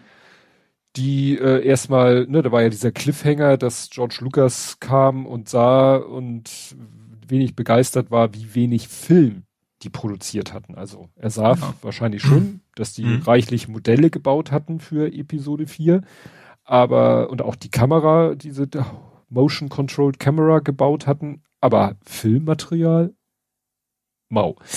Aber am Anfang der Folge wird dann erstmal George Lucas äh, Werdegang so kurz, ne? Schule, dies, das, mhm. dort studiert, das gemacht, jenes gemacht. Ähm, schwer, der war auch wie der, wie der Chef von Industrial Light and Magic sehr fasziniert von schnellen Autos mhm. und Autorennen und Schnellfahren und ist selber allerdings mal ähm, unverschuldet ganz in einen ganz schweren Unfall verwickelt worden. Also er kam mit seinem Auto irgendwie aus äh, einer Seitenstraße und einer kam halt mit völlig überholter Geschwindig überhöhter Geschwindigkeit und hat ihn seitlich gerammt, mhm. sah man halt Fotos, weil es war damals in der örtlichen Presse auch. Und also es ist wohl wirklich ein Wunder zu der Zeit, dass er heil, halbwegs heil, also ohne bleibende Schäden da rausgekommen ist. Mhm. Weil das Auto war Matsch und damals war ja. noch nichts mit Airbag oder sonst irgendwas. Naja, dann äh, hatte er halt, war auch so an der Filmuni oder Kunst, Medienuni, was man, wie man das damals so nannte, äh, hat da schon Kurzfilme gedreht unter anderem sozusagen den Vorläufer von diesem THX 1138. Den durfte er ja dann später äh, nochmal okay, richtig. Was, musst du mal kurz erklären, was der THX 1138 ist? Ist auch so ein äh, ja Science-Fiction-Film. Ich habe den selber noch nicht gesehen, aber ich wusste, dass es ihn gibt und dass das sein Erstlingswerk so. ist. Mhm. So. Ist, wie gesagt, auch Science-Fiction. Ähm, wird sich so, dann wird er da so abgebildet, so mit sozusagen Wegbegleitern, so Francis Ford Coppola und Spielberg natürlich und noch äh, andere aus der mhm. Zeit, große äh, Regisseure. Ähm, sein Kumpel Coppola hat dann irgendwie gesagt, du musst mal einen Comedy-Film machen. Beweis mir mal, dass du auch Comedy kannst. Du willst immer nur diese Science-Fiction-Sachen machen. Und ja. das ist der Grund, warum es den Film American Graffiti gibt. Aha. In dem es ja auch um solche ja, aufgemotzten Autos und um das Cruisen geht, was mhm. ne, damals ja so amerikanisch. Jetzt, jetzt kommt dieser komische Entenfilm. Nein. Ja, und dann äh, ja, ging, äh, hat er sich immer mehr auf sein Projekt da Star Wars konzentriert. Äh, hat dann mal jemanden beauftragt, äh, zeichnen du mal Storyboards für mich, damit ich das Projekt dann irgendwie Filmstudios so vorstellen kann. Und dann haben sie so erste Story, haben sie Storyboards gezeigt und ein, eine Zeichnung von Han Solo und äh, Chewbacca und allen Ernstes, damals sah Chewbacca auf dieser Storyboard-Zeichnung sah aus wie der Möter. oh, wie geil. Das, das ist, als ich das gesehen habe, das kann nicht wahr sein.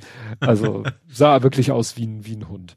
Ja. Ähm, äh, dann hat er halt sich mit diesen Storyboards beworben und ist dann da und bei Disney ist dann nichts geworden und hier nicht, aber dann eben bei äh, 20th, 20th Century. Ne? Die haben ihn dann mhm. ja dann beauftragt. Da hatte er jemanden, der von seinem Projekt begeistert war.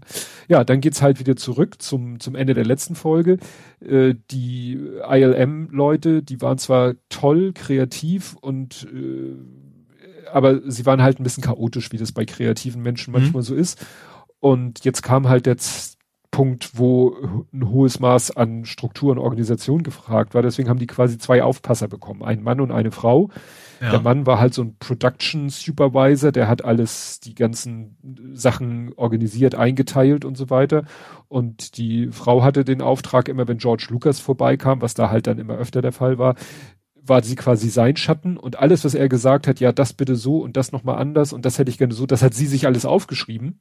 Mhm. Da hätte wahrscheinlich von den anderen keiner dran gedacht, sich das mal aufzuschreiben. Ja. Und äh, sonst war sie halt, äh, ja, hat, war sie quasi sonst auch die Assistentin von dem Chef von ILM, aber sie hat mit diesem Produktionssupervisor, äh, hat sie halt dann so quasi Drehpläne aufgestellt.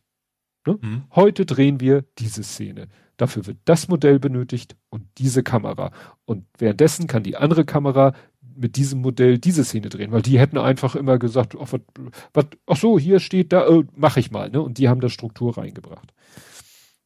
Dann mhm. hatten, dann gibt, gab es eine, dadurch ging es dann auch voran, dann gab es einen Rohschnitt, eine Rohschnitt-Preview. Äh, da waren dann auch Regisseurkollegen, unter anderem Steven Spielberg, der da auch zu Wort kam. Und der meinte, na ja, also ohne die Special Effects sah das alles irgendwie mhm. Nach nichts aus. Ja. Und äh, Spielberg sagte, ihm gefiel es trotzdem, aber er verstand schon, dass viele damit nichts anfangen konnte, so Uni Special. Er meinte, nur diese eine Szene, wo dieser, diese äh, Evakuierungskapsel, das war ja eine der beiden ersten Szenen, die sie dann doch schon hatten. Als ja. George Lucas. Ja. Da meinte er, die Szene, die hat schon so viel vermittelt, dass man wusste, da fehlen jetzt wirklich noch einfach die anderen Special Effect Szenen, dann könnte es was werden. Mhm diesen Rohschnitt hätte ich gerne. Also sie haben da Ausschnitte gezeigt, das waren dann auch so geil so Szenen, weißt du, wo sie mit ihren Laserwaffen schießen und natürlich nur so, piu, piu, ne, so ohne dass da Laserstrahlen rauskommen. Ja. Das sieht natürlich etwas albern aus. Ne? Ja. Interessant war dann noch äh, die diese legendäre Eröffnungssequenz. Das war noch mal ein Problem, weil George Lucas wollte das Ding, dieser Sternzerstörer, der muss riesig aussehen und sie so geil. Äh, nein, nicht geil, ungeil um das hinzukriegen, müssen wir mit der Kamera ganz dicht dran an das Modell. Weil wir haben nicht so ein Riesenmodell, wir haben ein Modell, das ist zwar groß, aber wenn wir da mit der Kamera ganz dicht dran gehen, damit es riesig aussieht, dann müssen wir ganz viele Details, dann haben sie äh, das Ding, also es geht ja um die Unterseite, das kommt ja so von oben ins Bild, aber du siehst ja die Unterseite, dann haben sie noch zigtausend winzig kleine Details an die Unterseite gemacht. Auch so mhm. Fenster, damit du so ein Größenverhältnis hast. Dann war das Problem, mit dem Licht und der Kamera, sie konnten nicht, es sollte, es sollte sich ja nicht das Modell bewegen, sondern die Kamera. Und das, die Lösung war nachher, sie haben das Modell umgedreht. Und mhm. die Kamera ist sozusagen von oben an der Unterseite vorbei mhm. gewandert und die Szene wurde also hinterher dann rückwärts und auf den Kopf gezeigt. Ja. Was du heute natürlich nicht, ne, du siehst die Szene und denkst, ja, das Raumschiff kommt ja von oben ins Bild geflogen. Nee, die Kamera ist ja. Und das zweite Problem, was sie hatten, war, wenn du so dicht mit einer Kamera an ein Objekt rangehst, hast du eigentlich ganz schnell diesen, diesen Tilt-Shift-Effekt, weißt du, diesen Miniaturwunderland-Effekt, dass ja. Ein Bereich ist scharf. Rand unscharf wird, ja. Und vorne und hinten ist unscharf. Mhm. Und genau das wollten sie nicht, weil es sollte ja nicht wie ein kleines Modell wirken. Ja, es sollte stimmt. ja wie, also mussten sie das Gegenteil eines dieses Tilt-Shift-Effektes haben. Also eine mhm. extreme Tiefenschärfe. Dafür musst du die Blende unheimlich zumachen. Dafür musst du unheimlich viel Licht haben. Mhm. Aber das haben sie hingekriegt. Am Ende war natürlich dann noch Crunch-Time angesagt. Also, ne, wie man das so aus der Gaming-Industrie, dass sie dann noch, mhm. also noch mehr, als sie eh schon ackern, geackert haben. Dann gab's noch das Problem, George Lucas äh, hatte in Großbritannien hatten sie die, die Cantina-Szene, weißt du, Cantina Moss Eisley, wo sie Han Solo engagieren. Mhm. Die war fertig gedreht und er sagte, da sind mir zu wenig Aliens. Man sieht nur am Tresen ein paar, man sieht da welche, das ist mir zu wenig. Dann hat er noch Leute beauftragt, äh, noch mehr Alien-Kostüme zu basteln. Und dann haben mhm. sie nachträglich noch so diese Szenen gedreht, die wir heute kennen, wo dann in so einzelnen Nischen an Tischen noch irgendwelche Aliens sitzen und, und sich unterhalten ja. und was trinken. Das haben sie hinterher noch gedreht. Ach, okay. Weil er, mhm. ne, more aliens. Mhm. Ähm, und dann hatten sie so ein ähnliches Problem. Letztes Mal war ja das Problem, dass ein Fernsehfilm rauskam, in dem das auch ein Science-Fiction-Film war, wo ein Stimmt, Raumschiff zu sehen war. Musste, ja. Genau, das, und es sah ja. so aus, wie eigentlich der Millennium Falcon aussehen sollte. Mhm. Und sie dann ja sich den jetzigen Millennium Falcon noch kurzfristig ausgewählt haben. Dann hatten sie wieder ein ähnliches Problem. Es kam der Film raus Future World. Mhm. Sagt ihr was, ne? Wo mit ja. ist ja auch Science Fiction mit Robotern und so. Und mhm. da gibt es auch eine Szene, wo auf einem Schachbrett, was also so getan wird, als wäre es ganz klein, also wo Figuren, die wie Menschen aussehen, die Schachfiguren darstellen. Also das waren offensichtlich als Schachfiguren verkleidete Menschen, die dann gegeneinander, also mhm. Menschen haben dann ja, gesagt, hier Bauer, so ungefähr. Ja. Und so eine Szene gibt es ja auch in Episode 4. Mhm. Sitzen sie im Millennium Falcon, äh, Chewbacca, R2D2 und C3PO an so einem runden Tisch, wo dann quasi ein rundes Schachbrett, wo dann so hologrammmäßig Figuren gegeneinander kämpfen. Mhm. Und geplant war, das auch mit verkleideten Menschen zu machen. Mhm. Und dann kam Future World raus und dann haben sie gesagt, nee, dann können wir nicht auch verkleidete Menschen als Schachfiguren verkleidete Menschen. Und dann hat er nämlich kurzfristig noch so Stop-Motion, Stop-Motion-Leute engagiert, die ganz schnell dann so kleine Monster gebaut haben, die dann diese Szene, ne, was dann eben aussieht, als wenn die Monster von den Spielern gesteuert sich da bekriegen. Mhm. Also das sind alles so, ich feiere sowas immer sehr ne, wenn du sowas erfährst, wo du denkst, ja, das hat er sich so ausgedacht. Nee, das war eine Notlösung. Das war erzwungen. Ja. Ich habe mich gerade zufällig bei Future World geguckt. Wusstest du, dass Snoop Dogg da mitspielt? Snoop Dogg? Snoop Dogg spielt den Love Lord. Aber irgendwie dann in, in, der, in der damaligen Form oder in der Neuauflage? Ja, in der damaligen. Aha, der ist doch schon ja, uralt. Ah, nee, Entschuldigung, du hast vollkommen recht, das, ein, das, muss ein Remake sein. Ja, ja. Ja, okay. Ich wollte gerade sagen, wie alt war da wohl? Drei. Wollte ich gerade sagen. Das war, ich erinnere mich, ja. Yul Brynner hat damit. Ach, das ist die Fortsetzung von Westworld. Ich habe mich gerade gewundert, bei Yul Brynner, klar, dann ja. ist es auch klar. Genau. Ach so, ja, was auch noch interessant war, zum Schluss beim Todesstern hatten sie ein riesengroßes Modell. Also das war schon wirklich ein großes Modell. Mhm. Das Problem für eine Szene die, die dann so ein, sozusagen so einen rasenschnellen Überflug über den Todesstern wollten sie drehen. Das mhm. Problem war, das schaffte ihr Kameraarm nicht. Also der war zu lahm. Mhm. Da haben sie das Ding draußen im Freien aufgebaut und sind mit dem Pickup mit der Kamera drauf dran vorbeigefahren. ja. Und, äh, und das musste noch gut getimt war, weil da sollte noch was explodieren. Ne, das mhm. sollte so die, die Einschlagexplosion am Ende des Films sein. Naja, dann gab's halt die, die Premiere und, und äh, ja, die Special Effects Leute waren natürlich alle happy und stolz und, und äh, ja, kam ja auch gut an und äh, war ja auch ein Erfolg. Und dann äh, der nächste Teil ist dann Episode 5. Ne, also im mhm. Vorschaubild siehst du schon hier die vierbeinigen Roboter, die da über den Schneeplaneten laufen. Mhm. Da bin ich gespannt, was, was es dann, ist es dann wieder, ne, wieder das gleiche, wieder, was weiß ich, zu wenig Zeit und Stress oder vielleicht geht alles easy peasy. Mal schauen. Ja, wahrscheinlich, also zumindest haben sie ja schon mal gewusst, okay, Geld ist schon mal da. Ja, ja. Geld ist da. ja. Äh, das mit den äh, so Kampfszenen im Weltallfilm kein Problem, aber diese äh, diese Szene da hatte ja die Besonderheit, dass da eben die ATAT äh, eben, das war ja Stop-Motion-Technik. Mhm. Ne?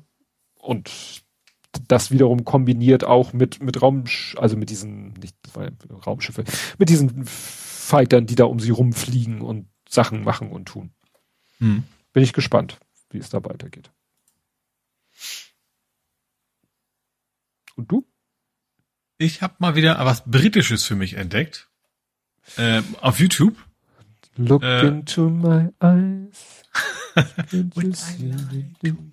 genau, Would I Lie to You habe ich entdeckt. Ähm, und zwar ist das auch, war es auch irgendwie also da hat YouTube mir das gut vorgeschlagen, weil irgendwie Staffel 13, Episode 4 oder sowas. Also habe ich einiges nachzuholen.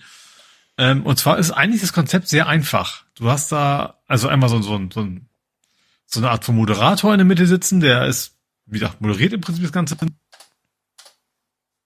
Äh, Die Daten. Du? Ups. Du? Was, ups? Oh, ich, ich, ich, es knackt so kurz und ich, ich spreche erstmal ganz leise und dann Hörst, ist das jetzt okay? Ich habe es maximal okay. runtergeregelt. Ja, ja. Es knackte auch kurz und äh, weiter runter kann ich auch nicht. Ich kann auch ein bisschen weiter weggehen, nur falls. Nö, äh, ansonsten okay. kann ich, ich kann dich ja auch ein bisschen runterdrehen. Ich habe okay. hier die Macht, dich runter zu pegeln. Die Macht. Also, wie gesagt, also das, das Konzept ist, wie gesagt, du hast Moderator, der hilft so ein bisschen den beiden Gruppen. Auf beiden Seiten sitzen jeweils drei Personen. Ähm, die spielen quasi gegeneinander.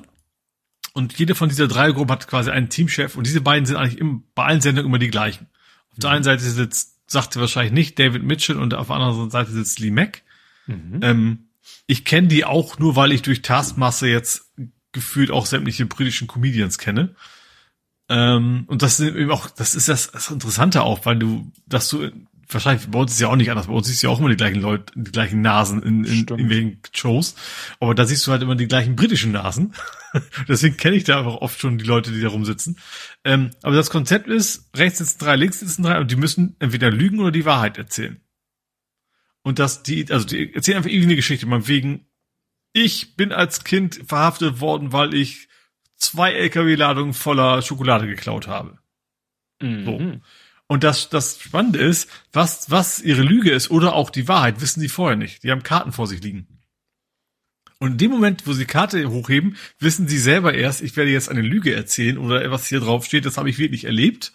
Und müssen natürlich dann, die anderen können, können, gegen, können Fragen stellen, müssen dann natürlich auch spontan, sie konnten sich also nicht vorbereiten, die Geschichte so erzählen, dass die anderen die auch glauben. Mhm. Ne, also sie können also nicht, nicht vor, vor der Sendung schon überlegt haben, was erzähle ich denen. Und wenn die dann die geschickten Fragen stellen, dann kommen die teilweise eben auch relativ schnell raus, okay, da hat er jetzt keine plausible Antwort gefunden, das muss eine Lüge sein. Und das ist halt sehr unterhaltsam, weil die Leute sehr unterhaltsam sind. Ne? Weil das, ähm, also gerade diese, die beiden genannten auch sehr gut so als so so bisschen so weißt du so Walter Matthau mäßig äh, gegenseitig sich immer äh, anfrotzeln und und sagen ja komm erzähl doch kein Blödsinn und sowas. Und das ist ist unfassbar unterhaltsam.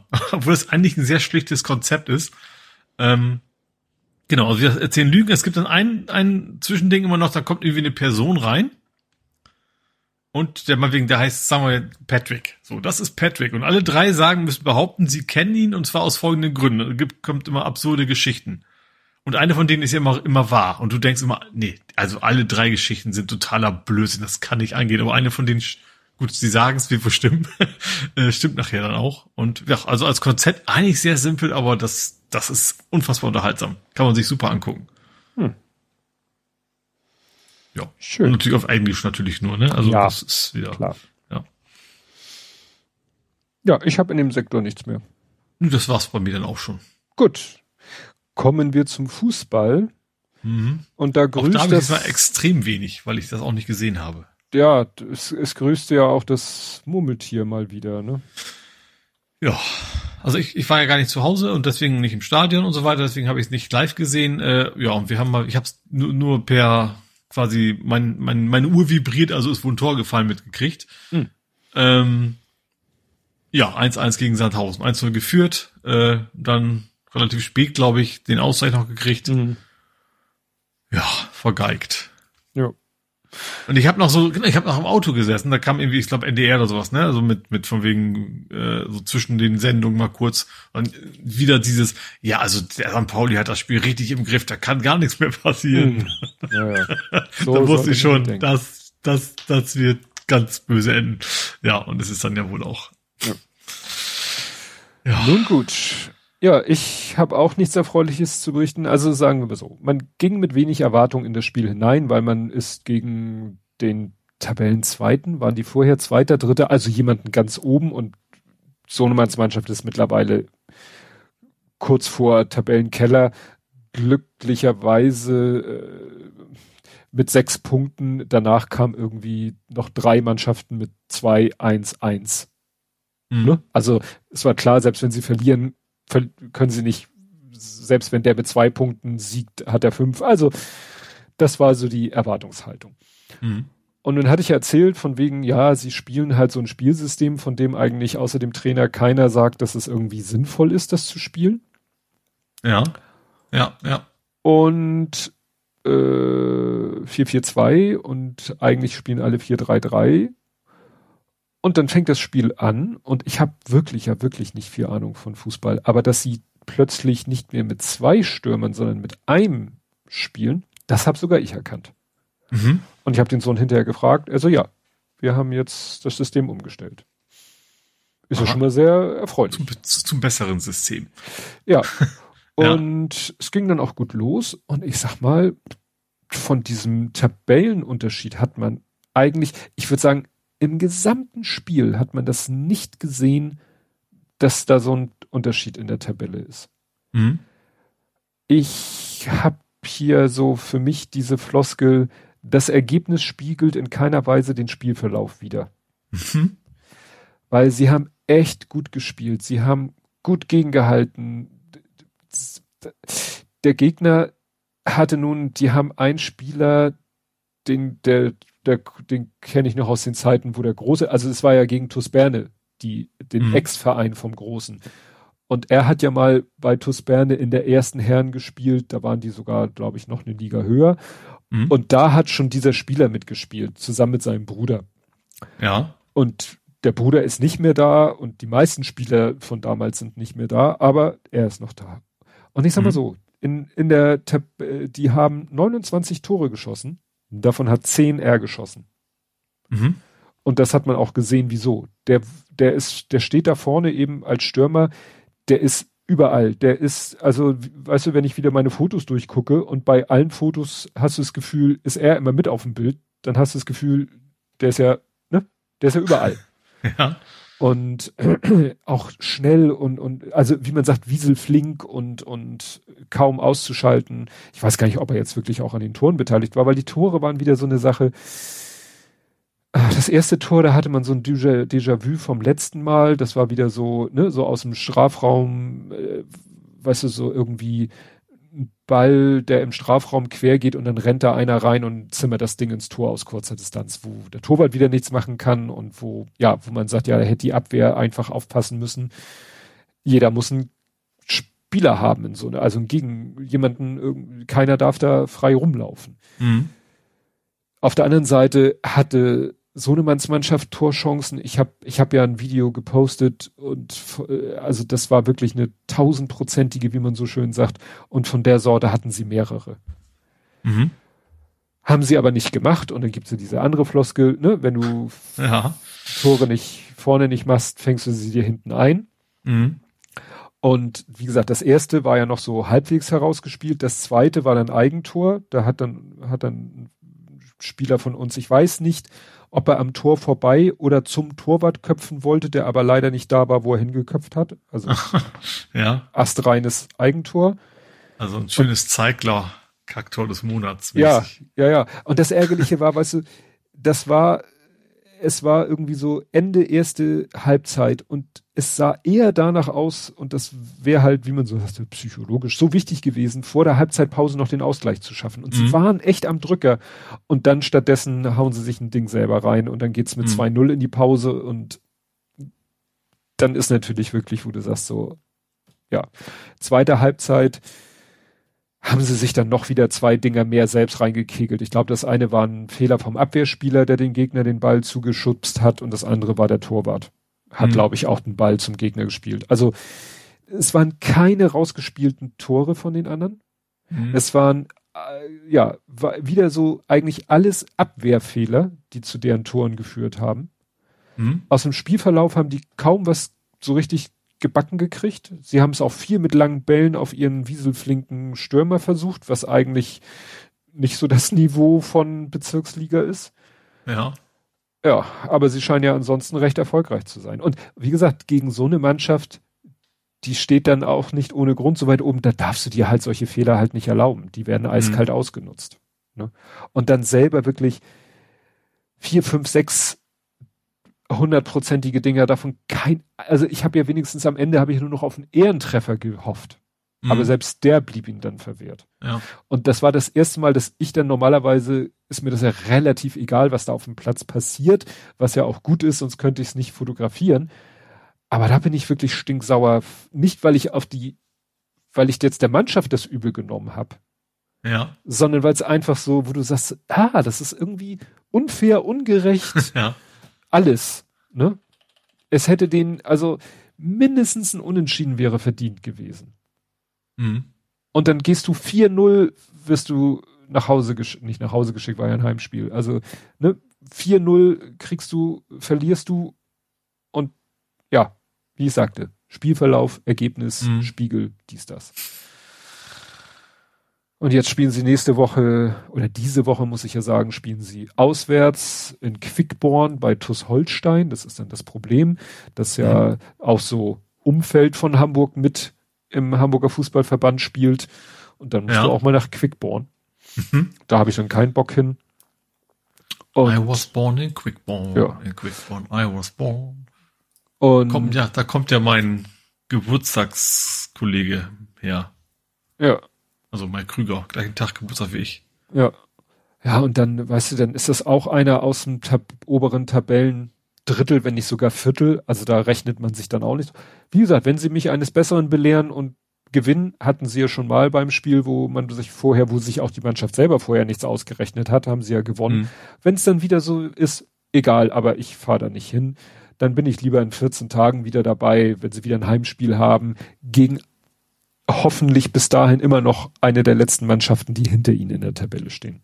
Mhm. Was ja nichts zu sagen hat. Nee, das, also ich als St. Pauli-Fan kenne das, ja. kann das nur bestätigen. Genau. Naja, aber schauen wir mal, wie es weitergeht. Wie gesagt, das geänderte Spielsystem war ja schon mal erfreulich. Vielleicht ist auch einfach nur schuld, dass du ein, ein HSV-Logo gedruckt hast. So. Ah, ah. oder vielleicht war, oder war es hinterher. Nee, es war schon vorher. Okay, kommen wir zum Real Life. Mhm. Und du warst im Klimahaus Bremerhaven. Genau. Was hat dich denn dahin getrieben? Äh, Opa.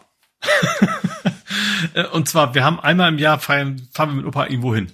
So ja. am Wochenende. Äh, das ist quasi immer sein Weihnachtsgeschenk. Dann fahren wir alles irgendwo hin, suchen uns einen schönen Ort aus, wo wir gerne, wo es, wo es interessant ist. Ähm, diesmal war das, war dieser Ort Wingst. Ähm, ist quasi andere Seite der Elbe. Äh, nix los. Also wir waren in so einem Bauernhaus und ringsum war auch echt, ja, außer Tieren irgendwie nix. Ähm, also, was schön war, wenn man das falsch versteht, also war wirklich sehr angenehm, war, war wirklich mit der Fähre rüber, ähm, also Wischhafen, Glückstadt, äh, eher Glückstadt, Wischhafen, so rum sind wir ja gefahren, haben da allerdings erstmal zwei Stunden angestanden, am Freitag. Ach, das ähm, war die Geschichte, wo du auf Twitter gefragt hast, woran erkennt man denn, wie viel an der Fähre los ist? Genau. Wir haben dann schon gewusst, okay, das wird länger dauern als als unten rum, ne? Also als, hm. als unten äh, Autobahn und so. Sagte der Matron. äh, aber war, war aber auch ein deutlich entspannter natürlich auch äh, deutlich ökonomischer einfach auch. Ähm, obwohl die Überfahrt hat 20 Euro gekostet. Das war doch nicht so wenig. Also mit mit vollgeladenem Auto, ne? Ähm, ja, das war aber trotzdem war entspannt, alle gute Laune, Wetter war war gut. Ähm, schön was zu sehen. Große Pötter können wir begucken in der Zwischenzeit. Äh, der Mond sah richtig cool aus, von da aus gesehen. Der war quasi gerade über, über Hamburg. Ähm, aber wie gesagt, da sind wir nach Wingst, Wingst gefahren. Ähm, so wirklich so ganz schmale Ackerwege dahin. Also Acker nicht, war schon gepflastert, aber da durfte einem quasi keiner entgegenkommen, bis wir dann unser Domizil quasi in Beschlag genommen haben. Ja, und dann haben wir äh, geguckt, wo fahren wir denn hin? Und dann Bremerhaven ist ja nicht weit weg äh, ja, sind wir nach Bremerhaven gefahren ins Klimahaus mit allem Mann. Mhm. Ähm, ja, fand dann echt überrascht, wie fit mein Opa ist. also ich weiß, dass er fit ist, aber wir haben immer so, Opa, du kannst jetzt auch mit Fahrstuhl fahren. Du, du warst ja schon mal da, du hast an verschiedenen Stellen, gibt's mhm. ja so, so Abkürzungen oder wie man das nennen will, wo du dann rausgehst und zum Fahrstuhl kommst, dass du eben die Etage höher nicht über die Treppen laufen musst, aber wollte auch nichts vom wissen. Dickköpfig ist er ja auch noch. ähm, auch, hat auch super geklappt. Also haben wir uns da alles schön angeguckt. Ähm, du kriegst ja quasi so mit so vier Familien, waren das vier? Ja, ne? Also vier verschiedene, also Paare oder, oder Menschen aus verschiedenen Teilen der Welt und begleitet sie so ein bisschen in dieser, in dieser Ausstellung. Ähm, ja, sind wir dann, ja, ähm, du hast ja schon mal sehr ausführlich darüber berichtet, mhm. länger, längerer Zeit. Ja, ähm, schon eine Weile her. Ja, ähm, ja, war echt eine schöne Tour, war auch, auch Prappel, äh, Prappel, Proppel, Proppel, Poppel. Proppevoll. Ja, genau. Äh, war ziemlich, also war wirklich gut besucht. Ähm, Maskenquote 30 Prozent, würde ich sagen. also ich war bei den 30 überraschenderweise. Ähm, ja, man, man konnte sich dann zwischenzeitlich auch mal durchaus immer ein bisschen verlaufen, in Anführungsstrichen, ne? dass man eben nicht, nicht immer nur mit so vielen Leuten auf einem Haufen rumsteht. Wir haben auch die Führung nicht gemacht. Also du eigentlich, eigentlich kriegst du ja eine Führung mit, dass einer vorwegläuft und alles erzählt. Aber wir haben uns dann doch lieber dafür gesorgt, dass wir so ein bisschen unter uns sind, dass wir Kühe melken konnten. Vor allem die Lütten fanden das toll. Ähm, also natürlich eine rein also keine virtuelle Kuh, sondern eine, eine Gipskuh mit, mit Wasser im Euter. Aber da kann man dann das Melken üben. Ähm, wobei das deutlich einfacher war als in echt. also, äh, da musstest du nur einmal dran ziehen und dann kam Wasser da raus. Also das war dann eine relativ einfache Angelegenheit. Ja, und wie gesagt, dann kommst du, das Klimahaus war, also das Kältehaus war ganz cool, also die Antarktis. Da hast du es ja dann auch erkannt, als ich das fotografiert hatte, wo ich bin. Ähm, zumal man eben bis dahin auch ordentlich geschwitzt hat in dem Haus. Da war es dann sehr angenehm, zwischendurch mal hm, stimmt, in den kalte Kühle abzukriegen. Äh, genau. Und dann, Opa ist selbst über diese Wackelhängebrücke gegangen, die hat es sich nicht nehmen lassen. Wir haben gesagt, wenn der, weißt du, der 94-Jährige, der plötzlich im Wasser liegt, was machst du dann? Äh, aber wir alles gut gegangen. Ja, war ein schöner Tag, dann sind wir hinterher noch so ein bisschen ringsum gewesen, bisschen lecker Eis gegessen, viel Eis, wie es halt so ist, wenn Enkel und dabei sind. Ähm, ja, sind wir dann noch ins, ins alte Land gewesen. Ähm, da habe ich ja mal gearbeitet und Opa kannte halt auch ein paar Ecken noch von, die er gerne mal besuchen wollte. Also dann zum anderen Anleger nach Lühe sozusagen, zur zweiten Fähre hin. Da aber dann nicht mit rüber. Ja, und dann einfach ein schönes Wochenende verbracht und hatten echt Glück. Wir sind, wir haben nicht einen Tropfen Wasser abgekriegt. Hm. Es hat zwar viel geregnet, aber in dem Moment, wo es geregnet hatte, waren wir gerade immer im Auto von Punkt A zu Punkt B. Deswegen passte das echt gut. Gut, kam dazu, dass Baustellen war und wir es zierisch verfahren haben und sehr lange im Auto saßen deswegen. Aber deswegen sind wir halt auch trocken geblieben. Hm. Dann auch, wie heißt es, Otterndorf? Also all, es hat alles so Sachen, wo man relativ schöne Landschaft, eigentlich tote Hose, aber das ist natürlich für, für, für so einen Familienflug eigentlich ziemlich genau das Richtige, ja. Hm. Genau mal auf der anderen Elbseite. Ja, äh, der Lütte und ich, wir hatten das ja damals verbunden mit einem Besuch bei Sven. Ne? Wir mhm. haben ja erst Sven besucht, der hat uns da ein bisschen seine, äh, ja, sein Labor mit Robotern, Schweißgeräten und so äh, und schweißenden Robotern und mhm. lasernden Robotern und Schweißlasern, alles ne, gezeigt mhm. und dann sind wir, ist von da ist es ja wirklich einmal um die Bucht, nenne ich es mal falsch, herum. Ähm, mhm. Auf die andere Seite ist ja Bremerhaven. Ja, mhm. und dann äh, haben wir da im Hotel äh, übernachtet, was gleich neben dem Klimahaus ist und sind am nächsten mhm. Tag dann ins Klimahaus gegangen. Was ich spannenderweise auch erfahren habe, dass meine Mutter vor langer Zeit mal das, was ist ein Auswanderermuseum da besucht hat. Das ist ja auch, das sind ja drei, vier Museen nebeneinander, ne? Mhm. Äh, und da habe ich erfahren, dass mein Uropa mein Opa ja tatsächlich auf einem Schiff nach Amerika war. Hm. Und tatsächlich dann noch in der letzten Sekunde von seinem Vater wieder runtergeholt ah, worden ist. Stimmt, und das, das hat meine Mutter, meine Mutter quasi wollte einfach, er vorher ist nichts mehr rumgekommen, also es ist ewig her, wahrscheinlich, vielleicht findet man heutzutage eher im Internet, äh, wollte halt mal gucken, ob man rausfindet, weil seine Mutter ist quasi damals gefahren, ich glaube mit einem anderen Kind zusammen. Ähm, also wäre dann meine Ur-Uroma gewesen. Äh, was aus denen geworden hat, sich rausgefunden. Ich finde das spannend, zu, überhaupt die Geschichte, weil, weil uns, uns hätte es quasi alle nicht gegeben, wenn mein Uropa damals nicht vom Schiff geholt worden wäre. Ne? Ah, ich habe das Foto gefunden. Ich bin gerade in meinem Fotoalbum von damals. Das mhm. war 2020. Mhm. Äh, Deutsches Auswandererhaus. Ja. Genau. genau, das ist da in der gleichen Bucht. Da war auch irgendwie so ein, ein Segelschiff, ein großes, das war nicht die Goch Fock, aber sah so ähnlich groß aus Zoo ist mit, also irgendwie scheint in Bremerhaven mhm. alles, was von Interesse ist, in diesen einen 200 Quadratmetern zu sein. Genau, den Zoo haben wir uns nur von, von außen angeguckt. Mhm. Ich habe mich erst so gewundert, warum da am, so am Wasser so ein riesen Felsen ist, bis mir dann auffällt, okay, das ist vom Zoo, das ist garantiert kein echter Berg, der da steht. Mhm. Also auch nur von außen gesehen. Habt ihr euch denn den, den schiefen Turm angeguckt? nee. Nee, das haben wir nicht. Das haben wir nicht. Weil das war doch da, ne? Ja. Stimmt. Nee, wir sind, wir sind nur bis zum Boot gekommen, wo es Eis gibt. Mhm.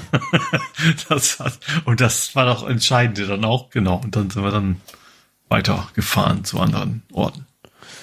Genau. Ja, ich, ich habe jetzt hier die Fotos. Ja, da sieht man.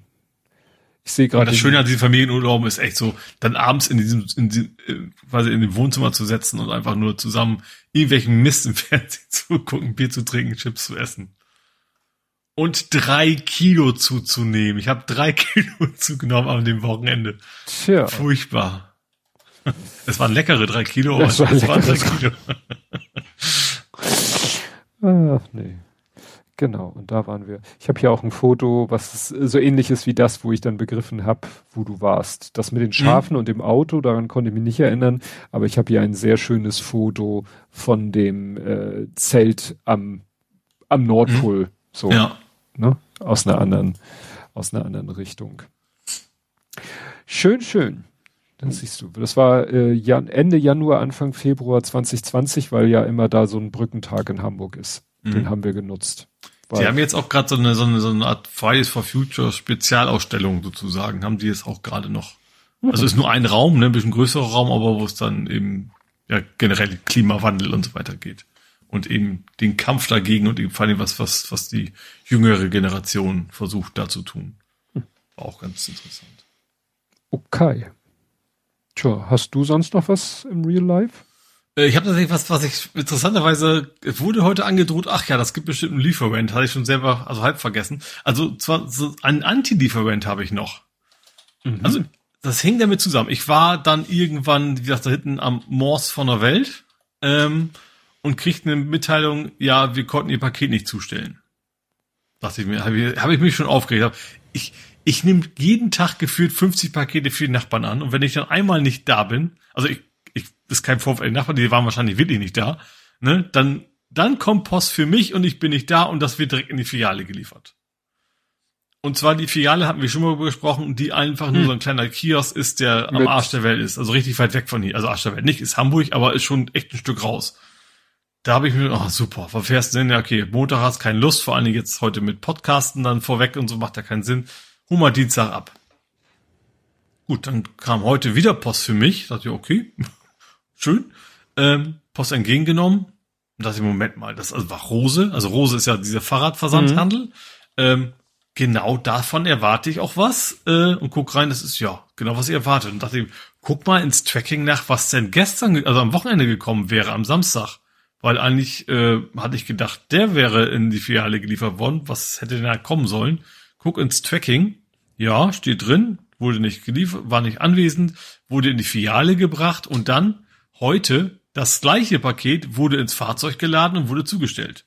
Mhm. Das heißt, dass, obwohl es schon auf ist jetzt in Filiale markiert war und ich auch diese Information gekriegt habe, also ich hol mal ab, ist quasi das Paket, was dann in, erstens kenne ich das nicht, dass von Filiale wieder in Wagen geladen wird und schon erst recht nicht, wenn die Filiale eigentlich nur so ein, weißt du, so ein kleiner Lotto-Kiosk ist. Mhm. Ganz skurril. Also es war ja gut, aber stell dir vor, ich wäre jetzt mit dem Rad dahin gefahren, um das Paket abzuholen. Und, und dann ist der bei weg. mir zu Hause mhm. und darf, darf ich es am nächsten Tag abholen, weil ich natürlich nicht wieder, wieder nicht zu Hause gewesen wäre. Das war schon, äh, er sagt, Glück gehabt, aber sehr komisch. Hm. Der hat einfach beim letzten Mal vergessen, scheiße, hat er nicht ausgeladen oder so, hat er vergessen, kann nicht außer dass es Samstag noch im Auto lag. Und dann so, ups, muss ich wohl nochmal ausliefern. Ähm, eigentlich gibt's das nicht. Wie gesagt, und gerade weil das eben auch so böse schiefgehen kann, das, muss irgendwas schiefgelaufen sein bei denen. Aber in dem Fall war es natürlich sehr angenehm, dass ich dann nicht, nicht los musste. Aber seltsam. Tja. Ja, ansonsten wie live, ja, Wasser im Keller. Das ist bei mir gar keine Erwähnung ja, mehr wert. Ja Einmal am Regnen ist der Keller wieder nass. Genau. Ja. Gut. Dann könntest du vor 70, wenn du nicht noch selber was hast. Nö, ich hab sonst nichts. Vor 70 Folgen Blathering 177 vom 11.05.2021. Von nun an geht's locker bergab. Ist der Titel. Mhm. Wir reden über sinkende Inzidenzen und daraus möglicherweise folgende Lockerung. Wir wagen einen kurzen Blick auf die Insel über den Teich und in die Welt. Versuchen Rassisten nicht mehr Aufmerksamkeit als notwendig zu geben, schauen uns kaputte Autos in Hamburg an, halten Ausschau nach Raketenteilen, entdecken unsere künstlerische Ader und schauen nach, was Gorillas so alles an Spuren hinterlassen. Also Gorillas wahrscheinlich mit Z, der die verdienst. Ja, hier nicht so geschrieben, aber ja. Gucken wir mal. Hammer Brooklyn öffnet. Ah. Äh, Androides Vereinsheim, Clubhouse. Guck mal, hatten wir vorhin drüber gesprochen. Mhm. Clubhouse auch für Android. Das, da war es aber eigentlich schon, schon durch. Ja. Dead on Arrival sozusagen. Ja. Nach wen, äh, fünfte, Signal trollt weiter. The Instagram you will never see. Pegida ist rechtsextrem. Verfassungsschutz stuft Pegida als irgendwas ein. Schlagloch Penis? Wieso Penis? Schlagloch Penis? Twitter, Was? The Guardian. Achso, Ach, geht's auf bestimmt Pimmelgate, oder? Nee, nein, nein. Da hatte jemand ähm, immer Schlaglöcher mit so Sprühfarbe, so Penisse drumrum gemalt oder ne, aus dem Schlagloch. Ach, ja, stimmt, damit die, damit die geflickt werden, ja. Ne? Weil nach dem Motto, bevor sie sich die Mühe machen, die Farbe wegzumachen, können sie, wenn sie eh schon dabei sind, auch gleich das Schlagloch wegmachen. Mhm. Ach ja, Karl Wilhelm, die Polizei wirft Fleisch ins Wasser. Oha. Oles Wohnzimmer. Was ist denn Oles Wohnzimmer? Und das ist ein Tweet von der Umwelt. Das ist Millertor. Garantiert. Äh, der Sommerpferd, die Rücksicht, behandle Hamburg wie dein Wohnzimmer. Für alle so. Schmutzfinken und Chaoslieben. So. Behandle Hamburg so, als wärst du bei deinen Eltern zu Besuch. Danke für den Hinweis von unter anderem Guacamole. Also hast du wahrscheinlich irgendwie darauf okay. geantwortet. Ah, okay. Mein Wohnzimmer so. Ah, genau. Das, das, dann kam als Ergänzung, okay, dann halt, als wärst du bei deinen Eltern zu Besuch. Ja, ja, ja. ja. Äh, da, da, da. Raketenschauer. Phonic macht Emic. Ach so, Phonic macht jetzt übrigens, hat wieder neuen, äh, eine neue Möglichkeit, Transkripte zu erzeugen. Irgendwann mhm. gucke ich mir das mal an, aber das ist bei unseren Dimensionen halt auch teurer Spaß. Stan und Ollie, stimmt, da habe ich den Film Laurel und Hardy geguckt. Discord auf PlayStation. Oh, das Wahnsinn, das war doch. Ist immer noch nicht ganz durch. Nicht, ne? Ja. Krimi-Rausch, Microsoft, nicht Kiel geholt. St. Pauli verliert deutlich bei Holstein Kiel. HSV hat gerade dort gewonnen. Ja, ja, Streitwunde und Salz ja, in die Wunde. Stimmt, Entschuldigung. und vor 70 Folgen Blathering 107 war diesmal nicht so viel Spektakuläres, auf das man sich beziehen könnte, was wir dieses Mal vielleicht auch hatten. Okay. Ähm, ja, dann wären wir durch. Dann haben wir mal wieder die 415 geknackt. Aber war ja auch viel mit der Ukraine. Das war ja. ja letztes Mal deutlich weniger. Es ist schon schade, dass die letzte Folge UKW gerade war, weil eigentlich veröffentlichen die nicht so oft, aber das wäre jetzt nochmal schön, wenn die das alles nochmal so zusammenkehren würden. Mhm. Aber gab, gibt ja vielleicht auch andere Podcasts, die das machen. Gut, dann äh, hören wir uns in einer Woche wieder und bis dahin Tschüss. Tschüss.